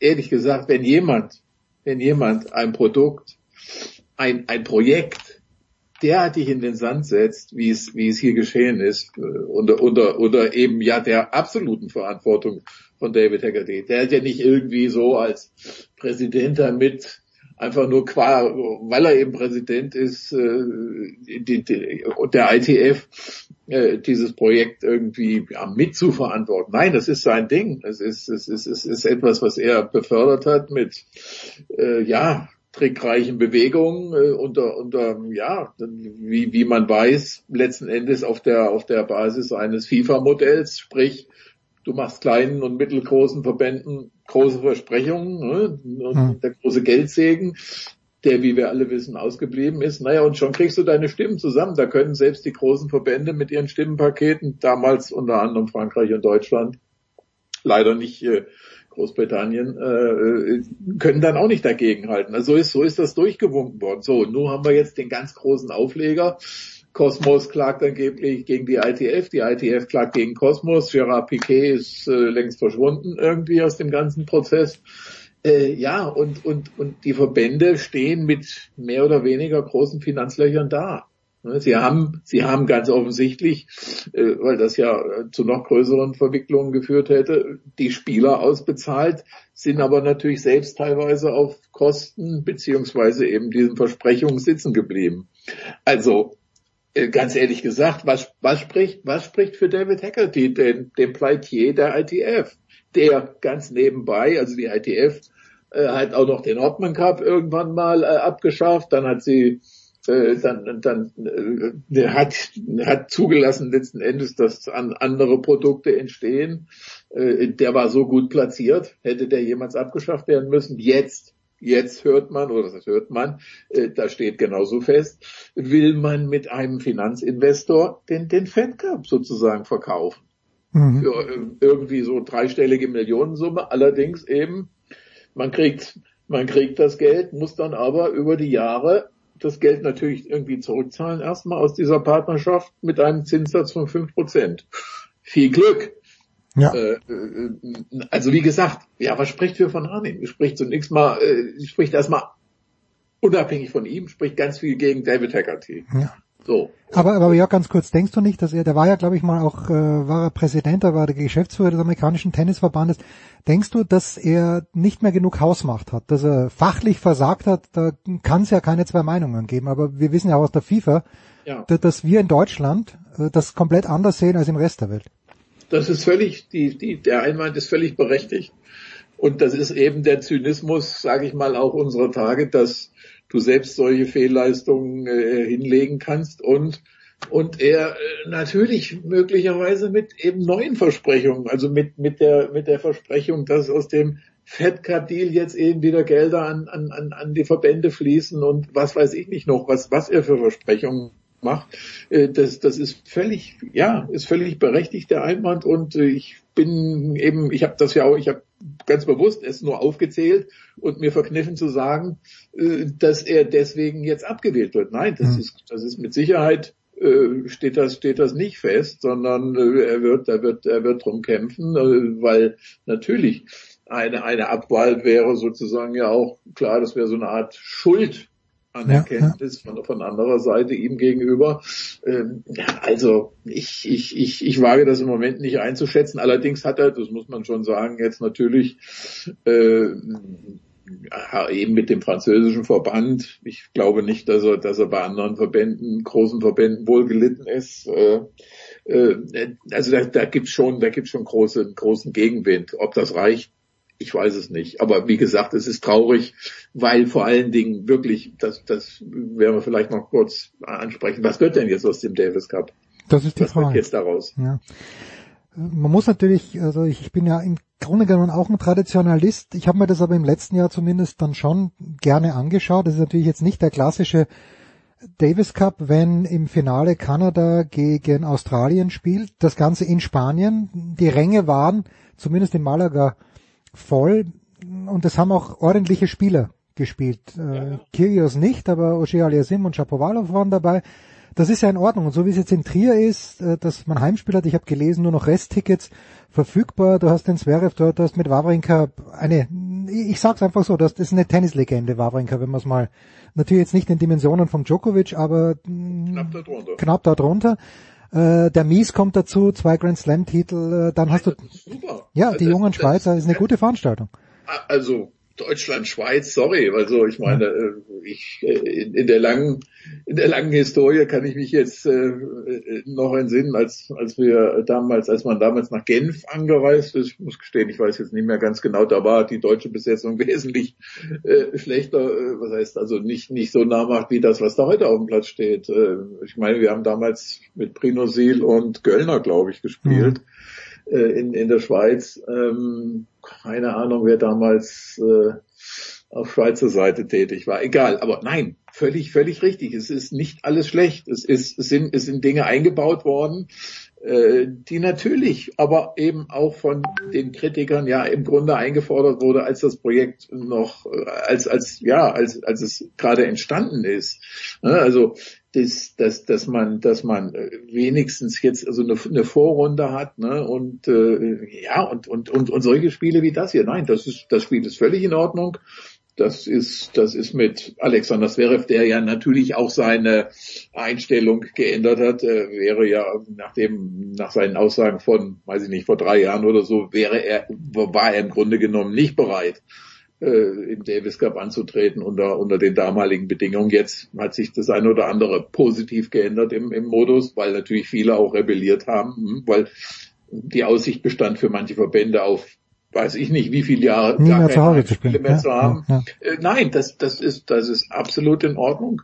Das ist ein, das ist ein Top-Spiel und ich meine, vor allen Dingen finde ich super, absolut super, dass es endlich mal in Deutschland äh, in einer Stadt äh, eben auch stattfindet, ja, die, äh, die einer, die, die, ja, äh, die vielleicht dann eben echt tennishungrig ist, ne? Mhm. Oder aus der Region oder aus, aus dem Großraum. Wir haben durchaus natürlich den einen oder anderen Spieler aus dem Saarland, was ja nun nicht weit weg ist, äh, in den letzten Jahren gehabt. Also es gibt ja äh, in, in, unter anderem ist ja auch Dirk Dier aus dem Saarland, Patrick Kühn ist aus dem Saarland, äh, Benny, Benny Becker kommt aus der Gegend da hinten. Äh, also ja, das ist das ist mal völlig richtig. Also weg von der Schiene jetzt. Wir machen wir machen den Davis Cup, weiß ich, München, Hamburg oder oder oder. Ja, auch. Frankfurt. Frankfurt hatte irgendwie überhaupt keinen Bezug zum Frankfurt. Tennis, fand ich, aber da ist man ständig hingegangen nach Frankfurt. Was auch komisch war. Aber okay. Trier, Trier, Trier finde ich, finde ich wahnsinnig charmant und äh, finde es, finde es auch gut, wenn, wenn, wenn es da voll ist. Das wird eine, wird eine gute Veranstaltung und äh, klar. Und es ist ja eigentlich zu wünschen, dass wir, naja, auf der Basis eben eine, einer, einer Vorrunde oder vielleicht sogar eben, weiß nicht, kann ich jetzt aus dem Stegreif auch nicht, an zwei Vorrunden, also jedenfalls aus dem Modus doch nochmal von Heim- und Auswärtsspielen dann in irgendeine äh, Gruppenphase kommen, äh, aber eben auch an äh, nicht an einen Ort, der eben immer eng nur mit dem Veranstalter dann verknüpft ist äh, in Spanien, wo wo der seine äh, Ressourcen, ich meine, es kann ja auch nicht sein, dass der Veranstalter immer nur sozusagen sein Heimspiel da veranstaltet und sich nie in der Lage sieht, irgendwo anders mal hinzugehen äh, und, und ein bisschen Aufwand zu betreiben und und und und äh, ja, das das wäre zu wünschen. Ne? Also sozusagen in the middle of Europe irgendwo hier, äh, ja, wie, wie, wie es jetzt kommen wird, das ist die große Frage. Frage ich frage ich selber mal zurück, was was würdest du machen? Alle zwei Jahre, nicht in einem Olympiajahr. Es ist, da ist ja, wir sind eigentlich wieder jetzt in der Diskussion beim Stand des Jahres 2017 irgendwo. Ja, Ne? Ja, Äh, was- also weißt du, diese, diese Zwischenrunde, so wie sie in Hamburg angekündigt wurde, wenn Australien mit Kyrgios kommt, okay, die Franzosen, ich weiß nicht, ob der Monfils ein Stadion noch voll macht, eher nicht, aber wenn die alle mit voller Kapelle, Deutschland, Zverev, dann fände ich diese Zwischengruppe gar nicht schlecht, aber du musst halt Belgien gegen, gegen Australien oder Belgien gegen Frankreich interessiert halt in Hamburg echt nur dann die Leute, wenn das Großbritannien gegen äh, gegen Frankreich ist, dann muss es Murray gegen Monfils sein, obwohl die schon so alte Säcke sind. Es ist ganz schwierig, aber irgendwie, irgendwie muss man mehreren Verbänden wieder so einen kleinen Knochen hinwerfen, an dem sie nagen können. Ja, Äh, sicher. Also ich meine, das ist äh, ich auch Hamburg. Natürlich hat man auf dem auf dem Veranstalter äh, äh, rumgehackt irgendwo und, und äh, nach, der, nach den Preisen gefragt. Aber ich glaube, ich, ich, ich, ich weiß jetzt ehrlich gesagt nicht, mit welchen Summen der in Vorleistung treten musste, um, Mhm. um, das, äh, um das zu veranstalten. Und äh, ja, das, das Endergebnis war natürlich ein, ein, ein ganz schwieriges. Ne? Du kannst nicht irgendwo unter der Woche nachmittags in einem Spiel, das weder weder irgendwie die Heimmannschaft involviert ist, noch jemand äh, vielleicht aus der Nähe ne, und der, der keine Zuschauer mitbringt und du hast eine leere Arena und das ist das das das das das geht dann eben einfach nicht. Ich weiß weiß ehrlich gesagt ähm, nach all den Jahren auch nicht, auch habe auch kein Patentrezept, äh, ne, ob, ob ob du wieder ganz zum alten Modus zurückkehrst oder ob du wirklich gucken musst, dass du die Region eben dann äh, ja stärker das berücksichtigst, dass du dass du äh, eben solche solche Vorrunden oder Zwischenrunden äh, Dinge eben auch äh, ja regional gibt da schon irgendwie irgendwann erstmal durchführst und dann zur Endrunde kommst. Äh, ich ich weiß es nicht. Naja, das also, ist, da kann man das natürlich. ist wahnsinnig ja. schwer bei dem bei dem eben völlig überfrachteten äh, Terminkalender. Sorry, ich meine, das, äh, dass du, dass du, das, das war, das war auch bei dem alten Modus. Um Himmels willen, niemand will den jetzt irgendwie glorifizieren. Es war, ein, es war jetzt immer ein Problem. Ja. Es war einfach immer ein Problem, wenn du den, wenn du Davis Cup Final und und und um mal ganz ehrlich jetzt früher, also ganz früher war der war der Davis Cup ja noch im Dezember die Finals Ja, ja. teilweise. Ja, damals Dezember. 1985 war ja war Olympiahalle Deutschland Schweden, oder? Ja. Ja, Ich bin mir jetzt nicht ganz sicher, wann der deutsche, wann das, wann das deutsche, der erste deutsche Davis Cup Sieg in in äh, in, in Göteborg, der war der war tief im Dezember, der war Hm. vor Weihnachten. Nach meiner, ich hab's jetzt, ich bin bin einigermaßen sicher, dass es dass es im Dezember war, aber ich meine klar, wie, wie, wie, wie willst du das? Ja, wir haben heute noch eine ganz andere Belastung der Spieler. Äh, und, äh, du, das das führt zu so vielen Diskussionen. Ne? Du kannst natürlich auch fragen, jetzt guck, gucken, wo, wo, wo, wo hat sich zum Beispiel, wann, wo, wie hat sich Rafael Nadal in der Winterpause erholt? ja, Wie hat, er sich, wie hat er sich jetzt erholt? Na, hat er, während, während diese ganzen Veranstaltungen stattfanden noch, ist er auf einer Schaukampftournee in Südamerika gewesen mit, mit Rüd. Pass Ist auf. das jetzt, ist das jetzt, ist das jetzt, ist das jetzt wirklich Erholung? Ja, ist er nicht der Einzige. Rublev hat, hat durchgespielt, alle, alle haben, also gut, Rublev hat ja kein Davis Cup gespielt, weil er nicht durfte. Aber, dies, aber mit Ausnahme von Djokovic sind die alle sofort zu den nächsten Schaukämpfen weiter. Ja, Ist das, sicher. da möchte, möchte ich keine Jammerei hören.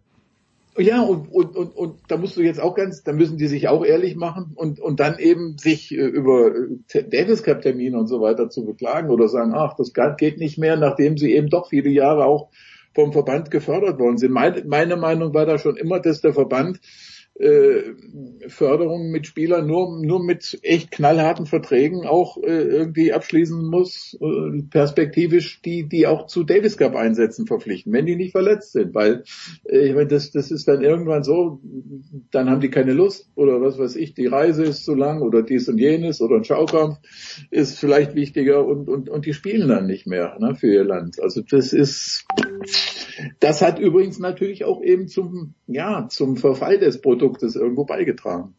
Hm. Nun gut, ähm, ich habe nochmal nachgeschaut, Jörg. 16. bis 18. Dezember 1988 Göteborg. Da soll sich noch, oder? da soll sich noch mal jeder, jemand äh, drüber aufregen, dass die Fußball-WM so spät stattgefunden hat. So. Das ist irre. Das ist irre. Ah, Jörg Almeroth war das, Jörg. Ich danke dir. Danke an alle anderen, die dabei waren in der Big Show 595. Wie gesagt, an diesem Wochenende, wenn es noch Karten gibt, kommt nach Trier. Ich bin das erste Mal dort. Ich freue mich schon. Das war die Big Show auf sportradio360.de. Folgen Sie uns auf Twitter, klicken Sie den Gefällt mir-Button auf unserer Facebook-Seite und abonnieren Sie uns via RSS-Feed oder auf iTunes. Die nächste Ausgabe der Big Show gibt es am kommenden Donnerstag. Bis dahin sollten Sie die Zeit nutzen und die weiteren Angebote auf sportradio360.de wahrnehmen. Play Ball! Da ist gar nichts toll.